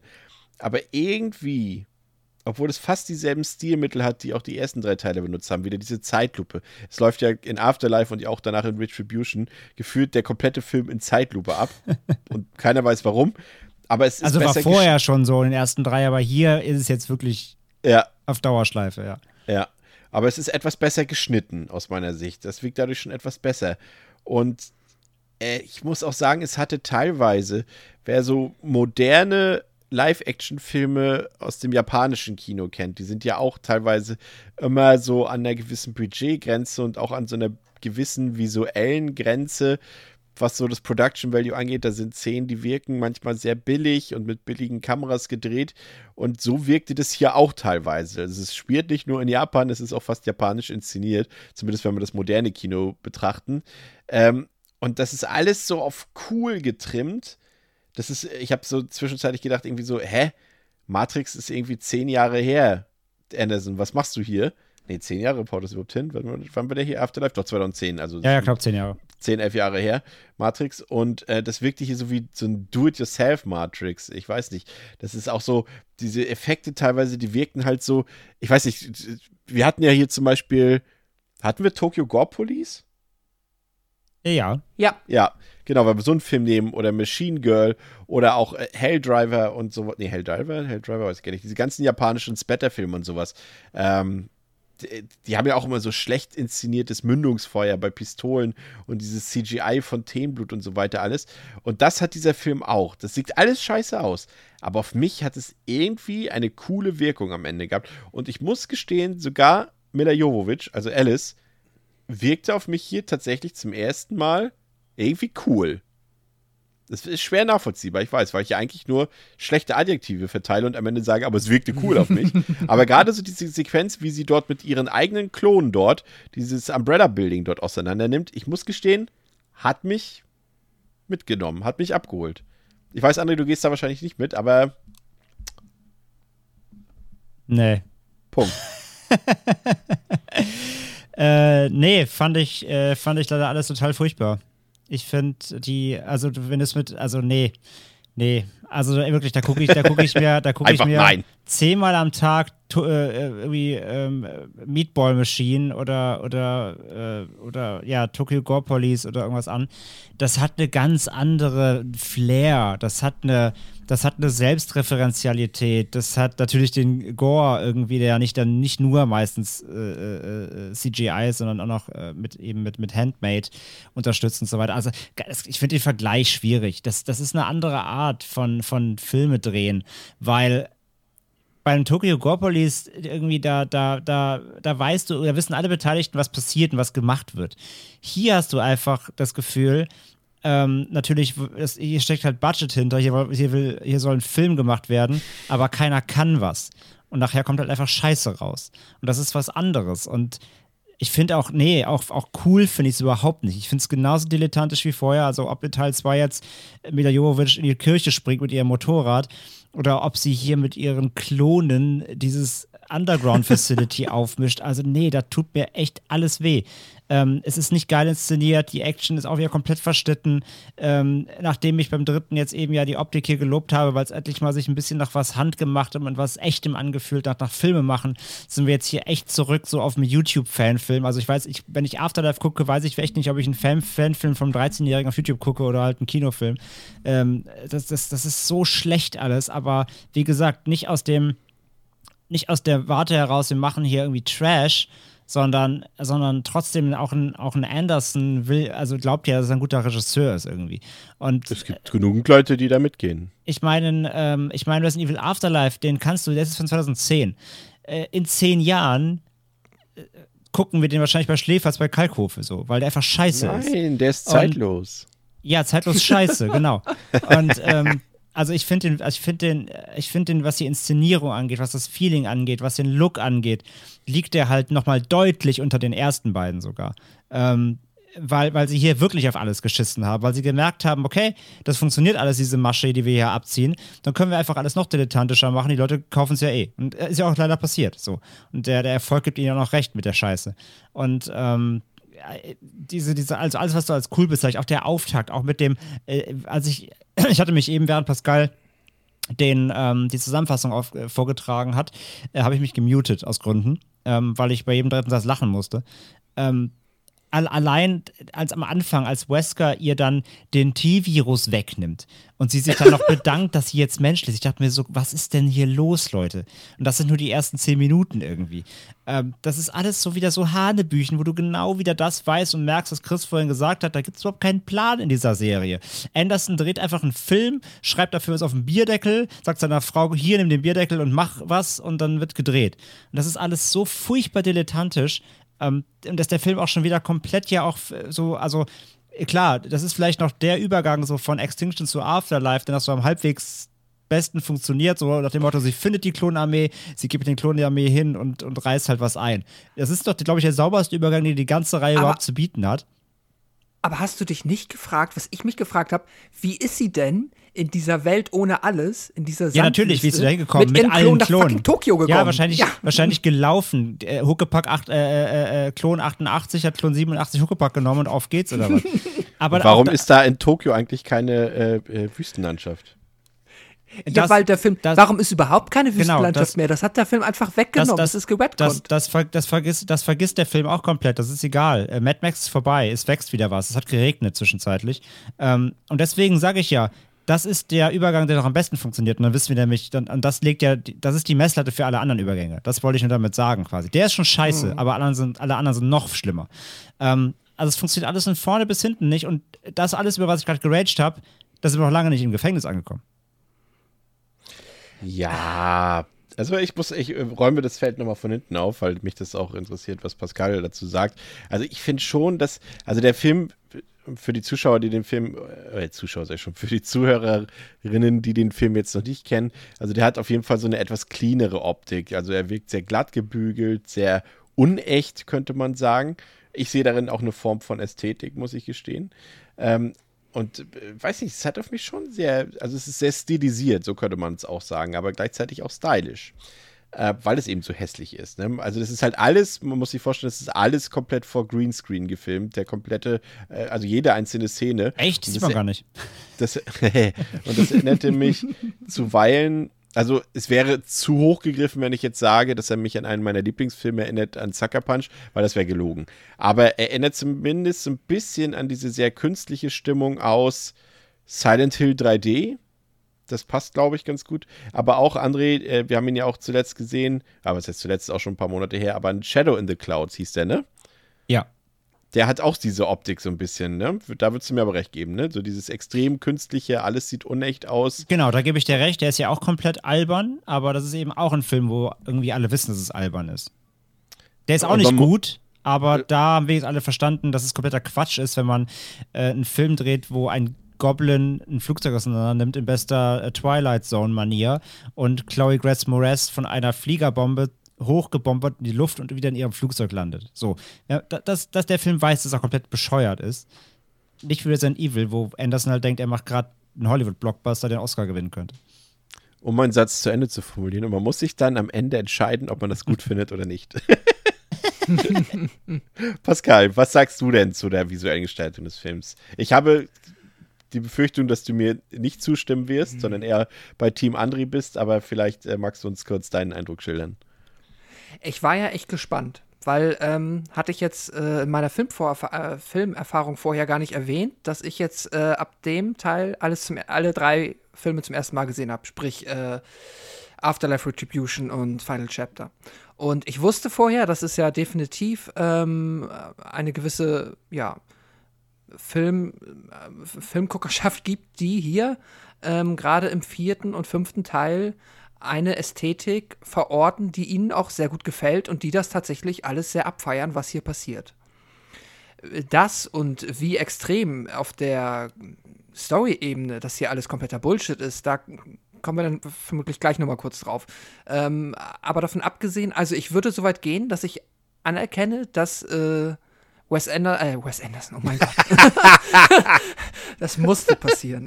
Äh, der hat auch eine ganz eigene Ästhetik, aber dass Paul W. S. Anderson hier ähm, begonnen hat, eine Ästhetik zu etablieren, die er dann auch im fünften Teil ja quasi nochmal noch mal drüber zieht. Und ich habe es gesehen und ich bin damit gar nicht warm geworden. Ich finde auch, es ist äh, wirklich, also deswegen, ich würde jetzt nicht sagen, dass man das nicht ästhetisch finden kann und dass man auch nicht diesen Edeltrash-Charme da drin irgendwo sehen kann. Ich aber nicht. Ich fand das alles ganz schrecklich. Also von dieser ersten, also von dem, von dem Zombie-Ausbruch in Tokio nochmal abgesehen, sieht das leider, also dieses erste Action-Set-Piece sieht nicht geil aus. Ähm, dann alles, was im Gefängnis passiert, sieht fürchterlich aus. Und wo ich dann audiovisuell zumindest sage, okay, hier habe ich wirklich herzhaft, herzhaft gelacht, ist halt der Showdown. Weil der ist halt nicht weniger dilettantisch, nicht weniger quatschig, nicht weniger komplett blöd. Aber das ist dann wirklich, also da ist so einer, das, das war so mein So Bad It's, so bad it's Funny Moment. Nicht So Bad It's Good, aber so, so schlecht, dass ich halt wirklich nur noch lachen konnte. Das war schon auf eine gewisse Art und Weise eine ganz eigene Art von Kunst. Keine Ahnung. Das war schräg. Aber ansonsten, ähm, ja, nee, gibt mir der Film audiovisuell nicht viel. Auch das Monster-Design. Wir haben jetzt hier, na okay, ich erstmal, ich wollte nur die Frage beantworten. Ja, das war's. Wir können gerne zum X-Men kommen, falls du den wolltest. Ich habe immer das Gefühl, ja. wenn ich X-Men sage, denken Leute, mich rede über die X-Men. Aber ich meine eigentlich den Wir können ihn auch Henker nennen im Deutschen. Wie? Also ich weiß nicht warum, aber Henker, wobei Henker ist ja richtig, ne? Henker hat ja auch eine Axt und. Ja. Äh, nee, ein Beil genau. hat der Henker. Ja. Also ich glaube, so wird er im Deutschen genannt, im, im, ja. äh, in der Resident Evil Lore. Auf jeden Fall äh, gibt es ja den hier als großen Zwischenboss, würde ich mal sagen. Hat, ist durchaus imposant, aber auch gerade diese Sequenz, in der ja ähm, Claire Redfield bzw. Ellie Later mehr oder weniger gegen den X-Men kämpft, ähm, muss ich sagen, fand ich auch stylisch. Also die, die, war mir ein bisschen zu kurz schon fast, da hätte ich gerne mehr von gesehen. Der spielt natürlich auch wieder so ein bisschen das ist so ein Misch aus Ärgernis und cool, weil alles natürlich wieder in Zeitlupe abläuft. Das ist natürlich irgendwie ärgerlich, weil man auch merkt, dass der Film in diesen Sequenzen eben auch immer Zeit schinden will, um irgendwie auf Länge getrimmt zu werden. Äh, kann man sich drüber streiten, aber ich fand das schon stylisch, André, mit diesen Wasserfontänen und wie sie dann unter den X-Men durchrutscht und so weiter. Gerade du als Ellie Later-Fan, da muss dir doch das Herz aufgehen bei dieser Qualität. Qualität? Welche, ja, sehr welche jetzt? Von wem Qualität? Von Elilator oder vom Film? Beides. Dass diese Optik in Einklang gebracht wird mit Elilator. Das ist fantastisch. Äh, Elilata ist super, wie gesagt. Äh, mach, sie zum, mach sie zu Alice und das ist die bessere Filmreihe. Ähm, der Kampf ist kompletter Scheiß. Also Och, abgesehen komm. auch davon, nee, also sorry, das ist komplette Kacke. Also auch da, abgesehen von äh, wieder dem 3D-Effekt mit seinem, mit seinem tollen Axtwurf in die Kamera, ähm, auch den da so wahllos auch reinzuwerfen, halt, diesen Gegner, der dann halt auch nichts zu suchen hat, aber gut, das, ja, wir sind bei Teil 4, warum referenziere ich noch Spiele? Ähm, nee, Nee, keine Ahnung. Also wirklich, das ist auch alles so dilettantisch inszeniert. Wieder alles irgendwie in Slow Motion, damit die Szene halt zehn Minuten geht statt zwei. Ähm, das ist einfach nur nervig. Der, das ist wirklich, ich habe auch in, dieser, auch in diesem Kampf habe ich keinen Spaß in dem Film, weil er einfach so anstrengend inszeniert ist und so auch wieder auf cool gewollt. Ähm, nee, funktioniert für mich leider überhaupt nicht. Das Einzige, was vielleicht irgendwie noch, also was ein cooler Shot vielleicht ist, dem, dem gebe ich ihm, ist, wenn äh, Alice ihm dann den, den Schädel wegbläst äh, äh, mit der Shotgun. Ähm, mhm. Und er komplett explodiert. Das ist doch ein ganz cooler Shot tatsächlich, wo er auch wieder mal Afterlife dann hier ein bisschen Härte zeigt. Wie gesagt, die, die Reihe wird auch zunehmend ein bisschen mal ein bisschen blutiger, was hier halt ganz gut steht. Ich meine, wir reden immer noch Resident Evil, das war auch nie harmlos. Ja. Ähm, das ist okay so, aber an sich den Kampf, ach come on, nee, ist, nee, gibt mir nichts. Wie, wie fandst du das Gefängnis-Setting an sich? Das ist ja eines der Set-Pieces mehr oder weniger im Film. Ähm, abgesehen von Kim Coates, oh Gott, als er mit dem Flugzeug flüchtet und das, äh, äh diese Blutschneise dort anrichtet in dem Zombie-Auflauf da. Nee, aber generell das äh, Gefängnissetting ich finde das, das, find das Setting an sich eigentlich ganz gut. Also das mhm. Set, das, ich finde das, find das Gefängnis an sich ist cool und bietet Potenzial. Ich finde, Anderson nutzt es nicht genug. Ähm, es ist ja offensichtlich ziemlich groß. Mhm. Und naja, so viel siehst du davon eigentlich gar nicht in. Du hast halt den Part, wo Chris Redfield eingesperrt ist. Du hast halt die Duschen. Ähm, und dann später, wenn sie da eben durch diese, durch die, durch eben flüchten müssen. Ähm, aber er macht halt irgendwie wenig draus. Das, dafür, dass es so riesig ist, siehst du davon irgendwie auch kaum was. Ähm, aber prinzipiell ist das Setting ganz cool. Ey, und halt, ich meine, das ist halt auch komplett bescheuert, aber diese Landung halt auf dem Gefängnis, ne? Am Anfang, wenn sie halt wirklich auf dem Ja, die Gefängnis. ist furchtbar. Die ist furchtbar. Geile Landung, sag ich nur. Geile Landung. Die ist furchtbar, aber lustig. Also ich, muss, ich musste wieder sehr lachen. Das ist wirklich ein uncanny Moment, über den ich dann schon wieder lachen kann. Das hat ja schon fast wirklich, das hat ja schon fast äh, fast The Furious Niveau, ohne Witz. Wie sie halt auch diesen, diesen, dieses Kabel spannen, sie dann da mit ausbremsen, sie dann auch mit dem Rotor durch die Mauer kracht. Dem Rotor passiert aber nichts. Der, der, der, der Rotor hat die gleiche Plot-Armor wie Alice. Ähm, äh, das ist, das ist, das ist so albern, da kann ich drüber lachen. Das ist irgendwie, das ist cool. Das ist witzig und das ist so uncanny, dass, sie, dass, ich, dass ich fast denken könnte, er wüsste, was er für eine Scheiße macht.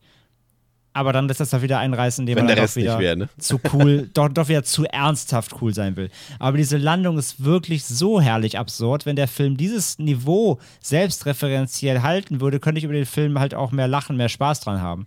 Aber ja, aber das Setting an sich ist okay. Ähm, er macht aber viel zu wenig draus, finde ich.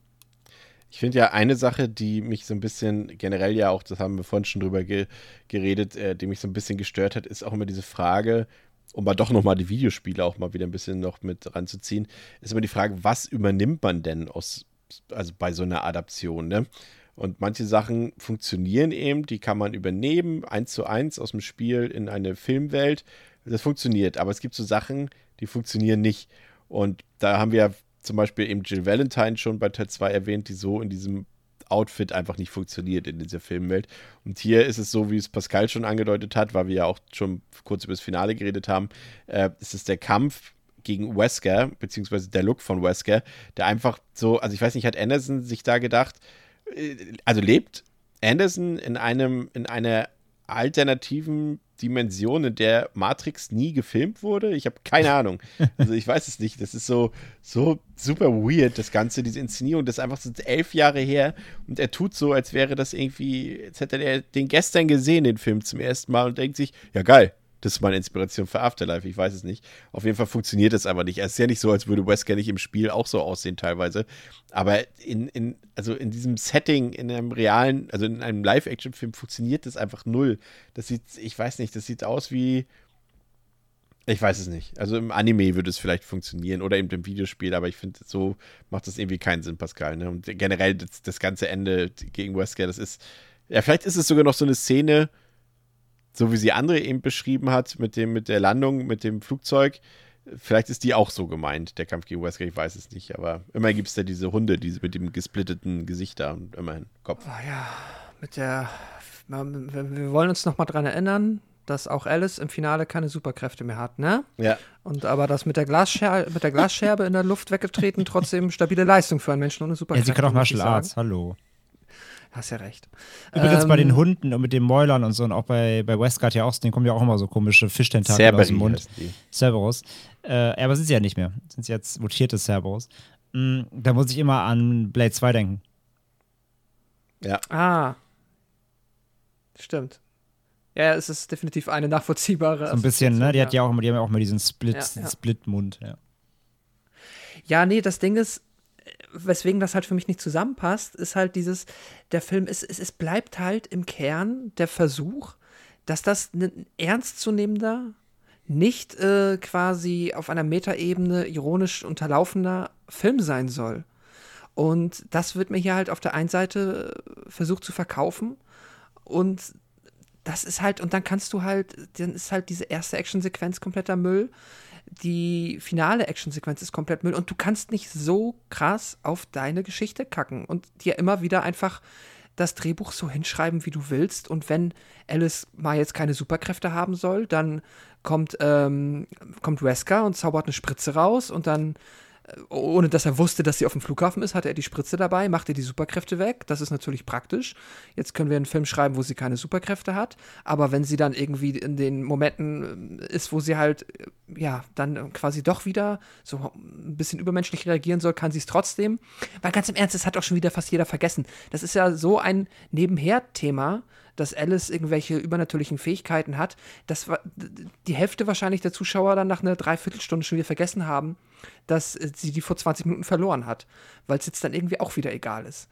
Und ja, also ja, nochmal zu diesen Uncanny-Momenten, was ich auch ähm, unfreiwillig lustig fand, muss man mal drauf achten, wenn ihn jetzt noch mal jemand guckt wenn die Zombies äh, vor dem Gefängnis an diesem Tor rütteln, achtet mal darauf, wie der X-Man mit seiner Axt äh, gegen dieses Tor schlägt. Das sieht aus, als ob er, als, also als hätte quasi ich ein, ein riesengroßes Plastikschwert und würde immer versuchen, ohne es kaputt zu machen, ganz vorsichtig wogegen zu hauen. Das sieht äh, extrem unfreiwillig komisch aus und absolut affig, wie der da versucht, mit seinem riesigen Hammer immer nur ganz vorsichtig gegen das Tor zu hauen. Nicht, dass es kaputt geht. Ähm, das ist fürchterlich. Ähm, Was auch ganz schlimm ist, ist, wenn sie dann auf das Schiff kommen und naja, du merkst ja direkt, da ist irgendwie niemand da und hm, wo sind diese? Sie guckt auf diesen Monitor, äh, laut der Anzeige sind noch 2129 Menschen hier oder so.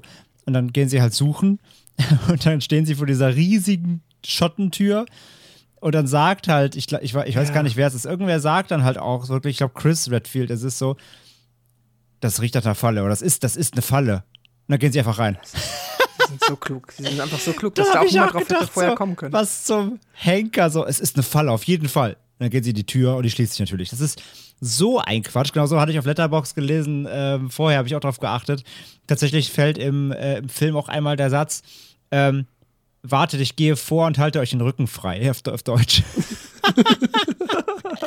ja, also dann, es ist alles so ein Humbug. Und ja, ich meine, im, im, im Endkampf halt da hat Alice halt natürlich auch wieder, wie in der ganzen Filmreihe, sie hat halt eine Plot-Armor, die ist noch, die ist noch dicker als, als Andersons Ego so eine Scheiße zu drehen. Also wirklich halt, wie, wie du gerade sagt, ähm, es wird sich immer so hingebogen, wie es gerade nötig ist. Und dann, dann werden sie ihr weggenommen, die, ihre Kräfte. Und Wesker hat ja offensichtlich welche, weil er sich halt bewegt, wie fucking Neo auf Wish bestellt, ähm, wenn er irgendwie Kugeln ausweichen kann. Aber er kann auch Kugeln ausweichen, aber keinen Messern. Weil das Messer ja. trifft ihn ja dann. Es ist alles so ein kompletter Scheiß. Also dieses Ende ist wirklich. Und da kann mir dann keiner, wie du sagst, da, da kann mir aber keiner erzählen, dass es genauso gemeint ist, in Anführungszeichen, wie diese, wie die Landung auf dem Dach, weil eigentlich ist die Landung auf dem Dach nämlich genauso ernst gemeint, sie wirkt nur nicht so. Aber dieser Endkampf, ich meine, es ist ein Finale eines Actionfilms, einer Reihe, die wie gesagt keine, ähm, es ist keine Satire, es ist kein Scary Movie auf ein Resident Evil, sondern es ist ein Resident Evil Film. Und das Ende, holy shit, also von Anfang bis Ende, Wesker, der halt wirklich aussieht wie ein, ein, ein auch wie so ein Cosplayer. Ähm, mhm. Wie gesagt, ja, der sieht auch im Game, äh, ist der auch so ein, so ein Proletentyp, so ja, aber trotzdem, auch das kann man nicht, muss man, kann man nicht so lächerlich darstellen. Ähm, aber auch der ganze Kampf halt, wie gesagt, äh, sie müsste halt da komplett ablosen gegen die Hunde und ihn, der ja anscheinend jetzt eben T-Virus-Kräfte hat, sie hat keine und so weiter. Und dann lässt, dann wird er halt gekillt, weil sie ihm ein Messer in den Kopf sticht. Also es ist wirklich, also Anderson, wirklich, sage ich ja, der Bierdeckel hat nicht so viel Platz und der, der Bullshit, der passt gerade so drauf, aber da denkt man sich auch wirklich beim Zuschauen nur noch so, bitte erlöse mich.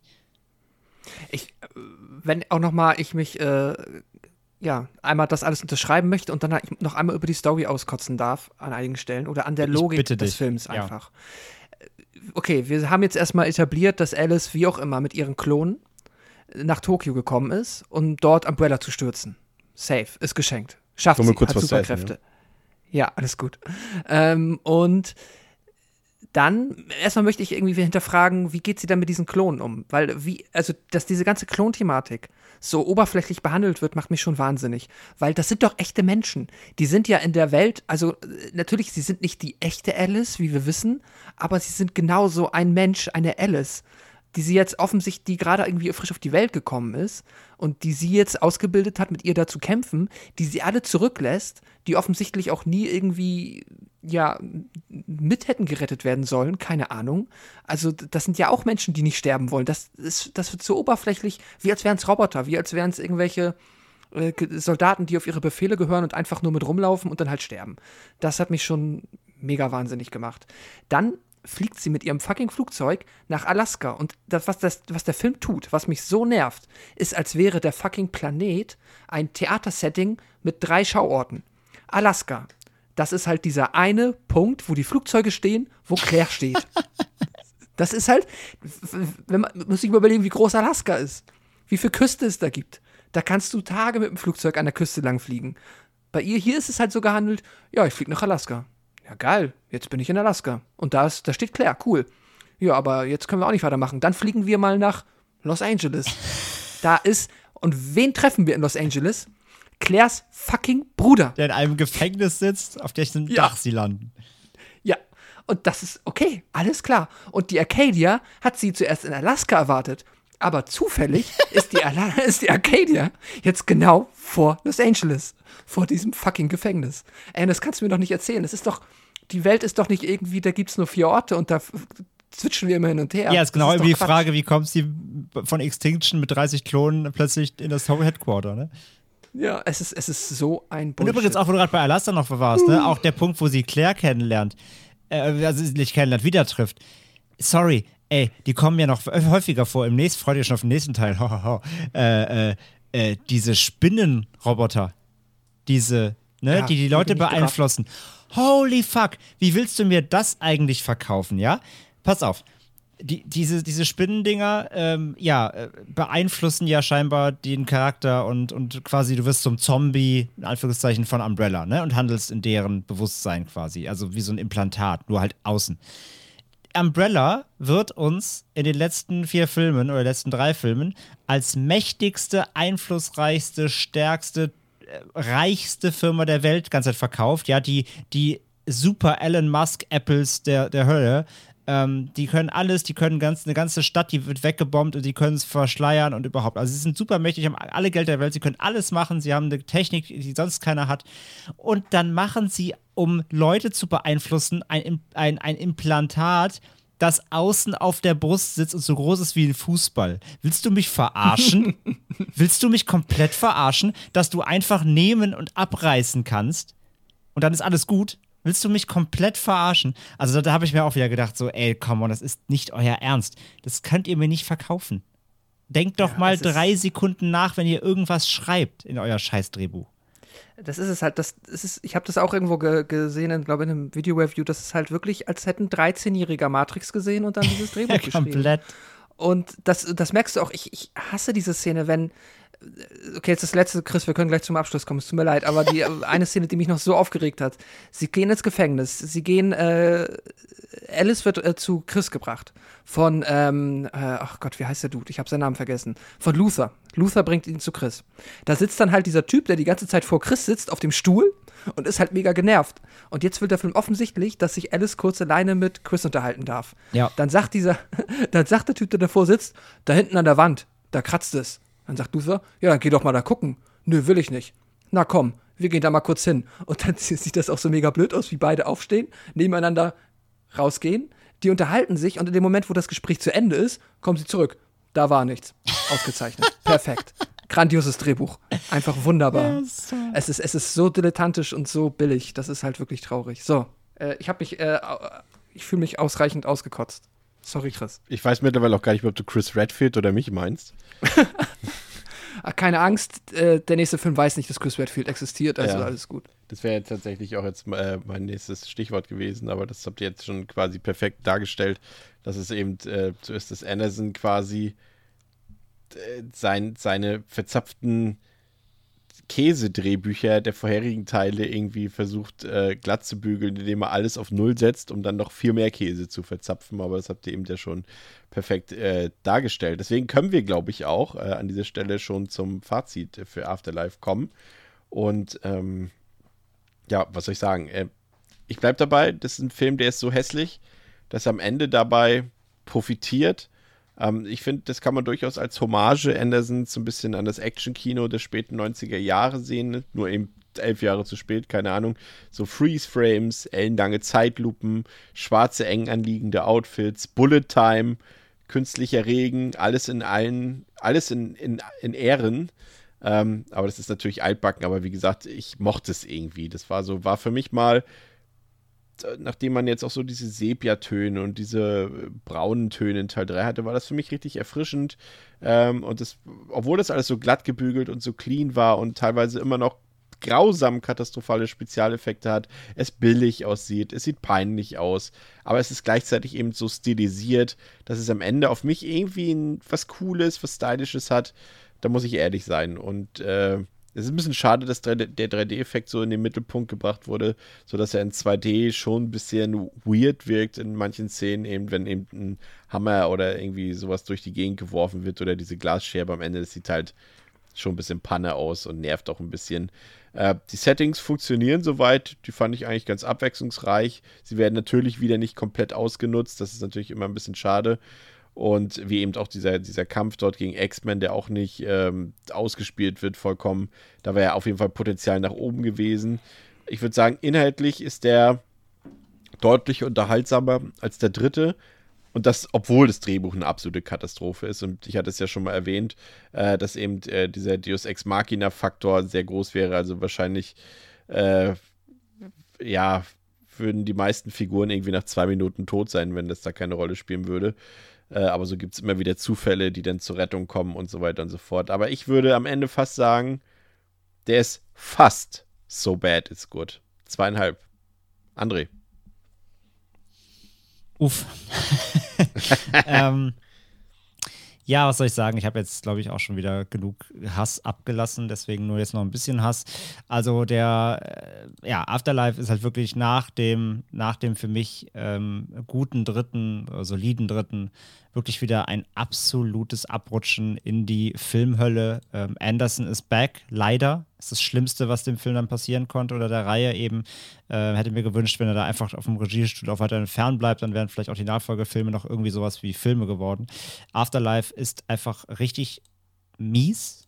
Ähm, die Story ist Hanebüchen. Das Pascal hat eben sehr, sehr viel erzählt. Da muss ich gar nicht darauf eingehen. Das ist alles großer Quatsch. Wenn es irgendwie nur halbwegs stringent wäre oder sich nicht eben alles so hingebogen werden würde, wie es, wie gerade Anderson halt gerade Bock hat bei drei Bier, dann ähm, wäre es ja noch halbwegs verschmerzbar. Aber es ist wirklich so lückenhaft und so dämlich und so wahllos geschrieben. Ähm, es gibt neue, neue und alte Verbündete, die man halt irgendwie kennt oder auch nicht, äh, die halt wieder zusammengewürfelt werden. Ähm, mich freut es, dass Ellie Late halt wieder dabei ist, zumindest äh, wenigstens eine Person im Film, die irgendwie ein bisschen schauspielern kann. Ähm, es gibt halt wieder total bescheuerte Pläne von Umbrella, die weiter durchgezogen werden. Diese ganzen Location-Wechsel, wie die zwar da sind, ja, okay, aber wie sinnlos die aneinander geheftet werden, hat Pascal ja auch schon ähm, äh, ja, erklärt. Es ist halt wirklich Full Edeltrash-Mode, aber eben nicht der Mode, der Bock macht, sondern es ist der, der Modus, der nervt, der einfach nur langweilt und anstrengend. Der Film ist einfach total anstrengend, als ob du dir irgendwie den ganzen Tag irgendwie Fortnite-Tanzvideos auf TikTok reinziehen musst. So. Ähm, das Gefängnissetting ist ganz nett, aber ist halt wirklich ungenutzt am Ende des Tages. Ähm, dieses wahllose Reingewerfe von eben auch Gegnern wie eben dem äh, X-Man äh, ist halt auch so, ja, come on, wie gesagt, ich finde den Kampf nicht gut, äh, wenn auch da endlich mal wieder ein bisschen, auch mal ein bisschen Gewalt drin ist, was der Reihe halt, sage ich ja, als, als immer noch eigentlich was, was sie mal sein wollten, irgendwie ein bisschen Horror auch, äh, fällt eh runter, aber eben immer mal ein bisschen Härte wieder drin, ist okay. Ähm, aber alles andere und, und gerade dann auch der Endkampf halt, wie gesagt, im Schiff auf der Arcadia ist an Dilettantismus kaum zu überbieten. Ich sage extra kaum, wir sind noch nicht am Ende. Ähm, das macht alles wirklich einfach keinen Spaß, ist potthässlich und nervt. Ähm, anderthalb von fünf für Afterlife. Pascal. Ja, Viel mehr habe ich jetzt auch äh, nach der Oscars-Arie eben nicht mehr hinzuzufügen. Ich habe jetzt gerade mal überlegt, das Einzige, was ich dem Film halt irgendwo noch ähm, ja, zugestehen kann, ist, dass er ein bisschen sich ein bisschen zackiger anfühlt einfach, weil diese trashigen Action-Szenen dann halt doch in vergleichsweise hoher Regelmäßigkeit auftreten. Und das Ende ist halt, ich meine, ich, da kann ich, beim Ende lache ich halt wirklich. Also das ist, weiß ich nicht, das erheitert mich. äh, das ist so ein bisschen, ja, irgendwie, keine Ahnung. Es ist nicht gut, aber ähm, das ist halt für mich so ein So Bad It's Good Moment tatsächlich schon. Deswegen, ja, was mich noch, ach, Ich habe es eben vergessen. Was mich auch so stört, ist, wie, der, wie die Filmreihe es schafft, Flugzeugabstürze zu entwerten. Also nicht, dass die gut sind, aber es ist halt auch, jeder überlebt jeden Flugzeugabsturz. Das ist scheißegal. Ähm, auch ohne Superkräfte. Das wollte ich noch gesagt haben. Und ich bin jetzt im Endeffekt bei zwei Sternen aus komplett anderen Gründen wie beim Extinction. Tatsächlich. Ich finde, äh, Extinction hat andere Stärken, die jetzt sich hier also quasi komplett äh, einmal umgedreht haben. Ähm, und ja, leider alles beides keine guten Filme und äh, ja, ich sag mal, fast schon nett gemeinte zwei Sterne gebe ich dem Teil noch.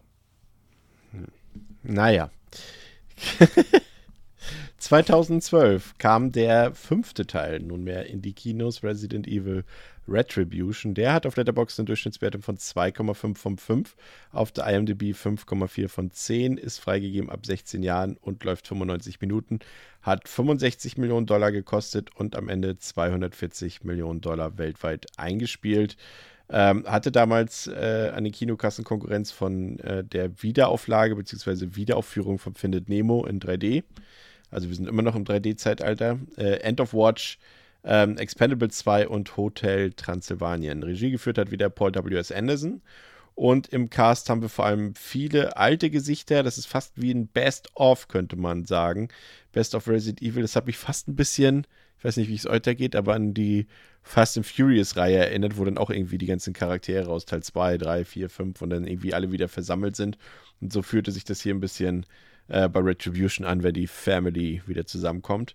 Ähm, ansonsten gibt es auch ein paar neue äh, Schauspieler im Cast oder Schauspielerin. Li Bingbing ist dabei, die spielt die Ada Wong, ja auch eine Figur aus dem Spieluniversum. Die kennt man ansonsten auch aus Forbidden Kingdom oder aus The Mag.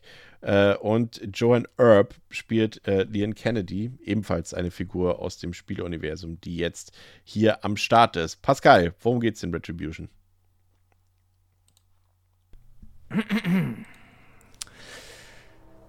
Der Film setzt nahtlos dort an, wo der fünfte Teil aufgehört hat. Alice wird während des Angriffs auf die Arcadia gefangen genommen, während das Schicksal von Chris Redfield, Claire Redfield und Kmart im Unklaren bleibt. Die Geschichte wechselt in eine Vorstadt, in der Alice mit ihrem Mann Todd und ihrer Tochter Becky lebt. Zombies greifen an und es stellt sich heraus, dass die Vorstadt während des Kontaminationsvorfalls eigentlich Raccoon City war. Alice und Becky gelingt es, den Untoten mit Hilfe von Wayne zu entkommen, indem sie sie in ihrem Auto mitfahren lässt. Auf der Flucht werden sie von einem Müllwagen angefahren, welcher Wayne bewusstlos zurücklässt. Alice versteckt Becky in einem anderen Haus, wird aber von einem zombifizierten Todd getötet. Währenddessen erwacht die echte Alice in einer unterirdischen Anlage und wird von Jill Valentine verhört. Während eines Stromausfalls entkommt Alice aus ihrer Zelle und findet sich in einer Simulation des Shibuya-Platzes in Tokio wieder.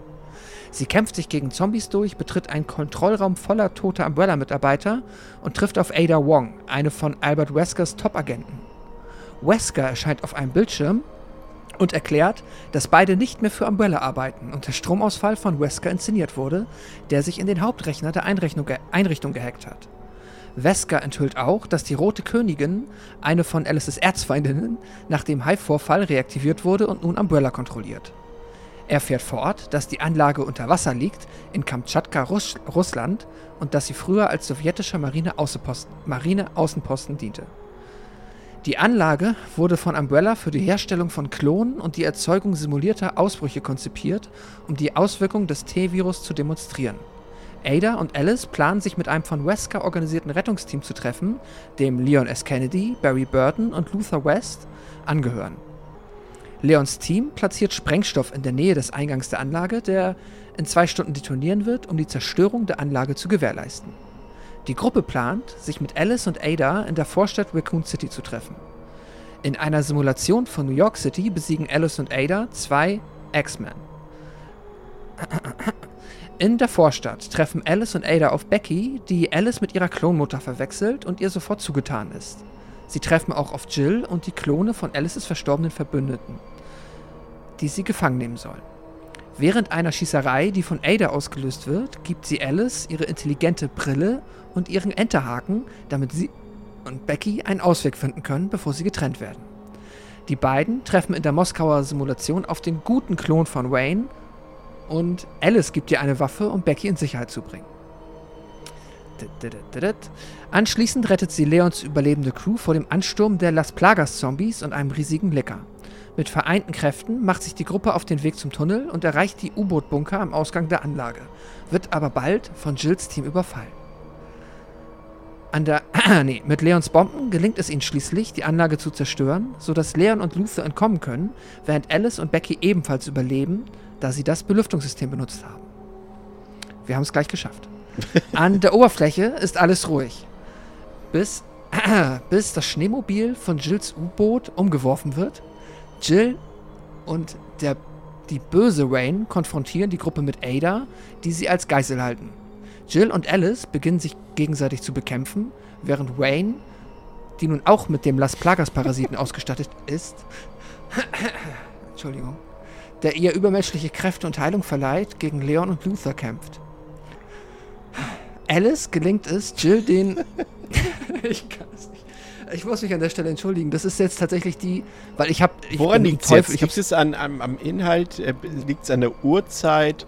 Äh, hat sich jetzt Mischung. deine eigene Netzangabe äh, Schachmatt ge gelegt? Nein, nein, nein, nein. Es ist, das, ist, das Ding ist, äh, der Disclaimer an der Stelle ist, ich habe ich hab wirklich gekämpft, damit dem fünften in dieser abgefahrenen Geschichte irgendwie zusammenzufassen. Und das ist jetzt halt wirklich äh, 90% von Wikipedia. Und ähm, es ergibt alles Sinn, aber es ist eine Spur zu detailliert, aber wir haben es gleich geschafft. Ich meine, du hast ja jetzt schon mehr Worte gesprochen, als der ganze Film an Text hat. ja. Ah. Äh, ich, ich, liebe das Wort, das jetzt gleich kommt. Alice gelingt es, Jill den bewusstseinskontrollierenden Skarabäus von der Brust zu reißen, wodurch sie wieder normal wird. Uiuiui. André, lebst du noch? André ist schon wieder gemutet, glaube ich. Ich habe mich gemutet, jetzt sterbe ich. Leider tötet Wayne. Jetzt bin ich in diesem, ich kann nicht aufhören zu lachen. Gib mal eine Sekunde. Ja. Oh. Leider tötet Wayne Luther, während Leon bewusstlos ist. Alice erkennt, dass Wayne zu mächtig ist, um zu kämpfen, und schießt auf das Eis unter ihren Füßen, woraufhin sie von den schwimmenden Zombies. Fulci-Alarm. Aus der Unterwasseranlage. Ach man, hinuntergezogen und verschlungen wird. Was ist.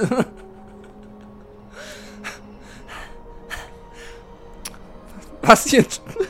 Wir schaffen das wohlgemerkt ohne Zufuhr von Alkohol.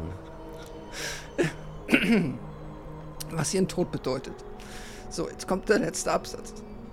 Den habe ich zum Teil selbst geschrieben.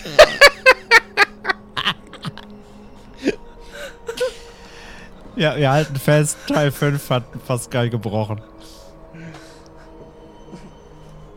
Ah, so, einmal kurz. ah. So. Alice, Jill und die verbleibenden Überlebenden reisen zu Weskers Hauptquartier, einem schwer verbarrikadierten und befestigten weißen Haus, das von den Resten der US-Streitkräfte besetzt ist. Alice trifft Wesker im schwer verbarrikadierten Oval Office, wo er ihr einen weiteren Strang des T-Virus injiziert, der ihre, ihre übermenschlichen Fähigkeiten zurückgibt. Da sich Alice nun erfolgreich mit ihm verbunden hat, ist sie die ultimative Waffe auf dem Dach erklärt Wesker, dass die Rote Königin versucht, die Menschheit auszulöschen und dass sich alle verbliebenen, nicht infizierten Menschen in der Basis befinden. Es ist das letzte Gefecht der Menschheit. Ein Filmausschnitt zeigt, wie das US-Militär zusammen mit den verbliebenen Soldaten der Umbrella Corporation das Weiße Haus gegen riesige Horden von T-Virus-Abscheulichkeiten verteidigt, die sich über die Mauern hinweg ausbreiten. So, das war's. Ja. Und wer, wenn ja. ihr jetzt glaubt, es waren sieben Filme in einem, nein, das ist ein Film. Ja. Den man auch in der Zeit hätte gucken können, aber okay. Ähm, ja, jetzt muss ich erstmal wieder in den Anfang zurückfinden. Ähm, der, ich finde ja, der beginnt ziemlich episch, der Film. Äh, mit der Actionsequenz, die ja quasi nahtlos an Afterlife anschließt, ähm, aber rückwärts zunächst abgespielt wird. Das ist natürlich ein genialer Coup von Anderson. Dazu läuft äh, fast schon, würde ich sagen, Hans Zimmereske Musik. Ähm, da hat der Film schon mal gleich zu Beginn bei mir gepunktet. Muss ich gestehen. Aber auch das sehe ich vermutlich wieder alleinstehend so, André. Oder konntest du wenigstens dieser Szene irgendwas abge abgewinnen? Weil die ist ja schon, die ist ja schon sehr over the top und das weiß sie auch, dass sie over the top ist. Und ich Also- meine, äh, also- wir sind uns ja, glaube ich, einig, dass der Film ganz viel äh, Zeit dafür aufbringt, um Zeit zu generieren, damit er auch hier wieder, ich wiederhole mich da gerne, um auf seine knapp 90 Minuten Länge zu kommen, hier werden nicht nur Szenen in Zeitlupe gezeigt, sondern sie werden doppelt gezeigt, einmal rückwärts und vorwärts, in Zeitlupe jeweils. Ich habe Fantastisch. ich hab eine Theorie, wenn man sämtliche Szenen, und ich muss da mal, ich habe da leider nichts gefunden, es muss irgendwo, wenn es die nicht gibt, dann möchte ich, dass die irgendjemand erstellt, im Zweifelsfall muss ich sie selber machen. Ich glaube, wenn man alle Szenen im Film, die als die in Zeitlupe gedreht sind oder nochmal rückwärts oder alle, alle Doppelungen rausnimmt, beziehungsweise eben die Zeitlupe entfernen würde und sie würden alle in Realtime ablaufen, würde der Film wirklich nicht mal auf eine Stunde kommen. Bin ich fest von überzeugt. Vielleicht sogar weniger. Ähm, die Anfangsszene mit dem Rückwärtsablaufen, ey, noch okay. Wenn es nur das wäre, würde ich sagen, warum nicht? Ähm, immerhin finden wir uns mal wirklich im gleichen Szenario erstmal wieder, äh, wie der letzte Film geendet hat. Ein, ein absolute äh, äh, Sternstunde dieses, dieses Franchises, wenn aber auch wirklich es nur sich auf die Location beschränkt. Alles andere ist nämlich auch schon wieder völlig äh, off the record. Aber ähm, ich meine, Pascal hat es ja schon in der Innersage vorgelesen, ne? Chris Redfield, Kmart, Claire, erstmal alle weg, juckt keine Sau. Blö. Ähm, aber stattdessen nur diese Szene zu zeigen, macht der Film halt auch schon wieder einen kompletten Flashback der ganzen Reihe. Und erklärt halt wieder allen Leuten, die die, alt, die anderen Teile nicht gesehen haben, quasi im Schnelldurchlauf das, was Pascal gerade so ein bisschen, also beziehungsweise die Inhaltsangaben, die Pascal bisher gelesen hat, nochmal, um die Anknüpfpunkte klar zu machen. So. Aber das ist doch auch notwendig. notwendig ist, dass man diesen Film verbietet, aber nicht mal, notwendig. stell dir mal vor, du kriegst, ja, du kriegst ja jetzt schon, guck mal, wir haben jetzt alle sechs Teile jeweils binnen von drei Tagen geguckt. Und da kriegen wir kaum noch die Handlungsstränge zusammen. Aber wenn du jetzt den Afterlife quasi zwei Jahre vorher gesehen hast und jetzt den guckst, dann musst du doch erstmal wieder wissen, was da passiert ist vorher. Ja, aber ich weiß es ja nach drei Tagen nicht mal mehr zusammenkriegen. weil der, der Film müsste 90 Minuten gehen, wenn ich noch mal alles wissen müsste, was in Vorhinein passiert ist, weil es so bescheuert ist. Ja, aber Das sie erzählen dir doch, damit der Film zusammenhangslos. 90 Minuten geht, erzählen sie dir doch alles nochmal extra. Nur um Zeit zu schinden. Ja, Weil wenn du also, das auch noch gesagt, rausnimmst, dann bist du jetzt schon bei 50 Minuten. Wie Länge. gesagt, rein diese, also dass sie es halt erst eine Zeitlupe ablaufen lassen, rückwärts, dann die, die, die Rückblick zeigen und dann die Szene nochmal vorwärts. Oh, come on, ey. Ja, fick dich einfach, Film, komm. Okay, schieben wir das zur Seite. Ja. Pascal, der Film arbeitet ja, äh, so viel, das hast du ja auch schon erwähnt, arbeitet ja quasi mit diversen Simulationen, in die jetzt quasi unsere Hauptakteurin, also Ello, äh, Ello, Hello. Alice, Alice geschickt wird sozusagen, die sie absolvieren muss. Ähm, oder fangen wir mal anders an. Der Film hat, auch wenn es eben super kompliziert klang bei dir, der Film hat ja eigentlich keinerlei Handlung. Der Film ist ja, hat ja lediglich den Handlungsstrang, bla bla bla, hier, die von draußen müssen Alice, die da unten unterm Wasser in der Unterwasserstation ist, bei Umbrella rausholen. Das ist alles. Es geht quasi nur um eine Befreiungsaktion. Mehr ist nicht der Kern der Handlung. Und Teil dieser Befreiungsaktion ist eben dieser Ablauf dieser Simulation, die ja damals geschaffen wurden, um eben äh, den Ausbruch des Virus zum Beispiel simulieren, zu simulieren. Da gibt es ja eben diese Sequenz, die wir schon in ähm, Afterlife gesehen haben, die hier nochmal zu sehen ist. Nur, dass Alice diesmal dabei ist, diese Ausbruchssequenz in Tokio zum Beispiel. Und der Film, finde ich, kommt dabei einem Videospiel wieder sehr nahe, weil eben jede dieser Simulationen wie ein Level wirkt auf mich. Und das funktioniert eben für mich. Und da kann der Film für mich auch inhaltlich absolut nichts darbieten. Aber diese Konzeption, die Anderson sich hier ausgedacht hat, und ich will jetzt nicht übertreiben, ich meine das wirklich so, was ich sage, finde ich, funktioniert in dem Rahmen. Dass diese Simulationen wie einzelne Level sind, dazwischen gibt es immer so eine kleine Verbindung. Und das funktioniert für mich. Und das rein aus, schon aus audiovisueller und aus ja, erzählerischer Sicht, aber nicht aufgrund der Handlung, sondern aufgrund des Pacings und aufgrund des extrem hohen Tempos, die der Film auch ähm, ja, hinlegt. Aber ich weiß es nicht. Pascal, wie geht's dir da? Wie hat dir das gefallen mit den Simulationen? Ich kann da halt leider nicht aus meiner Haut. Das Problem ist, ja, ich kann dir nicht absprechen, dass das eine Video, also dass das Videospiel esk ist, wie sie da halt durch die verschiedenen Level fahren. Und ich würde auch sagen, ja, das gibt natürlich dem Film die Möglichkeit, ähm, visuell abwechslungsreich zu sein. Also was die Settings angeht, ne? Wir sind jetzt mal halt nicht nur irgendwie ein Film in der Wüste, ein Film in so einem tristen Gefängnis, sondern wir können hier wieder auf alle Settings in einer Welt, die eigentlich ähm, komplett untergegangen ist, können wir jetzt auf alles zugreifen und nochmal ähm, Abwechslung bieten. Das ist natürlich hilfreich. Ähm, das ist nett, aber ja, du, ey, wir sind in einer Unterwasserstation.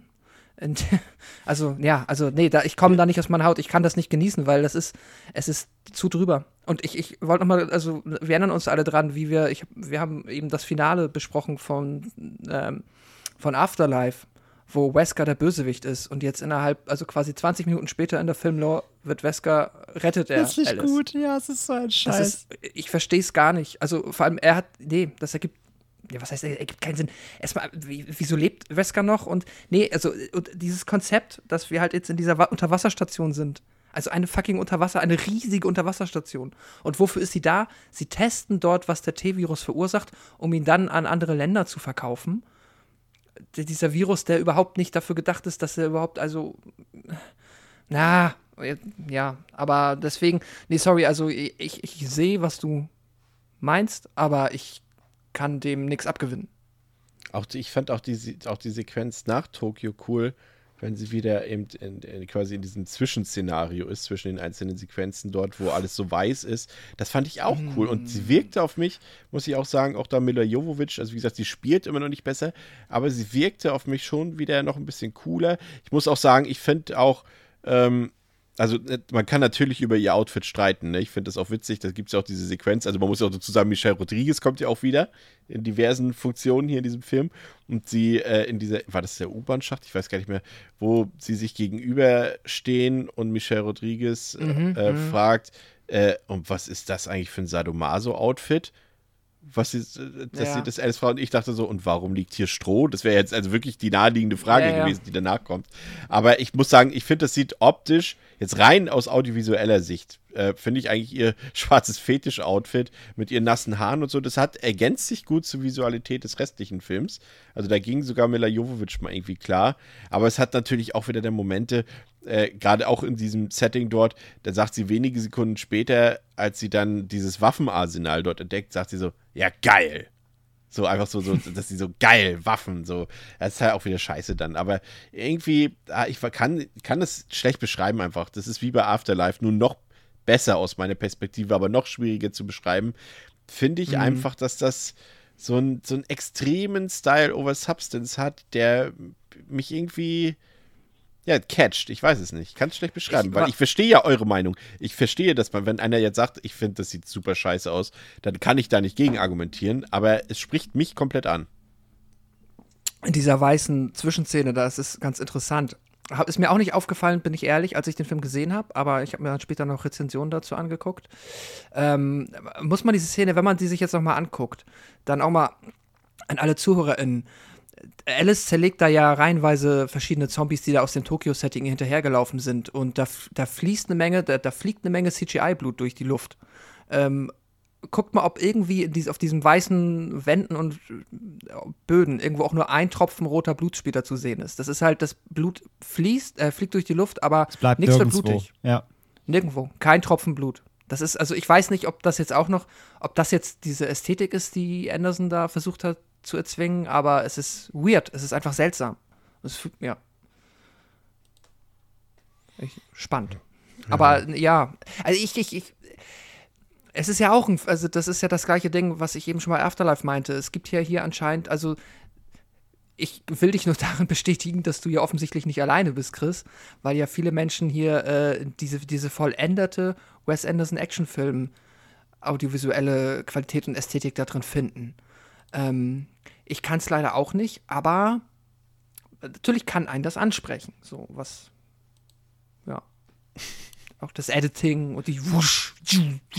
Stimmt, siehst du, genau, das ist auch fantastisch, das Sounddesign, dass einfach jede, jede Aktion im Film auch immer kommentiert werden muss vom, von der Tonspur. Ja. Ja, also ja, ich weiß, es, es, es ist auch mühselig. Äh, Ich will, will das auch gar nicht schöner reden, als es ist. Ich kann halt in dem Fall wirklich nur sagen, dass es meinen komplett subjektiven Geschmack, meine subjektiv bevorzugten Aesthetics quasi anspricht. Ich fand auch, dass zum Beispiel diese völlig übertriebene Verfolgungsjagd dort mit, den, mit der russischen Zombie-Armee, das fand ich auch cool. Und ich fand auch den, den, den Riesenlecker, der war jetzt zum Beispiel tausendmal besser animiert und sah tausendmal besser aus als in den vorherigen Filmen, wo der Lecker vorkam. Das hat mir auch gefallen. Also, und selbst wo du von so lachen musstest, oder wo ich schon lachen musste auch, äh, die Unterwasser-Zombies am Ende, das ist doch eine klare Hommage an Voodoo. Das haben wir doch gerade erst besprochen. Also, und dann allein, und die letzte Szene, die letzte Szene des Films, diese Teaser-Szene, wie, kannst du es bitte nochmal vorlesen? Du hast es so schön beschrieben. Der letzte Kampf der Menschheit, oder was es war. Dass du mich jetzt nochmal in diese Inhaltsangabe Ja. schickst. Bitte. Ah, dit, dit, dit, dit.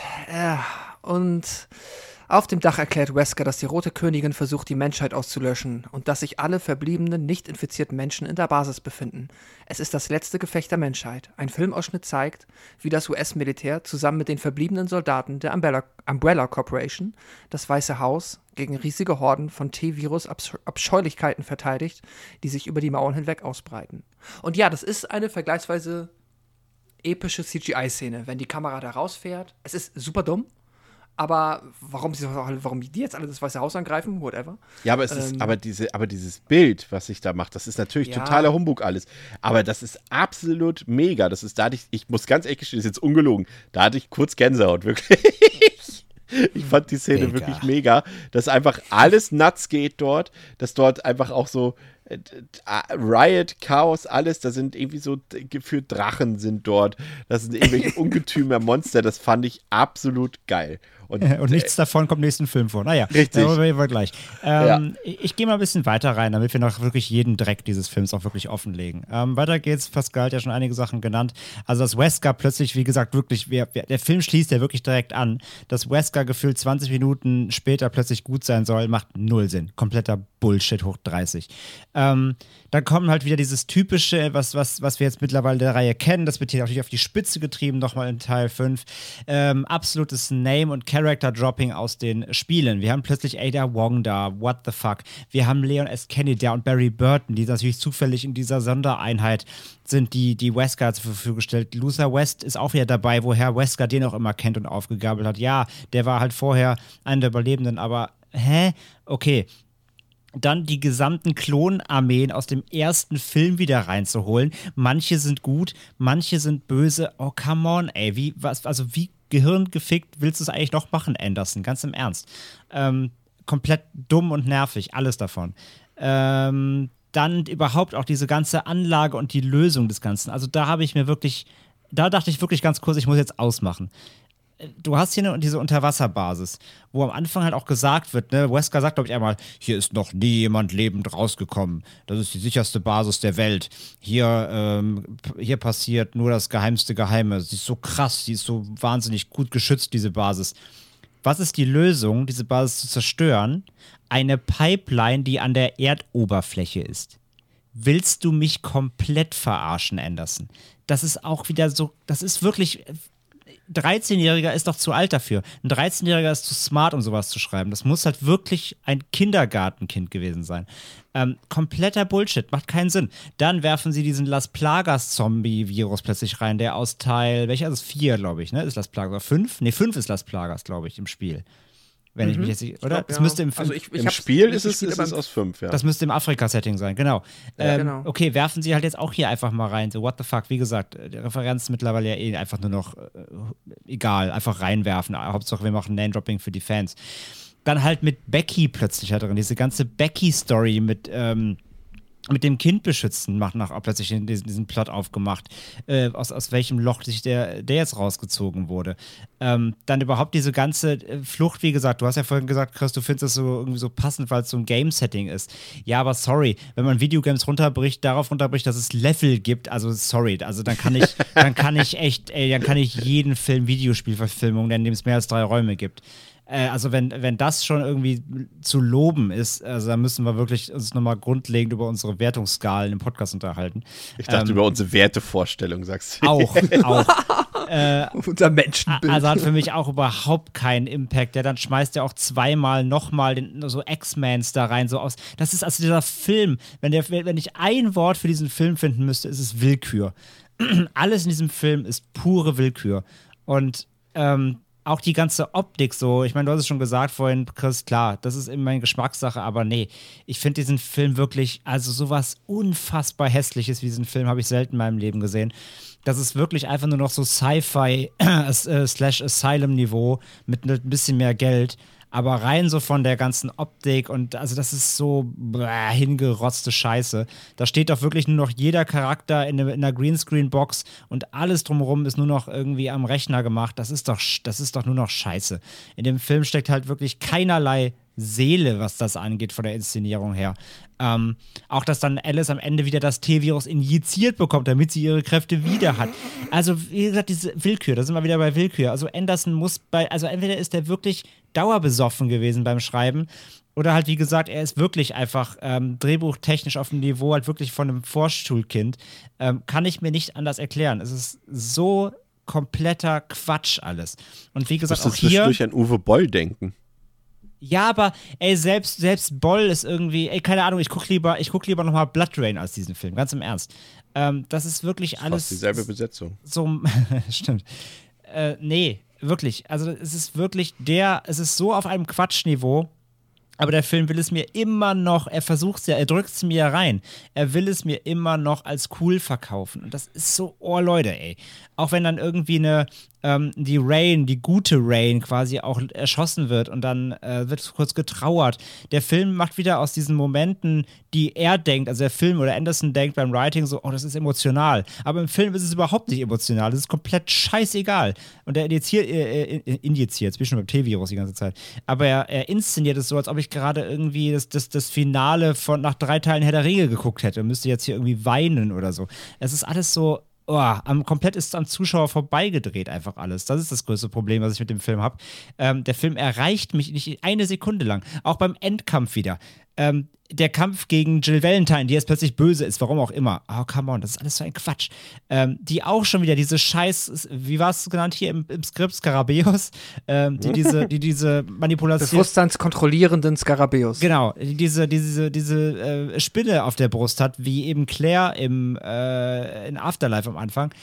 Auch hier wieder, es wird sich minutenlang geprügelt, bis Alice auf die fucking Idee kommt, ihr das Ding halt aus der Brust zu reißen, womit der Kampf sofort beendet ist, weil halt nun mal Umbrella ja so geile, hochtechnologisierte Waffen hat. Ach komm, willst du mich. Nee, ey, wirklich. Dieser Film hat mich jede Minute, die ich vor dem Fernseher gesessen habe, wurde ich wütender. Ich war so, ich bin unfassbar sauer, dass es diesen Film gibt. Der ist wirklich eine Beleidigung. Jede Sekunde dieses Films eine Beleidigung, sowohl optisch als auch storytechnisch, inszenatorisch. Also was da auch zusammengeschnitten wird wieder an, an, an, an Kämpfen. Das Editing ist wirklich noch grauenvoller als bei den vorigen Filmen. Ähm, nee, also wirklich, egal was, was, was man da drin sehen kann, ich sehe es nicht. Äh, das ist wirklich für mich eine Verletzung an Menschheitsrechten, dieser Film.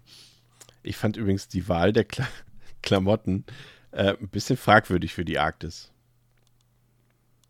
Ja, wenn es nur, ey, wenn's nur das wäre, ne? Ey, Also allein Ed Edas Outfit ist. Wenn, äh, wenn, ja, das ist aber wieder der, das, das ist der gleiche Cosplay-Ansatz wie halt bei Jill Valentine im zweiten Ja. Teil. Das ist wieder so, sie muss dieses Outfit haben, damit die Fans sie erkennen. Und das muss sie immer tragen. Egal ob bei 30 Grad oder bei minus 30 Grad. Ey, ja, das ist halt wirklich. Also, wenn es das so wäre, ey, wenn die alle, wenn die alle in Strapsen rumlaufen, egal ob Mann oder Frau, in, in der Arktis, ey, das könnte ich doch, mach doch. Aber nee, das wäre das wär nur die Spitze des, pass auf, Eisberges. Ähm, und als du vorhin auch meintest mit, den, mit diesen Wasserzombies, die dann irgendwie hier Rain noch runterreißen, ey, von mir aus, das macht ein Dead Snow auch. Ähm, aber auch da wieder, dass quasi Rain als Super-Zombies quasi von den normalen Zombies dann wieder gefressen wird, dachte ich mir auch wieder, ja, pf, ja, ist auch so, ein, auch so ein leichter Ausstieg schon wieder sich das Ganze gemacht, ne? Und ähm, naja, und wo du am Ende Gänsehaut hattest bei dem Money-Shot am Weißen Haus, da dachte ich mir auch nur, ey, sorry, also welche, welche, welche Zwischensequenz aus dem PS3-Game haben sich denn da rausgerendert? Also, Gimme more, dachte ich. Gimme more. nee, boah. Ist das schon dein, dein, dein Fazit-Rand gewesen? Ja, ich glaube, mehr kann ich gar nicht sagen. Ein halber Stern von fünf. Also wenig, halber Stern. weniger geht nicht. Also das ist wirklich, dieser Retribution ist wirklich einer der schlimmsten Filme, die ich kenne. Okay. Ja, aus meiner Sicht ist es vermutlich der beste Teil der Reihe, da er nicht mal im Ansatz versucht, eine Geschichte zu erzählen. Er ist auch völlig unnötig für den Gesamtkomplex Resident Evil. Es geht hier eigentlich, wie ich vorhin schon gesagt habe, nur darum, Alice irgendwie aus dieser Unterwasserstation zu befreien und mehr nicht. Und dabei ähnelt der Film so tatsächlich mal einem Videospiel. Und ja, natürlich hat André echt recht, wenn das jetzt die einzige Legitimation dafür ist, dass es hier einzelne Level gibt. Okay, das stimmt schon. Ähm, gleichzeitig fühlt sich das so ein bisschen wie ein Fast and, Fast and Furious Streifen an. Die ganzen verhassten, unsympathischen Figuren aus allen Vorgängern kommen hier irgendwie wieder, sei es in irgendwelchen Simulationen, sei es in, in, ja, in irgendwelchen Szenarien. Alle dürfen nochmal wiederkommen. Und äh, das ist auch komplett faules Storytelling. Wie gesagt, es die, viele Szenen dienen nur dazu, irgendwie diesen Film auf Länge zu bringen.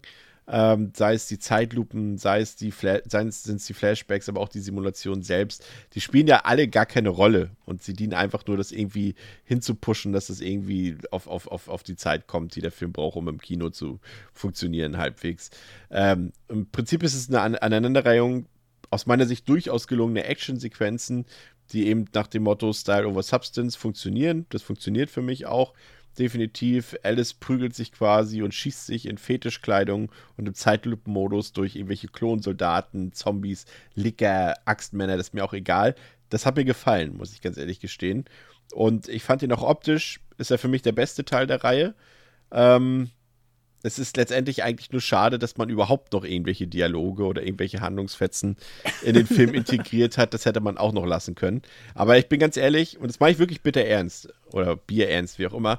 Ähm, wenn ich einen Film freiwillig aus dem Franchise nochmal gucken müsste, dann wäre das tatsächlich dieser hier. Ich fand den wirklich vollkommen in Ordnung, aber eben unter der Prämisse, dass er nichts zu erzählen hat und einfach nur so scheiße aussieht, dass er irgendwie fantastisch cool auf mich wirkt. Und deswegen gebe ich ihm so traurig es auch klingt, drei von fünf. Pascal. Ja. das ist, ähm, ja, krass. Das ist krass. So, witzig, dass ihr beide euch jetzt so extrem unterscheidet auf dieser äh, Seite der Skala. Das ist spannend. ähm, ich kann dem Film auch, also ich habe ja schon am Anfang gesagt, ich komme da nicht aus meiner Haut. Ich mache das halt einfach leider. Ich bin jetzt auch nicht der, der sagt, irgendwie, du musst immer also Story und Konzept über allen und man kann nicht auch einfach mal Quatsch machen, aber äh, dann hätte Anderson irgendwann, hätte sich irgendwas eigenes raussuchen sollen, hätte sich ein, hätte einfach mal Resident Evil wegstreichen sollen, hätte sich hier seine Frau schnappen können und sagen können, hier komm, wir machen mal was richtig, richtig abgedrehtes, dummes irgendwie, ich möchte mal was ausprobieren, das soll irgendwie weird aussehen. Ähm, wird wahrscheinlich nicht allen gefallen, aber vielleicht gibt es irgendwie die 5%, die das irgendwie cool finden und dann go. Aber das ist halt einfach ein, Eint also im Resident Evil Film-Franchise ein weiterer Eintrag, der halt die Geschichte von Alice weitererzählen soll. Und das wird halt irgendwann echt, also albern ist nicht mehr das richtige Wort dafür. Es wird halt irgendwann einfach nur noch dumm und ärgerlich, weil das kannst du halt irgendwann niemandem mehr erklären. So, und diese Unterwasserstation ist halt so, so unendlich ab von allem, was wir mitbekommen haben, was auf dieser Welt vorgegangen sein soll. Vor zwei Filmen, wir erinnern uns, die ganze Welt ist irgendwie komplett untergegangen. Es gibt nur noch vereinzelt Menschen hier und da. Da waren wir schon im Vollzeit-Apokalypse-Modus. Auf einmal gibt es eine Unterwasserstation, die von Klonen bevölkert wird. Und die können da auch jetzt noch, also die sind auch komplett unabhängig von der Außenwelt. Die, es gibt da, also ich übertreibe nicht, wer den Film nicht gesehen hat. Es, es wird ein riesiger, eine riesige eine Halle ist schon fast übertrieben. Ein, ein, ein, ja, ich weiß gar nicht, wie man es nennt, ein riesiges Silo mit Conveyor, also mit äh, Fließbändern gezeigt, wo einem quasi hinten am, am Hals aufgehakt Klone durch die ähm, Gegend gefahren werden. Das sieht aus wie bei Monsters Inc., wenn die Türen da irgendwie Ja. durch die Gegend fahren. Also, das ist. Ich weiß nicht, was man, äh, auf wie viel Koks man sich das ausdenkt. Das ist wie so eine, das ist wie so eine Funko-Pop-Fabrik oder so. Ja. und da werden so, und ich meine, ey, ich fand das ja schon im dritten Teil grenzwertig, wie beiläufig diese Klonthematik aufgemacht wird. Im vierten Teil fand ich schwierig, dass die Klone nur so oberflächlich behandelt werden.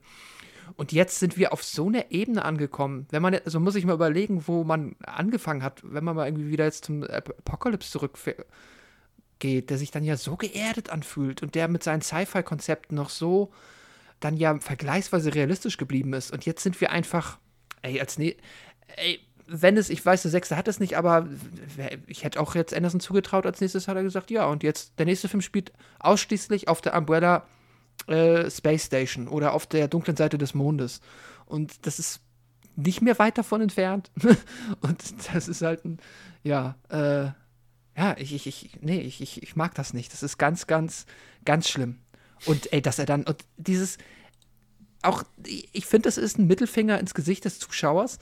Und wenn Wesker am Ende einfach ihr wieder diese Scheißkräfte wiedergibt, was ist denn das für eine Superkraft?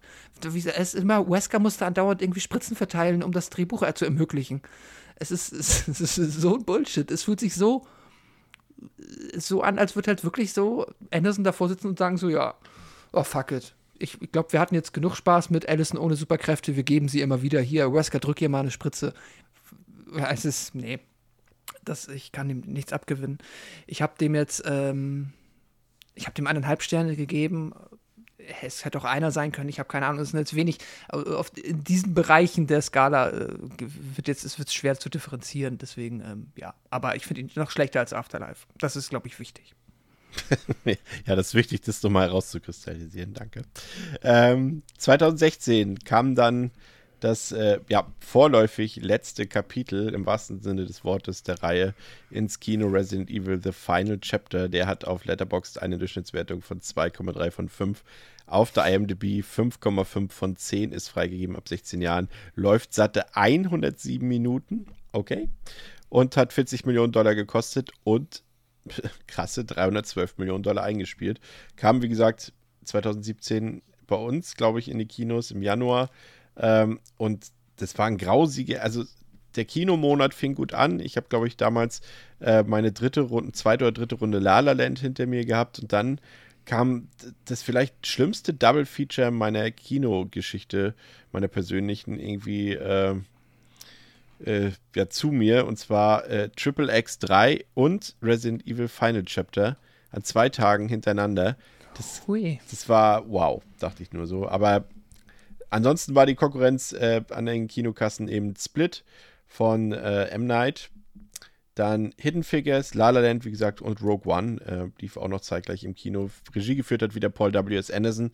Und der Cast ist ja im Prinzip ähm, Mila Jovovich, noch ein paar alte Gesichter kamen wieder dazu. Ian Glenn war wieder mit dabei. Ellie Later war wieder mit dabei. Ich freue mich jetzt schon, wie Pascal das gleich erklärt, warum Ellie Later wieder dabei ist. Und äh, meine Lieblingsschauspielerin, die auch lustigerweise hier in diesem Double Feature in beiden Filmen mitgespielt hat, Ruby Rose. Die mag ich ja noch weniger als Misha Rodriguez und äh, Mila Jovovich. Also Pascal, it's your final, final Test. Chapter. Chapter, ja, ja, Final Chapter, genau. Danke. Dr. James Marcus, der Gründer der Umbrella Corporation, hat eine Tochter, Alicia, die an Progerie stirbt. In seiner Verzweiflung, sie zu retten, setzt Markus das T-Virus bei ihr und anderen Erkrankten ein. Nachdem ein anderes Kind, das mit dem Virus behandelt wurde, starb und anschließend als tollwütiger Zombie wiederbelebt wurde, versuchte Markus, das Programm abschalten zu lassen. Sein Partner, Dr. Isaacs, ließ Markus von Albert Wesker töten, adoptierte dann Alicia und übernahm die Corporation. Das war jetzt ein Flashback aus der Vergangenheit, den uns dieser Film zeigt. Nach den Ereignissen in Washington DC wacht Alice auf. Die Rote Königin erscheint und teilt Alice mit, dass Wesker ihr ihre Kräfte nicht wirklich wiedergegeben hat und sie 48 Stunden Zeit hat, um den Hive zu infiltrieren, der in Raccoon City liegt. Die Umbrella Corporation hat ein Antivirus entwickelt, das jeden mit dem T-Virus infizierten Organismus töten kann, wartet aber darauf, dass die letzten verbliebenen Menschen ausgelöscht werden. Auf dem Weg nach Raccoon City wird Alice von Dr. Isaacs gefangen genommen und erfährt, dass der Isaacs, den sie zuvor getötet hat, ein Klon war. Sie entkommt seinem Konvoi und erreicht Raccoon City, wo sie eine Gruppe von Überlebenden überfallen wird. von einer Gruppe von Überlebenden überfallen wird. Doc, Abigail, Christian, Cobalt, Razor und Claire Redfield, die den Angriff auf Arcadia überlebt hat. Isaacs Konvoi nähert sich, verfolgt von einer Horde Zombies. Alice und die Gruppe besiegen den Konvoi, befreien Isaacs wenige menschliche Gefangene und verbrennen die Horde Zombies, wobei Cobalt getötet wird. Alice und die Gruppe betreten den Eingang des Hives, der sich am Boden des Kraters befindet, der durch die Atombombe entstanden ist, die zuvor auf die Stadt abgeworfen wurde. Wesker, der die Kontrolle über den Hive hat, lässt mutierte Wachhunde frei, die Christian und einen befreiten Gefangenen töten. Die, Röte, äh, die rote Königin erscheint Alice und erklärt, dass ihr Programm in einem Konflikt steht, da sie niemals einen Um- Umbrella-Mitarbeiter verletzen darf. Aber auch das menschliche Leben schätzen muss. Sie spielt ein Video ab, in dem Isaacs den Führungskräften von Umbrella den Plan erklärt, das T-Virus freizusetzen und die Welt von der Menschheit zu säubern. Viele der Reichen und Mächtigen, darunter auch die Führungskräfte des Unternehmens, werden in kryogenen Kapseln im Hive gelagert, um die Welt nach der daraus resultierenden Apokalypse wieder aufzubauen. Die Rote Königin warnt Alice, dass jemand aus ihrer Gruppe Umbrella hilft. Die Gruppe stößt auf mehrere Fallen und tötet Abigail und Razor. Alice und Doc platzieren überall im Hive Bomben. Alice konfrontiert den echten, technisch aufgerüsteten Isaacs. Doc entpuppt sich als Spion von Umbrella und Claire wird von Wesker gefangen genommen. Eine kryogene Kapsel öffnet sich und entlässt Alicia Marcus, die Miteigentümerin von Umbrella und Marcus Tochter. Isaacs offenbart Alice, dass sie in Wirklichkeit ein Klon von Alicia ist und erklärt dann seinen Plan, die beiden zu eliminieren, zu eliminieren und die Kontrolle über Umbrella zu übernehmen. Alicia feuert Wesker, sodass die Red Queen, die rote Königin, seine Beine mit einer Sicherheitstür zerquetschen kann. Isaacs, Alice und Claire kämpfen. Isaacs überwältigt Claire und greift Alice im Laserkorridor, wir erinnern uns, an und besiegt sie schließlich, aber sie nutzt diesen Moment, um eine Granate in seiner Tasche zu aktivieren. Sie flieht mit dem Antivirus an die Oberfläche, aber Isaacs fährt wieder hoch und erwischt sie, bevor sie es freisetzen kann. Bevor er sie töten kann, taucht der Isaacs-Klon aus dem Konvoi von früher auf und tötet ihn in dem Glauben, er sei der ursprüngliche Dr. Isaacs, doch der Klon wird von, dem Untoten, von den Untoten verschlungen. Alice setzt das Antivirus frei und tötet alle Untoten um sie herum, bevor sie ohnmächtig wird. Wesker legt gleichzeitig den Selbstzerstörungsschalter Schalter um und vernichtet sich selbst, Alicia, den Hive und die im Winterschlaf liegende Umbrella-Elite. Claire weckt Alice auf, die überlebt hat, weil das Antivirus nur das T-Virus in ihrem Körper getötet hat, nicht aber die gesunden Zellen. Die Rote Königin lädt Alicias Kindheitserinnerungen in Alice hoch und schenkt ihr damit eine Kindheit. Alice reist nach Manhattan und sagt, dass das Antivirus, das nur vom Wind getragen wird, Jahre brauchen wird, um alle Ecken der Welt zu erreichen. Und dass ihre Mission noch nicht beendet ist, bis es soweit ist. Mir fällt dazu ein Lied der Beatles ein, das heißt Help. Well, Paul W.S. Anderson, get help. Ich, ich glaube, ich glaub, ich glaub, das, ist das, das ist das Ende, was die Scorpions in Wind of Change besungen haben. Ja. äh, kommen wir aber erstmal äh, äh, zu ein paar Highlights, äh, aber auch traurigen Geschichten aus der Produktionsgeschichte dieses Films, die ich äh, im negativen Sinne beeindruckend fand. Und zwar ähm, gab es einen Motorradunfall äh, mit der Stuntfrau Olivia Jackson, ähm, die sich quasi bei einem Stunt mit dem Motorrad und einem äh, mit einer Kamera auf einem Kran äh, schwer verletzt hat. Sie hat keinen Helm getragen, weil das äh, quasi ja nicht notwendig war. Quatsch. Also es war erforderlich, dass sie keinen Helm trägt für diese Szene.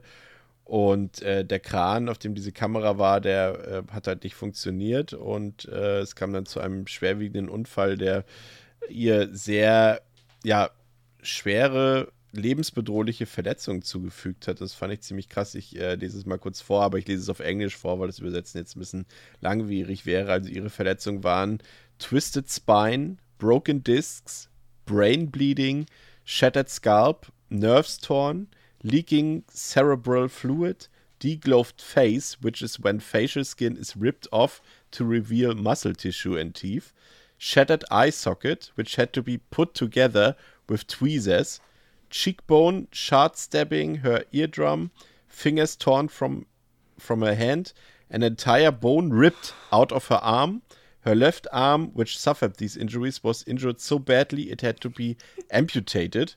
Um, and she was put into a medically induced coma for 17 days to perform all the surgeries. Das ist krass. Äh. Also sie hat natürlich dann auch äh, äh verklagt. Äh, äh Paul W.S. Anderson war natürlich auch, äh, wie sagt man, ähm, devastated ähm, mhm. von dem Unfall und äh, man hat dann auch alles versucht, um das wieder gut zu machen und so weiter. Ähm, sie hat dann auch den Gerichtsprozess gewonnen. Ähm, aber das ist schon richtig krass, ey, muss ich sagen. Und da ist auch tatsächlich ähm, auch noch jemand verstorben bei der Produktion.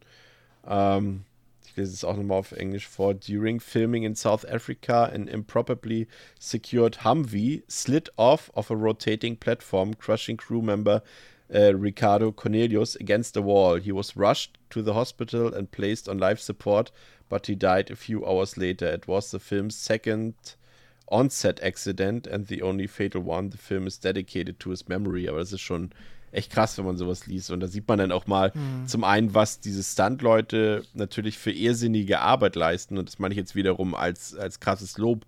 Äh, aber zeitgleich ist es natürlich auch gerade in Actionfilmen, also dafür braucht man ja Stunt-Leute in der Regel, ein wahnsinnig gefährlicher Job, ne, André? Ja, absolut, absolut, gar keine Frage. Und äh, Respekt an jeden Stuntmann, jede Stuntfrau. Also das ist, äh, das ist auf jeden Fall ein krasser Job. Und ja, wenn dann bei der Produktion tatsächlich was passiert, und ich meine, wir wissen, welche hohen Standards, Sicherheitsstandards Produktionen halt inzwischen haben. Ne? Also wenn man teilweise ja die Produktionsbedingungen von Filmen aus den 70ern, 80ern und Co. Äh, äh, hört und wenn wir die hier behandeln, dann denkt man sich schon so, oh, wilde, wilde guck, Zeit. Guck dir allein die ganzen Hongkong-Produktionen von Jackie Chan an. Was ja, da ja, sowas halt. Ne? Da denkt man so, krass, wilde Zeit so. Aber mittlerweile sind die, sind die Standards ja schon sehr, sehr hoch und du musst ja tausend Dinge beachten und Sicherheit geht vor und so. Und wenn dann, wenn dann sowas passiert, ist natürlich echt krass, ja. Ja, ich glaube, bei irgendeinem Bond mit Daniel Craig gab es doch, das, der war doch auch verflucht. Da sind doch auch Leute bei diversen Autounfällen, glaube ich, irgendwie getötet worden. Ich glaube, es war bei einem Quantum Trost, glaube ich, weiß gar nicht mehr. Aber ja, es kommt tatsächlich, man kriegt es nicht mehr so mit, so wirklich mhm. heutzutage, aber es gibt eben auch noch solche Fälle. Und deswegen jetzt, äh, ja, äh, nee, das ist auch nicht zur Aufmunterung, aber ich fand, das war noch ein netter, eine nette Geschichte für nebenbei, dass äh, äh, ein Mann aus Simbabwe, der Busani Nkube heißt, äh, auch Alistair als äh, Spitzname genannt, der ist 1000 Meilen angereist äh, für eine Möglichkeit, in diesem Film mitzuspielen als Statist. Aber kurz bevor er ankam, äh, ist sein Geld alle gewesen und er konnte dann nicht mehr im Film mitspielen. Ich ja. sage ja, gut für ihn. Schade um seinen IMDB-Eintrag, wenn es ihm darum gegangen ist. Aber ja, aber gut, so, den hat er ja trotzdem, nur als, als Trivia. Ach so. Ja. Von daher passt das. Ja, was haben wir sonst noch Interessantes? Ähm, die Tochter von Mila Jovovich und Paul W.S. Anderson, äh, Eva, Ev, nee, Ever, Ever Anderson, ähm, spielt hier quasi den Ersatz für äh, Megan Carpenter oder Carpentier, äh, die die Red Queen vorher gespielt hatte, bis zu diesem Zeitpunkt. Die wurde dann mittlerweile zu alt und wurde dann durch die Anderson-Jovovich-Tochter ersetzt. Sieht man übrigens auch, wenn man ihr ins Gesicht kommt, guckt, sieht man tatsächlich äh, Paul W.S. Anderson wieder. Ist ein bisschen spooky, aber ist die Wahrheit. Ah. ja. Ei, ei, ei. ja. Ja, Pascal, du hast eben schon gesagt, ähm, ähm, um mal schon auf die Handlung so ein bisschen einzugehen, der Film spielt drei Wochen nach Resident Evil Retribution und ähm, er lässt einfach mal wieder alles so ein bisschen. Ja, er zeigt zum einen das, was wir sehen wollten, hat André vorhin ja schon gesagt, zeigt er nicht. Also wir sehen nichts von diesem krassen, von der letzten finalen Schlacht der Menschheit dort. Äh, sehen wir gar nichts, wir sehen nur das Ergebnis. Und dann sind Figuren wie Jill Valentine, Ada Wong, Leon Kennedy, Becky, ja, die ja alle theoretisch überlebt haben im vorherigen Film, die sind einfach weg. Also ja. sind einfach quasi nicht mehr dort. Man könnte vermuten, dass sie alle vielleicht in dieser entscheidenden Schlacht am Weißen Haus gestorben sind. Äh, jetzt wird es fast schon unangenehm. Hier steht noch, äh, dass in der Romanvorlage wird das Schicksal der vier Leute aufgeklärt.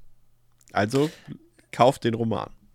Äh, ja, genau, also ich, das fand ich halt auch so interessant. Also es ist, glaube ich, keine Rom ich glaube, es ist keine Romanvorlage, sondern sie nee, haben also quasi nachträglich diese Novelization die, genau, ja. vom Skript, ja, ja. genau gibt es ja zu ganz vielen Filmen. Ja, ähm, ja äh, ob es das wert ist, äh, es ist krass. Also es ist wirklich, was der Film, also wenn man jetzt sagt, die ersten fünf Filme haben ja schon einen großen Fick auf Logik und irgendwie. Äh, Pascal, was ist denn mit dir los?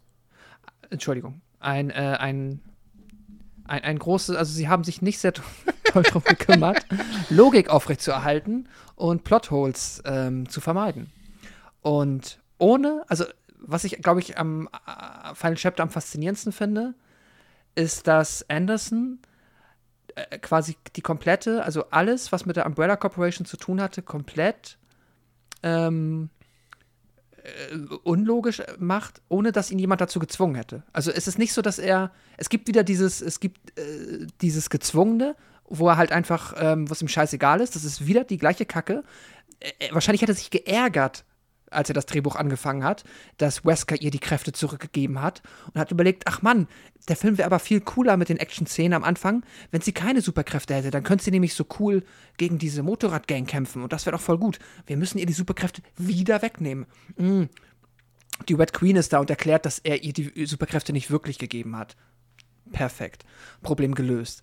Ähm, ja, das ist, das ist so dieses, okay, Wes Anderson being Wes An äh, äh, Paul W.S. Anderson äh, macht Ein äh, trotziges Paul. Kind Anderson halt. Dinge. Ja, ein trotziges Ich mach das Kind. jetzt so. Genau. Aber ja, also ich meine, womit alles fällt ist, ich habe es in der Inhaltsangabe erwähnt, es gibt halt den Flashback, ähm, wo die Red Queen äh, das Video zeigt von Dr. Isaacs, wie er am Anfang, bevor alles, was wir in den Film gesehen haben, passiert ist, wie er quasi den Pitch an Umbrella und die anderen Elite-Menschen der Welt ähm, bringt und sagt, wir haben den T-Virus, wir wollen den T-Virus benutzen, um die Menschheit auszulöschen. Und dieses Stück Plot macht alles, was wir in den ersten Filmen gesehen haben, komplett kaputt. Weil wir erinnern uns ja, wie der T-Virus freigesetzt wurde. Das war nicht, weil jemand gesagt hat, wir wollen die Menschheit auslöschen. Das war, weil Spence, der Fake-Ehemann von Alice, ähm, ein Ablenkungsmanöver gemacht hat, weil er selber den T-Virus ähm, äh, Stehlen wollte. klauen wollte. Und dann, also du kannst ja, du kannst da, weiß gar nicht, wo du anfangen oder aufhören sollst. Im zweiten Film sehen wir, wie die Umbrella Corporation die Stadt abriegelt, damit der Virus nicht rauskommt. Die Atombombe, die ja sogar referenziert wird im sechsten Teil, im Final Chapter, die Atombombe war einzig und allein dafür da, dass das halt eben nicht passiert. Dass die Welt nicht untergeht. Die Atombombe hat ja auch, die haben eine Atombombe über diese ganzen kryogenen Kapseln gezündet, was ja auch schon gar keinen Sinn ergibt. Sie sagen ja Aber- auch, in den Flashbacks sagen sie auch, die, ähm, sie sagen halt, die Regierung hätte eine Atombombe abgeworfen. Was völliger Ja. Bullshit ist, da Umbrella die abgeworfen und auch beauftragt hat. Ja, ja, ganz genau. So, das heißt, das ergibt auch alles keinen Sinn. Und auch, warum ein Nemesis, erinnert euch an das Nemesis-Programm. Das Neme, warum macht denn Umbrella ein Nemesis-Programm und macht diese ganzen coolen Mutanten, wenn sie die vorhaben, die Menschheit auszulöschen und irgendwie in 20 Jahren sich wieder aufzutauen? Haben sie dann Bock, da irgendwie von einem X-Men und von einem, von einem Nemesis noch überrascht zu werden oder was? Was für ein Unfug. Ja, und auch halt eben, was- in dem Video sieht man ja auch Ja. dann, wie dieses Kind in dieser Schneegondel eben so Zombie wird, ne?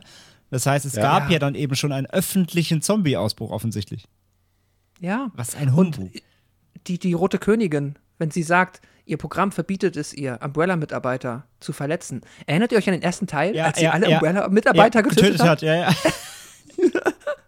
Also, das kann doch nicht sein Ernst null sein. Das Sinn. ist doch faszinierend.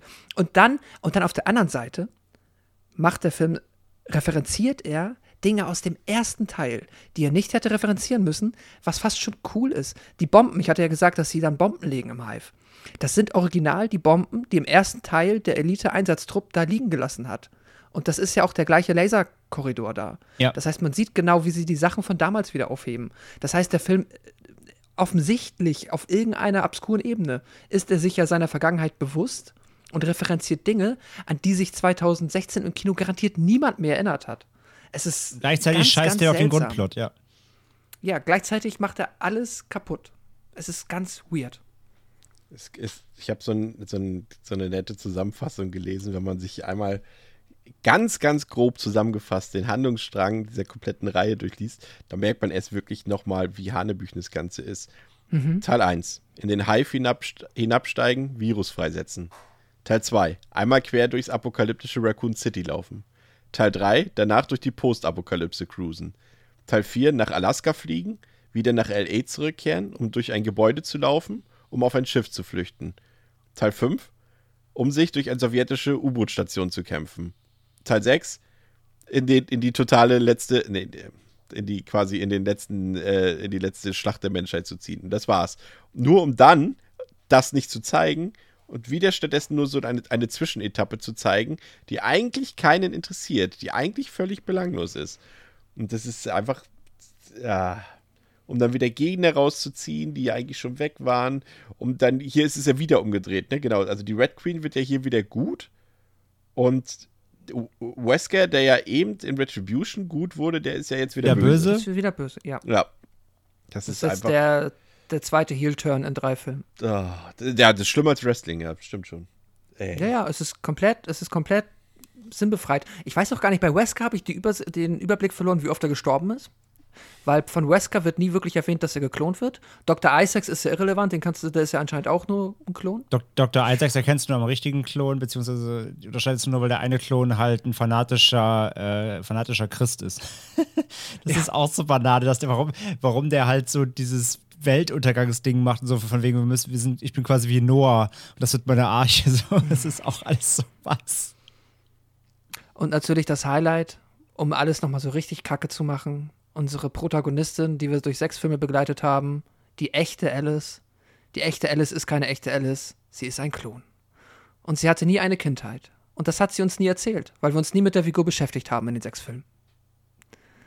Ja, und genau das Tja. ist wieder, das wäre bei Fallhöhe wieder, nämlich wenn sie dann quasi ihre Kindheit einprogrammiert bekommt, soll das dann eben, wie gesagt, die Herr der Ringe äh, Endszene sein, wo alle weinen sollen. Es interessiert halt überhaupt keine Sau. Nee, weil wir nie wussten, sie hat ja nie, sie hat ja nie ihre Kindheit, also Es juckt auch einfach am Anfang, nicht. nee, genau. Weil wir keinerlei emotionale mal- Bildungsbindung zu ihr haben. Das Einzige, was ich von ihr weiß, ist, sie kann durch Fenster springen und Motorräder werfen. Ja, Boah. es ist wild. Ähm, kommen wir mal zu ein paar anderen Sachen hier Mhm. im Film. Ich fand, der hatte ein schreckliches Walking Dead-Feeling, der Film. Gerade am Anfang mit der langen, mit, der Straße, mit den Panzern da. Wo, Ja, sie, hinter, wo sie hinterherlaufen muss an der Kette. Mit den, dann die, die Zombie-Horden, die ganze Optik, auch wieder diese so Halbsepia-Optik, die war, sah furchtbar aus. Dann habe ich, äh, fand ich auch dieses, ich weiß jetzt, BMW war das, glaube ich, dieses Motorrad. Äh, das war ja schon ein Werbevideo für dieses Motorrad, das hat mich auch total genervt. Das, das, das stand sogar in der Einszene, als sie das findet zum ersten Mal. Da, äh, da, da leuchtet es richtig auf, wie so ein Gegenstand Wie so ein in einem Item. Videospiel, den du Ja. aufsammelst, wie ein Item, genau. Furchtbar. Übrigens, Ähm, übrigens äh, s- quasi am Anfang mit dem, mit dem Panzern, den Horden, da ist ja so ein bisschen, da ist ja das wie so ein bisschen Brachland, so ein bisschen Wüste, ne? Ja. In Teil 3.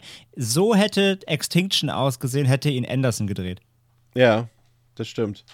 Wobei ja das mit den Vehikeln am Anfang gar nicht so verkehrt gewesen wäre, wenn der Film nicht auch wieder so scheiße geschnitten wäre und so unübersichtlich wäre und die Effekte auch wieder so grützig wären. Vom Prinzip her ist es gar nicht so verkehrt gewesen, fand ich damit, so mit diesen panzerartigen Fahrzeugen da und so. Ja, ja, das, das, der Kampf geht auch, aber auch, wie du sagst, völlig zerschnitten. Ja. Aber zum Beispiel der Moment, wo sie dann, äh, wo, wo- Isaac sich sicher fühlt und sie haut ihm einfach, sie haut ihm einfach die Hand Ja. ab, um dann das Motorrad Das ist starten zu können. Das war, ist es ein ganz cooler Moment, ja. Generell muss man sagen, der Film hat viel Action. Ne? Also im Prinzip ist es ja ein durchgängiger Actionfilm. Ja. Äh, trotz der, dafür, dass er die längste Laufzeit aller Filme hat. Aber ich muss gestehen, er hatte für mich, und da ist er der einzige Film, weil an allen anderen Teilen kann ich mich an gewisse Sequenzen auch noch ein paar Jahre später dran erinnern. Hier wirklich nicht. Ähm, er hat nichts Erinnerungswürdiges. Also, das sind viele Actionsequenzen bei, die sind vielleicht, äh, ja, nee, die sind schon scheiße gemacht, aber ich kann mich nicht dran erinnern. An keine Szene so. Nee, nee, stimmt. Das ich gar ist so, wenn, wenn ich mich ja. erinnern kann, dann eben aus den, aus den Zuständen, dass es eben zum Beispiel eben ein unzumutbarer Schnitt ist. Äh, Wir haben uns ja heute Nachmittag schon unterhalten, André, über die eine Szene, als Alice mit äh, gegen irgendeins von diesen Viechern da im Dunkeln unten kämpft Mhm. und irgendwie schießt auf das Viech und für jedes Mal schießen irgendwie sechs, sieben, acht Cuts benötigt werden. Ne? Das, ist, das ist eine Katastrophe. Ja, ich habe schon gesagt, also alle beschweren sich immer über die Taken 3 Szene, Ja. wo Liam Neeson nicht über den, über den Sound kommt, ohne vier Schnitte oder so. Ihr guckt euch mal jede Kampfsequenz von, von Last Chapter an.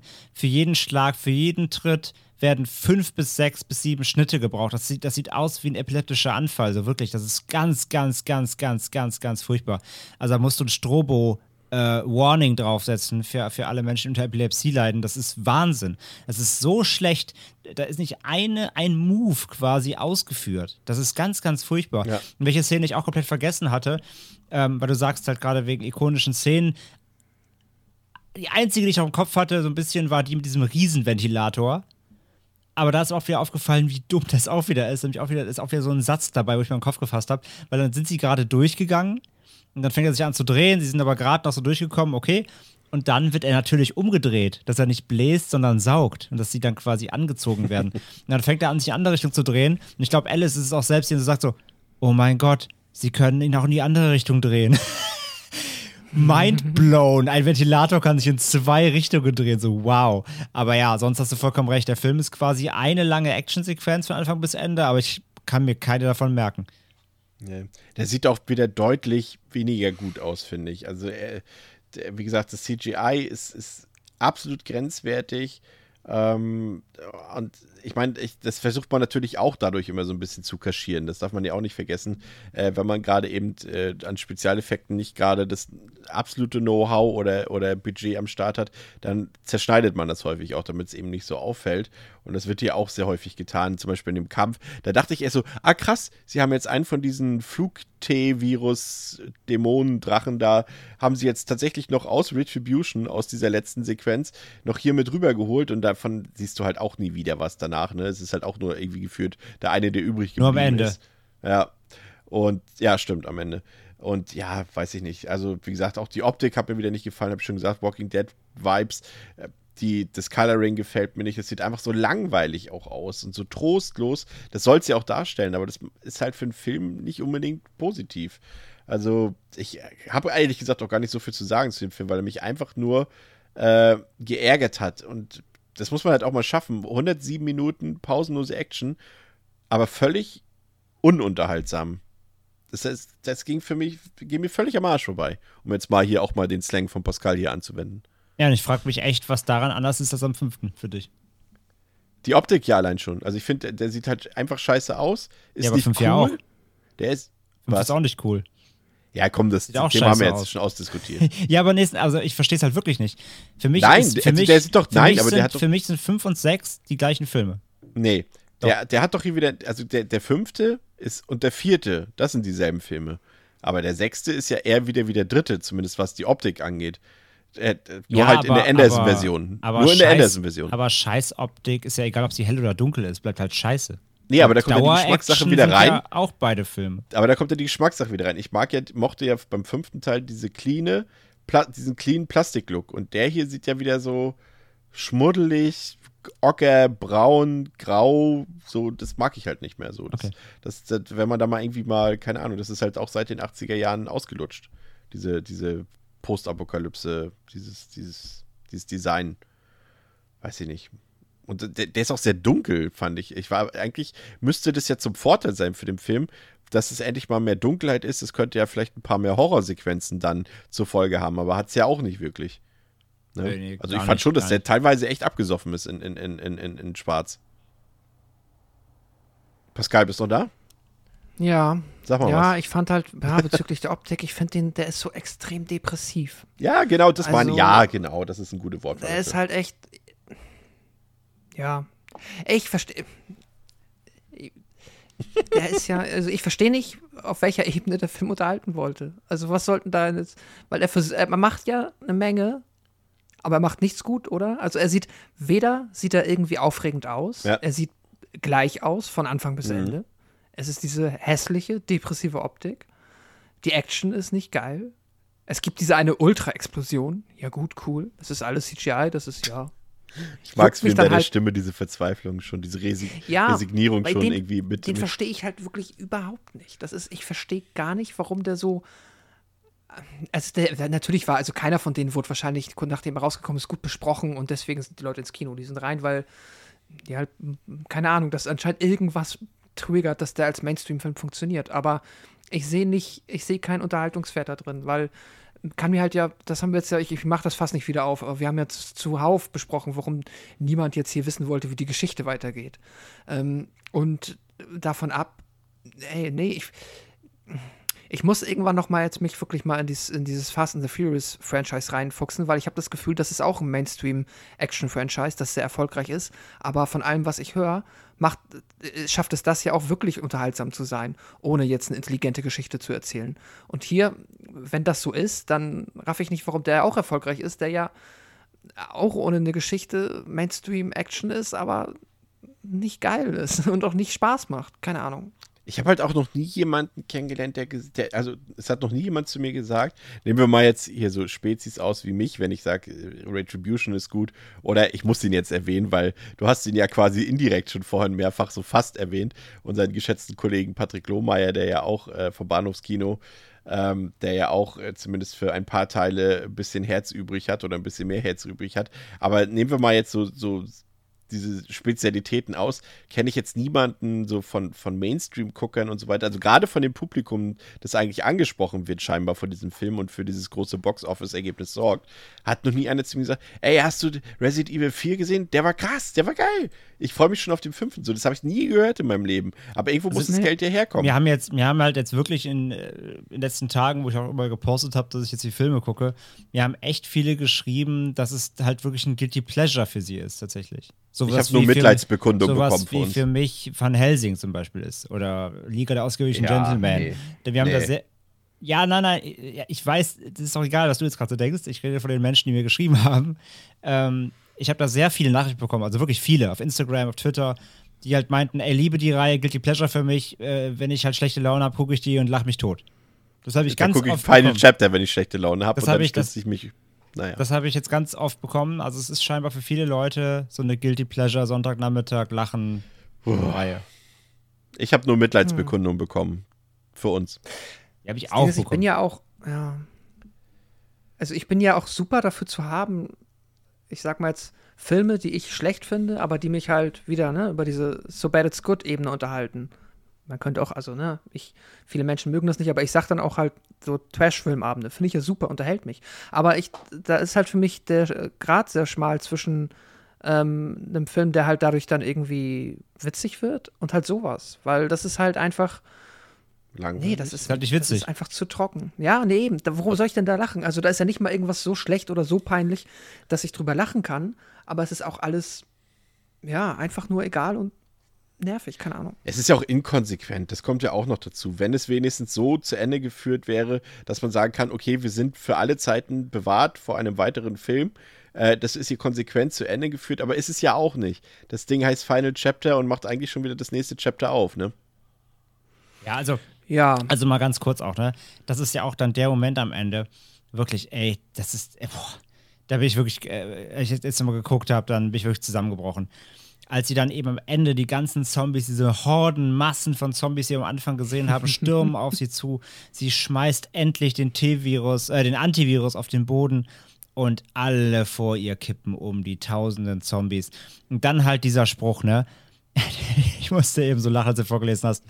Ähm, äh, äh, das, das, das Virus wird vom Wind getragen und wird Jahre brauchen, um alle Ecke der Windwelt zu erreichen. Ja, genau, weil der Wind halt von diesem Scheißfleck da, nämlich in die ganze Welt, in die hinterste Richtecke vom Himalaya, nach Deutschland, nach Zimbabwe, überall hin wird dieser Wind nämlich mit diesem 3 Milliliter Ampüllchen Antivirus nämlich getragen. Auch ey Leute, wem wollt ihr denn diese Scheiße noch verkaufen? Also das ist auch so ein Humbug. Also das ist aber der, das ist der letzte Scheißhaufen auf dem Scheißhaufen nochmal, bevor also alles. Sagen wir mal so, Corona wird auch durch Aerosole übertragen und das ist auch nur ein kleines Fläschchen gewesen. Ja, aber das wird über Menschen übertragen, die es hier nicht mehr gibt, ja. weil die alle umkippen und ne, mehr Menschen gibt es ja nicht mehr. Aber es gibt noch und der Flugdämonen.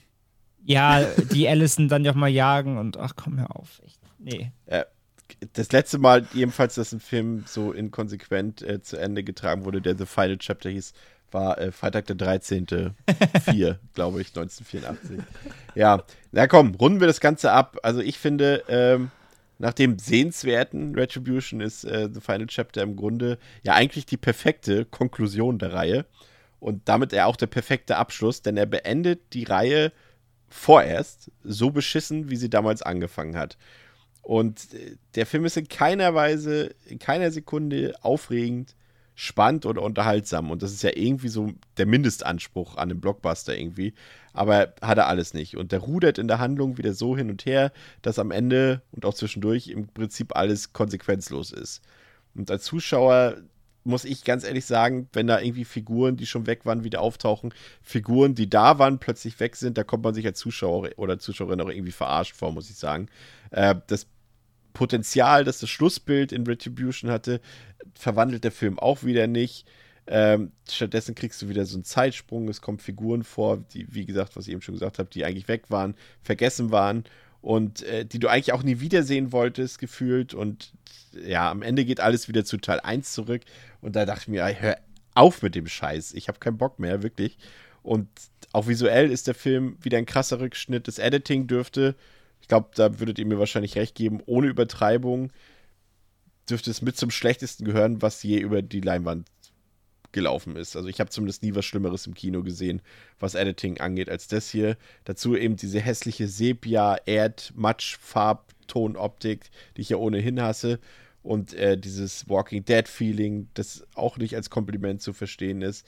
Also ja, im Endeffekt ein guter Ansatz, dass man mit The Final Chapter wieder pausenlos Action bieten wollte, pures Unterhaltungskino, aber das kommt überhaupt nicht bei mir an. Keine erinnerungswürdige Szene, kein Impact, pure Langeweile. Ein wahrhaft grausiges Stück Kino, das von mir, und ihr wisst ja, das ist meine Tiefstwertung, einen von fünf Sternen bekommt. Hier nochmal zur Abrundung. Pascal. Ja, ähm, ja. Also, für mich ist The Final Chapter zusammen mit äh, Retribution geben sich für mich die Klinke in die Hand, wenn es darum geht, Sehe ich nicht. dass das Franchise seinen Tiefpunkt erreicht hat. Es ist für mich halt tatsächlich ein stetiger Abstieg. Wenn wir jetzt mal wirklich bei den Wertungen bleiben, dann fing das mal mit einer 2,5 an. Und das war dann in meiner Welt das Highlight des Resident Evil Franchises. Und ähm, das sagt ja auch schon viel aus, dass ich jetzt quasi auch, also ich glaube, ja, außer du jetzt, Chris, bei Retribution, hat ja sonst niemand einen Film gefunden, der, ähm, ja, sag ich mal, die magische Marke von drei Sternen erreicht hat. Ähm, Das hat nicht mal Saw bei- geschafft, ne? So schlecht Nee, zu sein. ich glaube nicht. Nee, nee, nee, da haben wir den ersten ja noch alle. Ich glaube, ich habe da sogar, da hat sogar mal eine 4 bekommen, glaube ich. Und hier hast du halt echt dreimal 6, also 18 Bewertungen und einmal hat es eine 3 gegeben. Das ist natürlich schon fantastisch schlecht.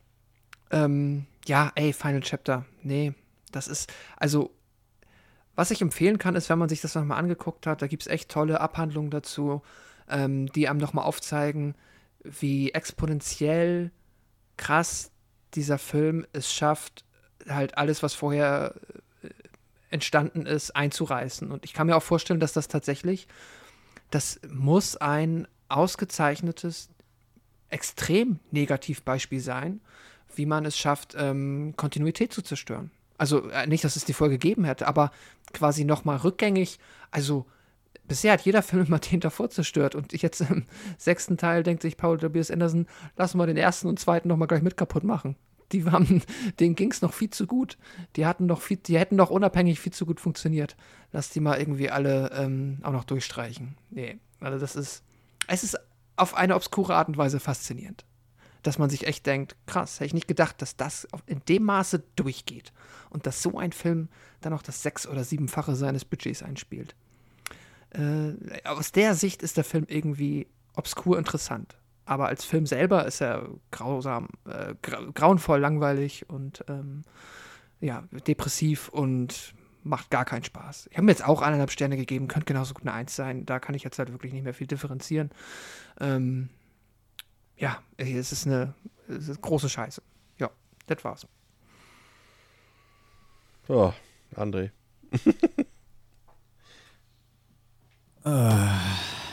Also, Final Chapter. Ja, alles, was ihr gesagt habt, ich fasse mich jetzt auch relativ kurz. Ähm, wir haben jetzt schon viel über den Film auch äh, geredet und waren uns ja bei den meisten ziemlich einig. Ey, es ist wirklich ein absoluter Graus, wie dieser Film nochmal auf die ganze Reihe draufscheißt, äh, wie schlecht Anderson halt wirklich schreibt. Und ich weiß wirklich, also bei dem Film weiß ich auch wirklich nicht mehr, ob er es nicht extra macht. Ob er einfach, ich sage, ich verarsche euch Leute, ähm, und, und, und das ist, das ist Absicht, aber ja, wie, wie an, also die ganze, die ganze Vorgeschichte, eben wie erwähnt, äh, zerschießt im Grunde alles, was wir bisher mit dem Film über die Reihe wissen und macht halt im, im Rückblick gar keinen Sinn. Und ähm, ja, was er uns dann da erzählen will, noch mit weiteren Klonen und hin und her und Alice-Geschichte und guck mal hier, ich bin die alte Alice mit einer schlechten Karnevalsmaske und du bist die Alice, die ich nie sein konnte und äh, die, der Computer ist die Alice, die ich früher war und deswegen sind wir alle zusammen. Was, was sagt Dr. Isaac nochmal? Er nennt sie doch irgendwie the, the, the Holy Trinity of Bitches oder sowas. Ja, das ist ein Zitat, Im- im- das hat er echt so geschrieben. Ja, im, Deu im Deutschen sagt er die Dreifaltigkeit der Schlampen übrigens. Oh Gott. Ganz furchtbar. Ähm, ja, alles Bullshit. Ähm, auch dass quasi dann die echte Alicia da quasi jahrzehntelang mit, mit, mit Dr. Isaac zusammen bei, bei Umbrella im Vorstand sitzt und ihn nicht mal einfach abknallt, obwohl er ihren Vater gekillt hat. Alles so einfach, komm. Ey, Anderson, echt, komm. Behalt deine Bierdeckel und, und scheiß auf deine Drehbücher wirklich. Also, das ist so dilettantisch geschrieben. Also, da ist wirklich alles vorbei. Und es, und es, er er meint es halt auch immer noch ernst. Das, das ist das Schlimme daran. Ähm, der Film ist ein Dauertempo, ähm, was eigentlich was Gutes ist, aber wie Chris auch schon gesagt hat, man kann sich trotzdem an nichts erinnern. Es ist ein Actionbrei, der aber leider halt komplett egal inszeniert ist. Es gibt keine gute Action-Szene. Ähm, wie gesagt, schlimmstes Schnittgewitter der ganzen Reihe. Sowas habe ich wirklich auch echt selten gesehen. Das ist wirklich, wirklich schlecht. Also, boah, das tut echt in den Augen weh. Ähm, keinerlei Erwähnungs-, ähm, ja, nicht, erwäh nicht erwähnt, erwähnt, erwähnt zu werden, eine Szene im Detail. Alles Quatsch. Ähm, ja, und der Film dauert auch noch so lange und, und, und ja, streckt sich auch noch weiterhin mit so viel ähm, Exposition auch einfach immer zwischendurch, die so bläh, egal ist. Äh, plus dann dieses wirklich alberne Finale zu sagen, diese eine Ampulle auf den Boden werfen reicht, um die Welt zu retten. Also, boah, wenn das eine Antwort auf eine sechsteilige Filmreihe ist, Anderson, dann hui. Ähm, ja, was soll ich sagen? Ähm, ich finde ihn irgendwie nochmal, ich, ich finde ihn so müh, wirklich mini, mini müh, irgendwie besser als fünf, weil ich, wie gesagt, Retribution ist für Ach, mich komm. wirklich, ist für mich halt wirklich das Lowlight, also schlechter geht's halt gar nicht. Ähm, war, ja, nee, ist halt so. Also sorry, Retribution ist wirklich, als ob du mit dem Hammer auf so eine, auf so eine Tupperdose schlägst. So, das ist einfach äh, kaputtes Plastik. Und da hat The Final Chapter irgendwie, äh, weiß ich nicht, irgendwas hat er da noch irgendwie. Und wenn es die eine Szene ist, wo sie Isaac die Hand abhaut, weil die irgendwie cool ist. Also wenn das die eine Szene ist von mir aus, dann ist es die Szene, aber nee. Also Retribution bleibt das Lowlight. Sowas, sowas Schlimmes habe ich noch nie gesehen und Final Chapter kommt direkt Wie danach du das extra betonst nochmal. kommt direkt danach. Ähm, von daher einen Stern immerhin noch gerade so. Ähm, aber ja, dilettantischer Müll. Ja. Ähm, ja, das äh, könnte es im Grunde sein, ist es aber nicht so ganz, denn ähm, es kommt ja im Herbst, soweit ich weiß, äh, ein weiterer Film, der zumindest glücklicherweise nichts mit Mila Jovovich, nichts mit Alice und vor allem nichts mit ähm, Paul W.S. Anderson zu tun hat, in die Kinos. Kinos? Ne, erstmal erstmal Paramount Plus. Ah ja, Paramount Plus, genau. Wie es bei uns aussieht, ist, glaube ich, noch nicht so richtig gesteckt. Ja, und es gibt äh, drei äh, Stills vom Set quasi, die natürlich noch keinen fertigen, äh, gegen viele Internetmeinungen natürlich keinen fertigen Aufschluss darüber geben, ähm, wie der Film am Ende aussehen wird und wie gut er sein wird, auch wenn sich einige da schon wieder drauf eingeschossen haben. Aber gut, was willst du machen? Ähm, der Film äh, wird gedreht von Johannes Roberts, äh, kein Unbekannter ähm, für Hörer von Devils and Demons, Hörerinnen und Hörern. Ähm, der hat äh, The Strangers 2, also Pray at Night gedreht, äh, hat 47 Meters Down 1 und 2 gedreht, aber so einen richtigen Kracher, muss man sagen, hat er jetzt auch noch nicht abgeliefert. Aber ich glaube zumindest optisch wird der Film nicht so scheiße aussehen, wie die Leute gerade vermuten, aufgrund dieser drei Bilder, die es gibt. Im Cast haben wir Robbie Amell, der hat in den beiden Babysitter-Filmen auf Netflix mitgespielt. Ähm, wir haben Evan Jogia, ja, der hat genau in Zombieland Double Tap zum Beispiel mitgespielt. Also ein paar gute Jungdarsteller. Kaya Scodelario kennt man aus den Maze Runner-Filmen, aus Crawl hatten wir hier auch im Podcast und natürlich aus der Serie Skins. Damit wurde sie zum Star. Also es sind auch wieder alle Figuren so ein bisschen mit drin. Ne? Wir haben Ada Wong mit drin, wir haben äh, Wesker mit drin, wir haben Jill Valentine mit drin, Leon Kennedy, Chris Redfield, Claire Redfield sind im Prinzip alle dabei. Die Birkins, die kennt man ja auch aus den Spielen, ne? William Ja. Birkin und so und weiter. Cheryl Birkin. Genau, die sind dabei. Ja, ich glaube, sie wollen wirklich so eine Mischung aus 1 und 2 in einen Film packen. Ja, das glaube ich auch. Und Ja, übrigens, der Kinostart in Deutschland steht aktuell auf dem 25. November. ja da habe ich Zeit. Dann haben wir, ich gucke gerade, ähm, oh, Neil McDonough spielt mit. Ja, der ist ja eigentlich nicht unbedingt äh, ein Name für Qualität, aber guck mal, wer den Film, wer den Film gefilmt hat, wer die Kamera bedient hat, das ist Maxim Alexandre, also der Bruder. Ich wollte gerade sagen, sorry, es ist so spät schon. Wieder, ich wollte gerade sagen, Maxim Alexandre, der Bruder von Alexandre Aja. Nur weil die den Namen, Vornamen getauft. Aber er ist der Stammkameramann von Alexandre Aja. Äh, genau, das wollte ich eigentlich sagen. Also er hat äh, äh, Crawl gefilmt, er hat Maniac. Äh, The, Maniac, The Hills of Ice, High Tension. Mirrors. Ja. Oxygen, genau, und hat äh, nebenbei auch zumindest, ja gut, äh, The Nun und Annabelle Creation, die scheitern ja nicht an ihrer Bildsprache, sag ich mal, gefilmt und hat mit Shazam ja jetzt auch schon wirklich einen großen Blockbuster äh, gedreht. Also ich sehe das jetzt erstmal nicht so schlimm. Ähm, ansonsten, Editor hast du schon genannt, ne? Wer den editet? nee, habe ich nicht, aber Das, ist, das ist Dev Singh, der hat den äh, Ghostland gemacht von Pascal Auger. Genau. Und Diesen Spiral. Backcountry, den ich ja auch super fand, mit dem Bären, aber leider ja, auch der ist, Spiral. der ist geil, der Film, ja. Und und leider auch Spiral, aber ich glaube, da musste er auf Boseman hören, was er für bescheuerte äh, Kamerafahrten wollte. Ja, da, da kümmern wir uns nächste Woche drüber. Da sind wir schon beim Thema. Denn äh, nächste Woche reden wir über Saw Spiral. So viel sei schon mal verraten, beziehungsweise Spiral from the Book of Saw.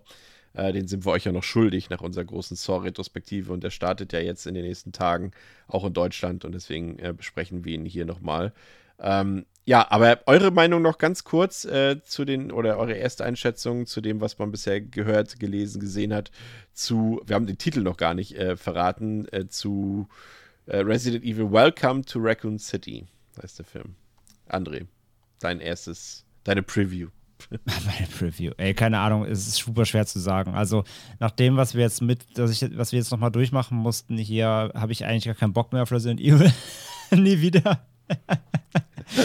Aber äh, nein, ich bin mal vorsichtig optimistisch. Die ersten Bilder sind so okay. Das eine sah auch wieder so, also es sieht so wieder ein bisschen nach Cosplay aus, aber es mag auch einfach an den Bildern liegen. Manchmal sind solche Setbilder ja wirklich auch, die, das sah schon aus, ob die direkt von der Kamera, also von der Fotokamera kommen Ja, und nicht vom, vom Film selbst, sondern eben es waren Setbilder, die am Set geschossen Stills eben halt, ja. wurden in den Kostümen, Stills, genau, und keine, keine, das, das verwechseln ja oft viele. Viele denken, das sind halt Bilder aus dem Film, Screencaps quasi, aber das sind es ja nicht. Ähm, so, ich hoffe einfach, dass, dass, sie, dass sie das nicht äh, so aussehen lassen, eben wie eben Jill Valentine äh, zum Beispiel aussieht hier in den, in den Anderson-Filmen, sondern dass es irgendwie cool aussieht. Ähm, Im Internet haben, heulen halt schon wieder super viele rum, wie es normal ist bei Videospielverfilmungen, dass halt ähm, die Besetzungen nicht eins zu eins optisch mit den Charakteren übereinstimmen aus den Spielen. Das ist halt so, ja, come on, ey, willkommen in 2021 so. Ähm, das, das ist mir komplett egal, solange die irgendwie Schau- Schauspielern können und, und die Rolle irgendwie verkörpern. Ähm, ja, und wenn sie wirklich halt sagen, wir lehnen uns wirklich an die ersten beiden Spiele an, machen daraus quasi einen Film, was ja möglich ist, äh, da, ey, her damit, gerne, schaue ich mir auf jeden Fall an. Und äh, so was an der, wer, wer da bei der Crew dabei ist, also J- Johannes Roberts, äh, so ja, Strangers, den zweiten, äh, wissen wir ja auch in unserem Podcast, war ich nicht so der Fan. Ähm, die 47 Meters Down Filme, der erste ist okay, der zweite ist auch kacke. Ähm, und diese Other, Other Side of the Door, die er gemacht hat, war auch nicht so geil. Also seine, seine Vita ist halt echt durchwachsen so. Und da bin ich halt so, hm. Also beim Regisseur hätte ich mir mit anderen gewünscht, mich zugeben. Ähm, ja, und wer da hinter, also bei der Crew dabei ist, hinter der Kamera ist und wer, wer editet und so weiter, das stimmt mich schon wieder besser. Also das sind fähige Leute, die gute Sachen gemacht haben. Aber ja, so. Also ich, ich bin vorsichtig optimistisch. Ich habe ich hab schon Bock drauf. Ich hoffe, dass sie es jetzt mal vernünftig anpacken, irgendwie halbwegs. Aber ja, ob das wieder ein Film wird, der nachher übers Mittelmaß hinausgeht, wage ich aktuell noch zu bezweifeln. Pascal, hast du noch was zu ergänzen? Nicht viel. Ich Freust du dich denn drauf? Vielleicht jetzt mal von dem Ah, mal so halt. Anderson, Jovovic unabhängig mal Resident ja, Evil ja, ja. Das ist es halt. Also, das ist natürlich eine Altlast, die man ablassen muss, äh, quasi ablegen muss. Ähm, man könnte natürlich sagen, der, die, äh, das, ähm, na, wie sagt man, der Stock ist nicht hoch, über den, er, über den der dieser Film springen müsste, um besser zu sein. Aber ich habe auch das Gefühl, ich, mein Bauchgefühl sagt mir, dass das belanglose, äh, durchschnittliche, ja, Kost wird. Und ich glaube noch nicht an die Videospielverfilmung, der ich hier stolz irgendwie viereinhalb von fünf Sternen gebe oder vier von fünf und sage so, das war ein richtig, richtig geiler Film. Es wäre cool, ähm, aber ich glaube nicht dran. Aber ich lasse mich überraschen. Ja. Ja, und das soll es heute gewesen sein. Ich habe schon gesagt, in der nächsten Woche geht es um äh, Spiral, also um den neuesten Saw-Ableger. Wir hoffen, es hat euch gefallen. Äh, natürlich muss man auch ein bisschen Verständnis für uns haben. Das war jetzt echte Qual, die sechs Filme äh, nochmal zu schauen in so einem kurzen Zeitrahmen, in so einem kurzen Zeitraum und dann auch nochmal fast ja, fünf Stunden über die Filme zu reden. Ähm, aber das soll jetzt nicht automatisch, und das wisst ihr ja auch von uns, nur weil wir die Filme jetzt äh, nicht so gut besprechen, heißt das nicht, dass ihr die Filme nicht gut finden dürft. Ihr dürft nach wie vor sagen, das sind eure Guilty Pleasure. Ihr könnt auch sagen, das sind nicht nur Guilty Pleasure, ich finde die Filme richtig gut. Das ist vollkommen in Ordnung. Und das äh, kann auch gerne so bleiben. Das so, wollen wir euch auf gar keinen Fall absprechen. Vielmehr bedanken wir uns, dass ihr wieder dabei wart, dass ihr die vollen fünf Stunden durchgehört habt bis zum Ende und hoffen, dass ihr auch in der nächsten Woche wieder dabei seid bei Devils and Demons mit Pascal, mit André und mit mir, Chris. Bis zum nächsten Mal. Ciao.